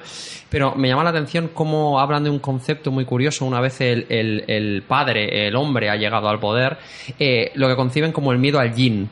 Excesivo yin, o sea, hay como una especie de miedo a este poder de dar, eh, de dar la vida, este poder de la, de la inacción, ¿no? Este poder de. Es algo como muy místico que da terror al hombre y por eso hay que controlarlo. No subyugarlo porque quiero seguir dando vida pero lo tengo que tener como súper controlado porque si se me va de madre es como el mutante peligroso, ¿sabes? Es la Fénix, ¿sabes? La- las mujeres son como peligrosas y pienso, tío, esta mierda, no, o sea, pero algo que en una cultura tan grande, tan, tan, tan extendida y tan sistémica, que es muy curioso, porque los chinos son muy sistémicos, ¿no? O sea, el taoísmo y todo este rollo. Tan extendido, esto tiene que tener un porqué, ¿sabes? O sea, o te han dado en la boca fuerte o, o no. O sea, no entiendo muy bien esta movida, ¿sabes? Vale. ¿Por qué está tan así? Vamos a darle paso un momento a Andrew y luego ya Ditu nos explica si le hemos contestado su pregunta y cambiamos de tema. Dale. La escasez afianza al poder, al poder de la fuerza. La fertilidad y la abundancia amenazan al poder. Ok. ¿Te han contestado la pregunta, Ditu? Sí, puede ser. Sé. Bueno, tenemos chungo, chicas. No, es un No, no, eh, seguiremos trabajando. Muy bien. Bueno, pues como ya vais viendo, aquí el- los temas son variopintos, desde luego. ¿eh? Estamos cambiando de un tema a otro, vamos, como quien no quiere la cosa. Secretaria, nuevo tema, vamos a ver. Hoy, naranja. ¿Qué nos queda? ¿Qué nos queda? Vale, Vamos venga. a ver en naranja, a ver qué sale aquí. Pequeños marujeos raros. ¿Quién ha puesto esto, Kili? Yo. claro. Marujeo. Vamos a ver. Eh, un segundito, por favor, que se me ha bloqueado el, el, el, el- el móvil. Vale. El cerebro pues, se lo ha bloqueado. Tienes, sí, tienes un minuto para, para defenderme los pequeños marujeos raros. ¿Por qué hemos de hablar de esto? Vale, esto no solo me parece un tema para hablar ahora, sino me parece algo tan potente como para hacer un, un podcast dedicado a esta movida. O sea, hablo de el marujeo, básicamente es lo que te mueve al humano en sociedad moderna desde que te levantas hasta que te acuestas. O sea, el, ay, jibiri hobby, ¿qué le ha pasado a este? ¿Qué ha pasado aquí? Quiero saber más, qué gilipollez, pero yo me quiero enterar. Y, y hostia, ¿qué está hablando el de enfrente? Estoy tomándome algo y estoy mirando el de la mesa de enfrente. Pues estas pequeñas mierdas que te pasan, que es echas cosas extrañas, pero que son de calidad. Es- de sí, sí, sí, sí. No hablo de. Hay marujeo de calidad, niños y niñas. ¿A qué me refiero al.? Porque Me han pasado. lo dice él, ¿eh? Que, Escúchame un momento. ¿En mi, en mi minuto qué Perdón, mierda es esto? perdón, Vamos perdón. a ver. Va, tienes 10 segundos más. Aquí todo burchando. El rollo es cuando te pasan esas pequeñas cosas, esos aprendizajes chorrers, información que es bastante de, de- de chorrifláutica, que piensas, coño, qué interesante, tío. Esto me molaría contárselo a alguien y le aportaría algo que realmente no sabe, pero, pero esto es importante. No, es una gilipollez, es un marujeo, ¿sabes? A mí me ha pasado algo, pues sé más de esto, sí, mira, pues he conocido, me he comprado unas gafas nuevas y sé de unas marcas que hay de no sé qué mierdas. Hostia, pues sabes que he leído que la tecnología de la luz de no sé qué moñas y tal. Hostia, pues me he enterado que ahora el CO2 en la ciudad de no sé, gilipolleces de las ¿Pero que te enteras. marujeo? Sí, marujeos, cosas que pasan, eh, o sea, pequeñas chorriflauteces, lo que le ha pasado al vecino, lo que pasa a otro, cosas sí. interesantes. Vale, ok. Vale. Chorriflauteces y pequeñas, pequeños Pero meibutsus de la vida mí, diaria, antes, tío. de, antes de votar, sí, me gustaría aclarar, Kili, que una cosa es marujear. El marujeo va normalmente de sobre la vida de las personas, normalmente. Y lo, lo de las chorriflauteces como lo ¿Tú de... me estás diciendo cómo tienen que ser las palabras que yo utilizo? Te reviento, No, no, fuerte, no, o no, ¿no? no, ¿Cómo no, va? por supuesto que no. Suelta Vale. tu mierda y vete. Claro, tío, Venga, o sea... Vamos a votar, chicos. ¿Quién quiere hablar de esto? Yo, yo quería hacer un inciso que... Ya estamos, todos- todos interviniendo aquí. Lo ¿Esto siento, qué pero Kili tiene toda la razón en que esto da para un podcast. Vale. De hecho, da para una cadena de televisión. Se llama Sí, sí, Telecinco Telecinco. y ya Sí, está sí. inventada. Hijos de puta. No puedo me dar más refiero a eso. No me refiero a eso. No me estáis entendiendo. Claro, no te hemos Soy entendido. incomprendida. No, es que, es que comprendida. el tema es que Kili dice marujeo y, y los demás escuchamos cotilleo. Vale, Claro. pero no es claro, eso. marujeos, me quiero enterar de pequeñas cosichuelas. ¿Qué, qué te han pasado, ¿Qué cosas te han pasado en los últimos 15 días que podrían ser interesantes para contarle a los demás y dirían, hostia, qué un tío? pecado O sea, que Dios cotilleo. no perdona. ¿Eh? bueno, niños. Bueno, votación, ¿no? Votaciones, Sí. va. no, no, no. No entiendo nada. Yo tío. te voto a ti, va, Kili. Nadie me, nadie- me votas porque ya has visto Sí, que es exacto. chungo y entonces me das Sí, supor, exacto, ¿verdad? sí. Qué asco de cáter. Gafudo. Bueno, pues lo siento, pero- derecho de humor, gordo, gafudo. ¿eh? No, no hemos entendido muy bien de qué iba el tema, así que siguiente Venga, el tema. último, el último, cabrones. Solo me vetáis, tío. Uno, uno rosa. Mi arte. Marujeador. A ver, uno rosa. Una nueva clase Uy, de vampiro. vale, a ver. Marujeador. Esto es un clásico en nuestro grupo, que lo sepáis, ¿eh? oyentes. Formas de entender el juego. Uy, y ya, eh, luego de separado también otro tema que es relacion- relacionarnos a través del juego. ¿Usted qué lo ha puesto? Ya. Muy bien. Sí, bueno, es un Pongo, tema... tienes un minuto, va. A ver, es un tema que sí que es verdad que, que, que sacamos a menudo porque creo que es un tema cíclico. Algo que, que vuelve una y otra vez, sobre todo pues en las pequeñas conversaciones que vamos teniendo nosotros. Y hoy precisamente hemos estado hablando de eso, de, de cómo nos relacionamos a través del juego, de la gente que juega sola y se divierte y lo considera, bueno, una forma de ocio válido. Sí. Esos sucios. O de los Eh, demás que eh, necesitamos cuidado. hacer del ocio, de, de un juego, algo social. Y un poco venía esto. Vale.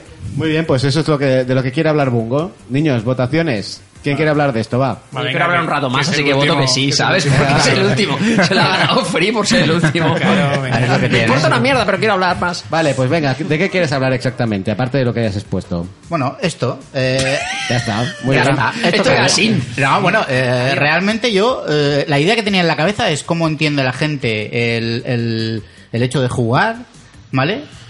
Eh, si necesitan que sea una actividad social o no, o es algo de práctica onanista. Venga, yo te, yo te cojo el guante. A ver, eh, para empezar, ¿qué tipo de juego? Vale, claro. eh, en general. El fist fucking doloroso es En, juego. gener- Ah. en general. Jugar. Me gusta a mí ser donante SM. me- Joder.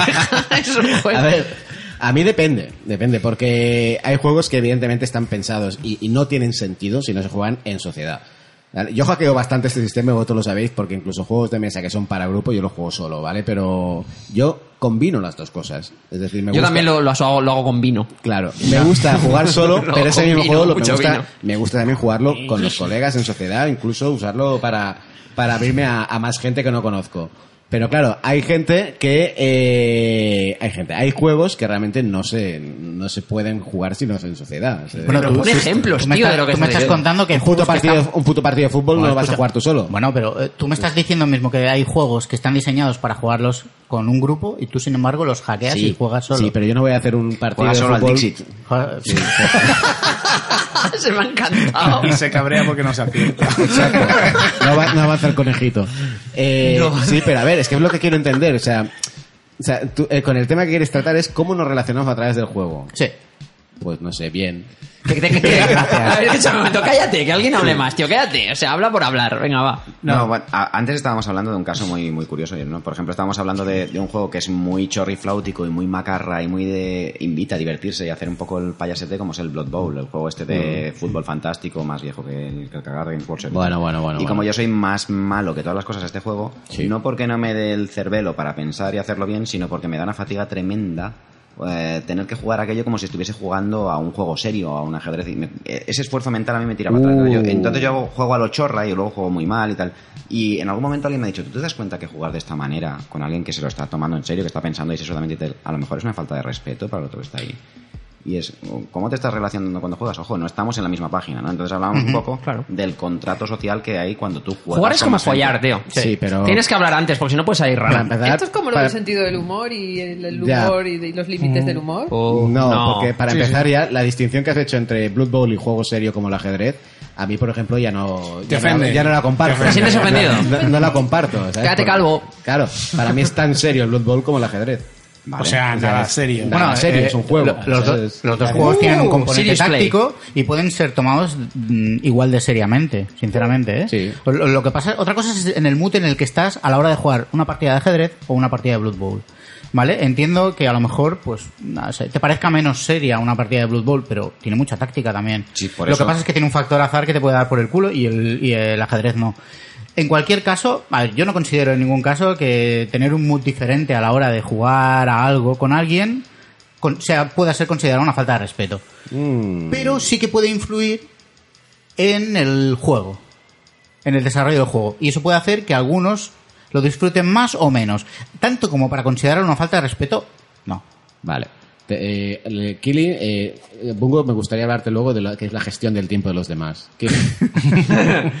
La falta de respeto no es algo que hagas a lo mejor adrede. Si consideras, Bungo, falta de respeto algo que es intencionadamente faltar al respeto a alguien, entiendo No, claro. por qué digas que no. O sea, entiendo que no vienes con ansia de decir, quiero joderle a los demás su experiencia.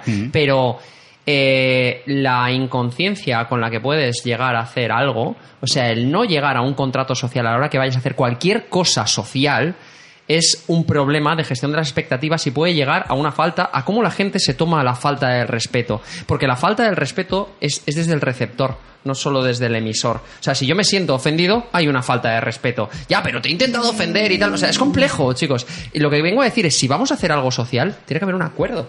Si no es, si, si la mayor parte de nosotros pensamos que esto va a ser A y uno viene y hace B, ¿está B faltando el respeto? Bueno, no sé, lo podemos discutir. No creo que B quiera joder a nadie, pero a lo mejor sí que está faltando ese respeto. ¿A qué respeto? ¿Qué respeto? El contrato Exacto. social.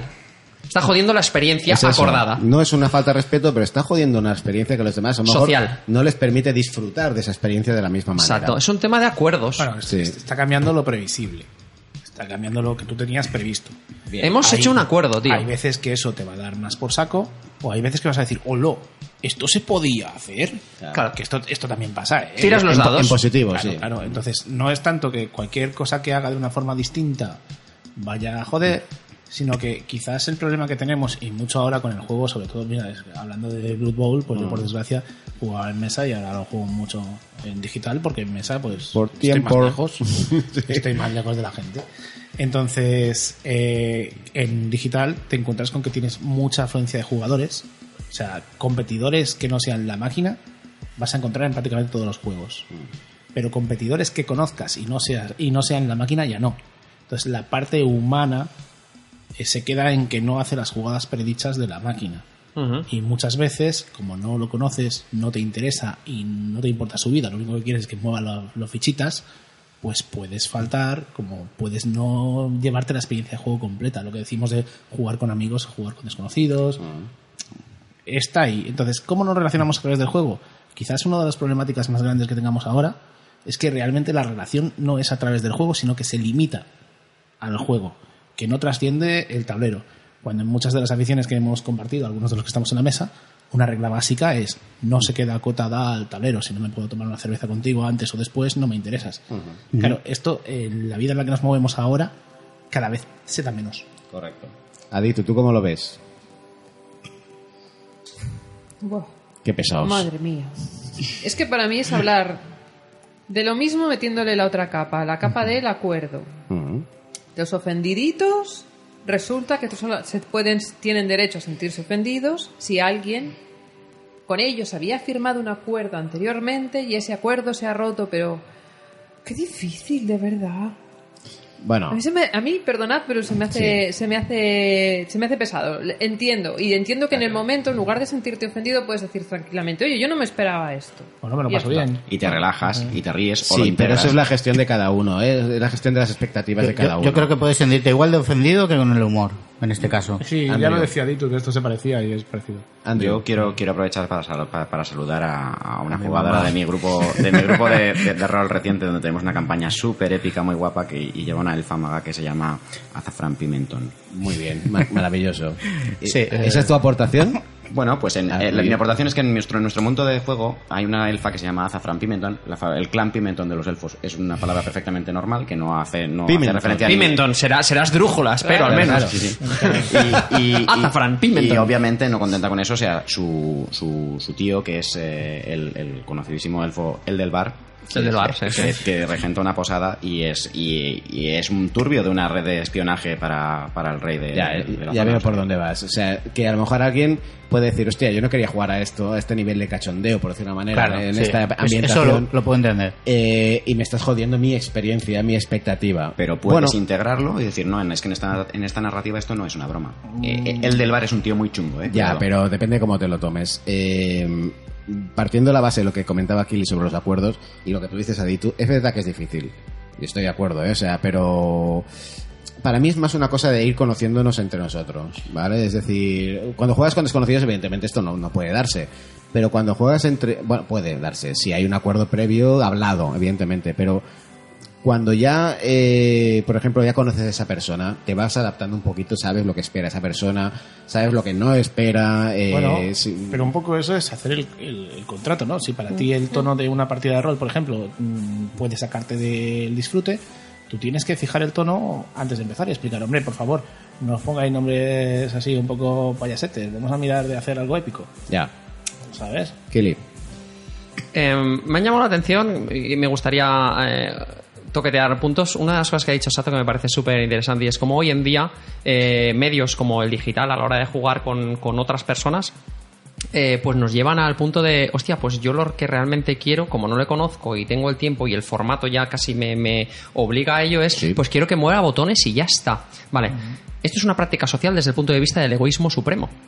No, so- te- necesito que esa persona mueva bichos. Yo- a mí me importa una mierda su diversión. Yo quiero que trabaje para mi diversión. Esto es la antítesis del juego social.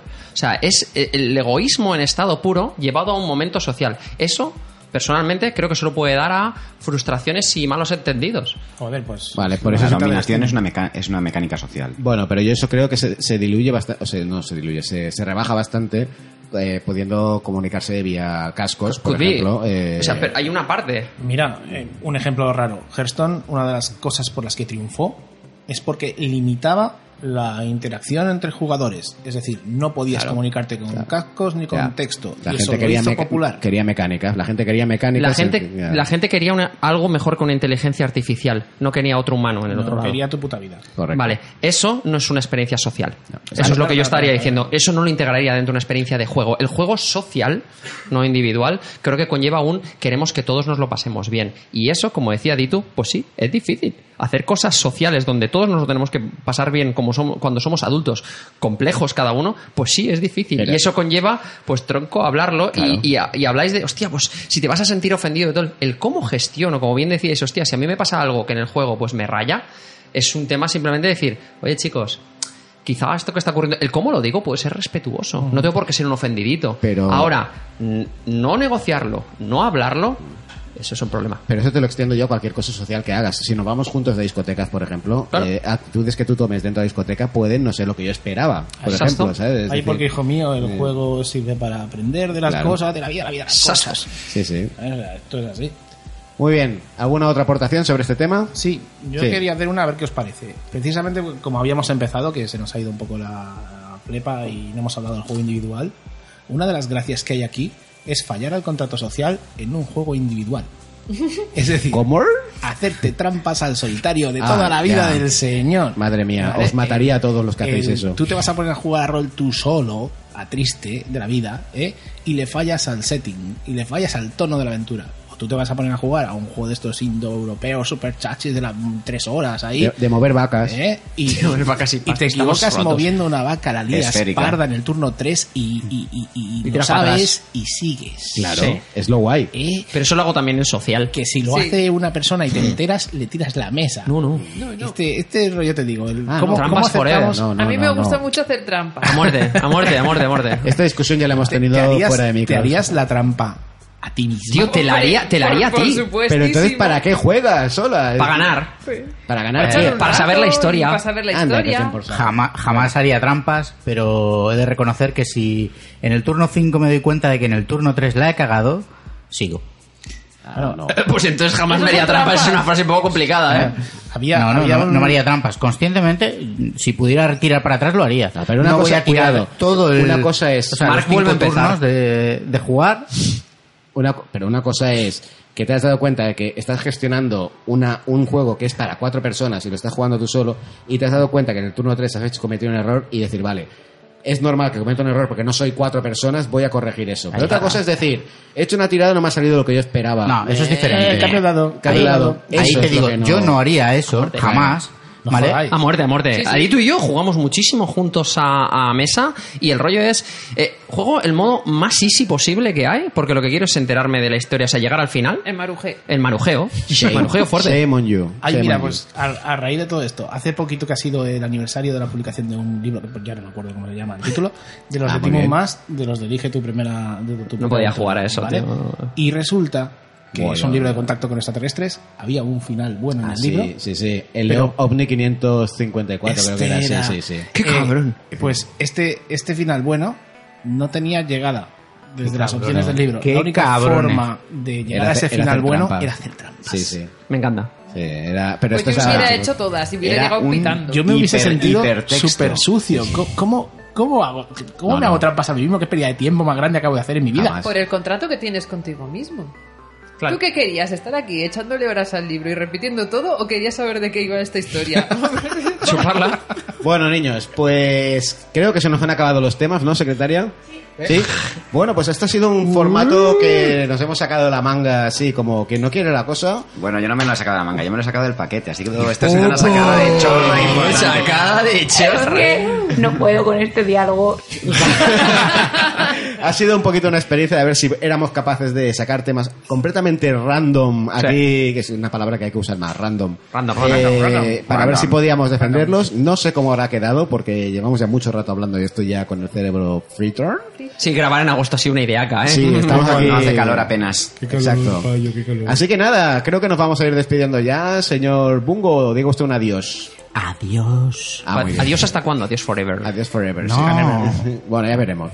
Aditu, ¿qué opiniones sobre el programa en general? Ay, qué bonito. Ay, qué qué- pena, ¿eh? Que se acabe para siempre. Pues de puta. Kili. Me gusta marujear muy fuerte. No, ha sido genial, tío. Me ha encantado volver a reunirnos todos a hacer el calamardo aquí y ha estado un rato chachísimo, tío. Y, y aunque os odio porque nunca me dejáis hablar de mis Little Forestos, tío. Sí, tío, saca- ¡Little Foresto! sacas temas que no le interesan a nadie. Andrew. Las bondades del té. Bueno, pues.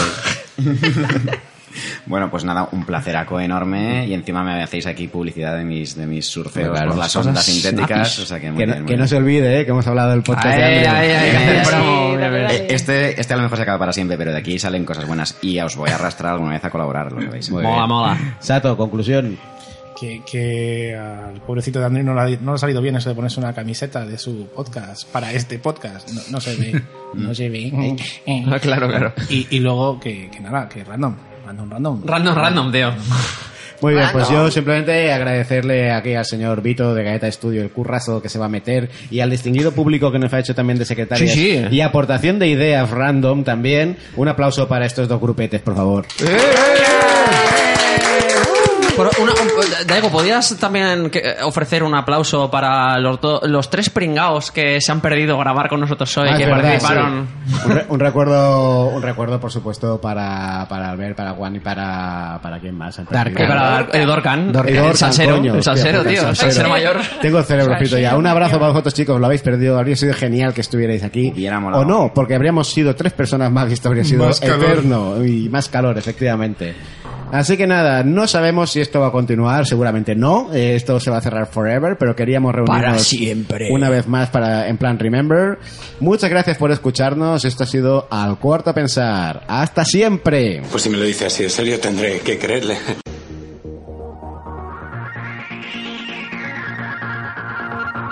Al cuarto cuarto pensar.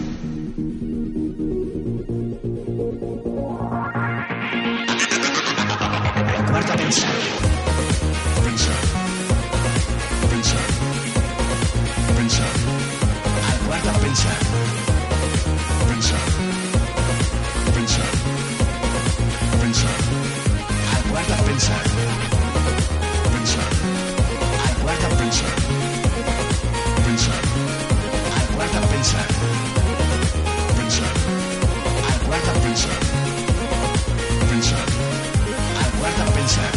Pensar, pensar, pensar, pensar, pensar, pensar, pensar, pensar, pensar, pensar, pensar, pensar, pensar, pensar, al cuarto pensar.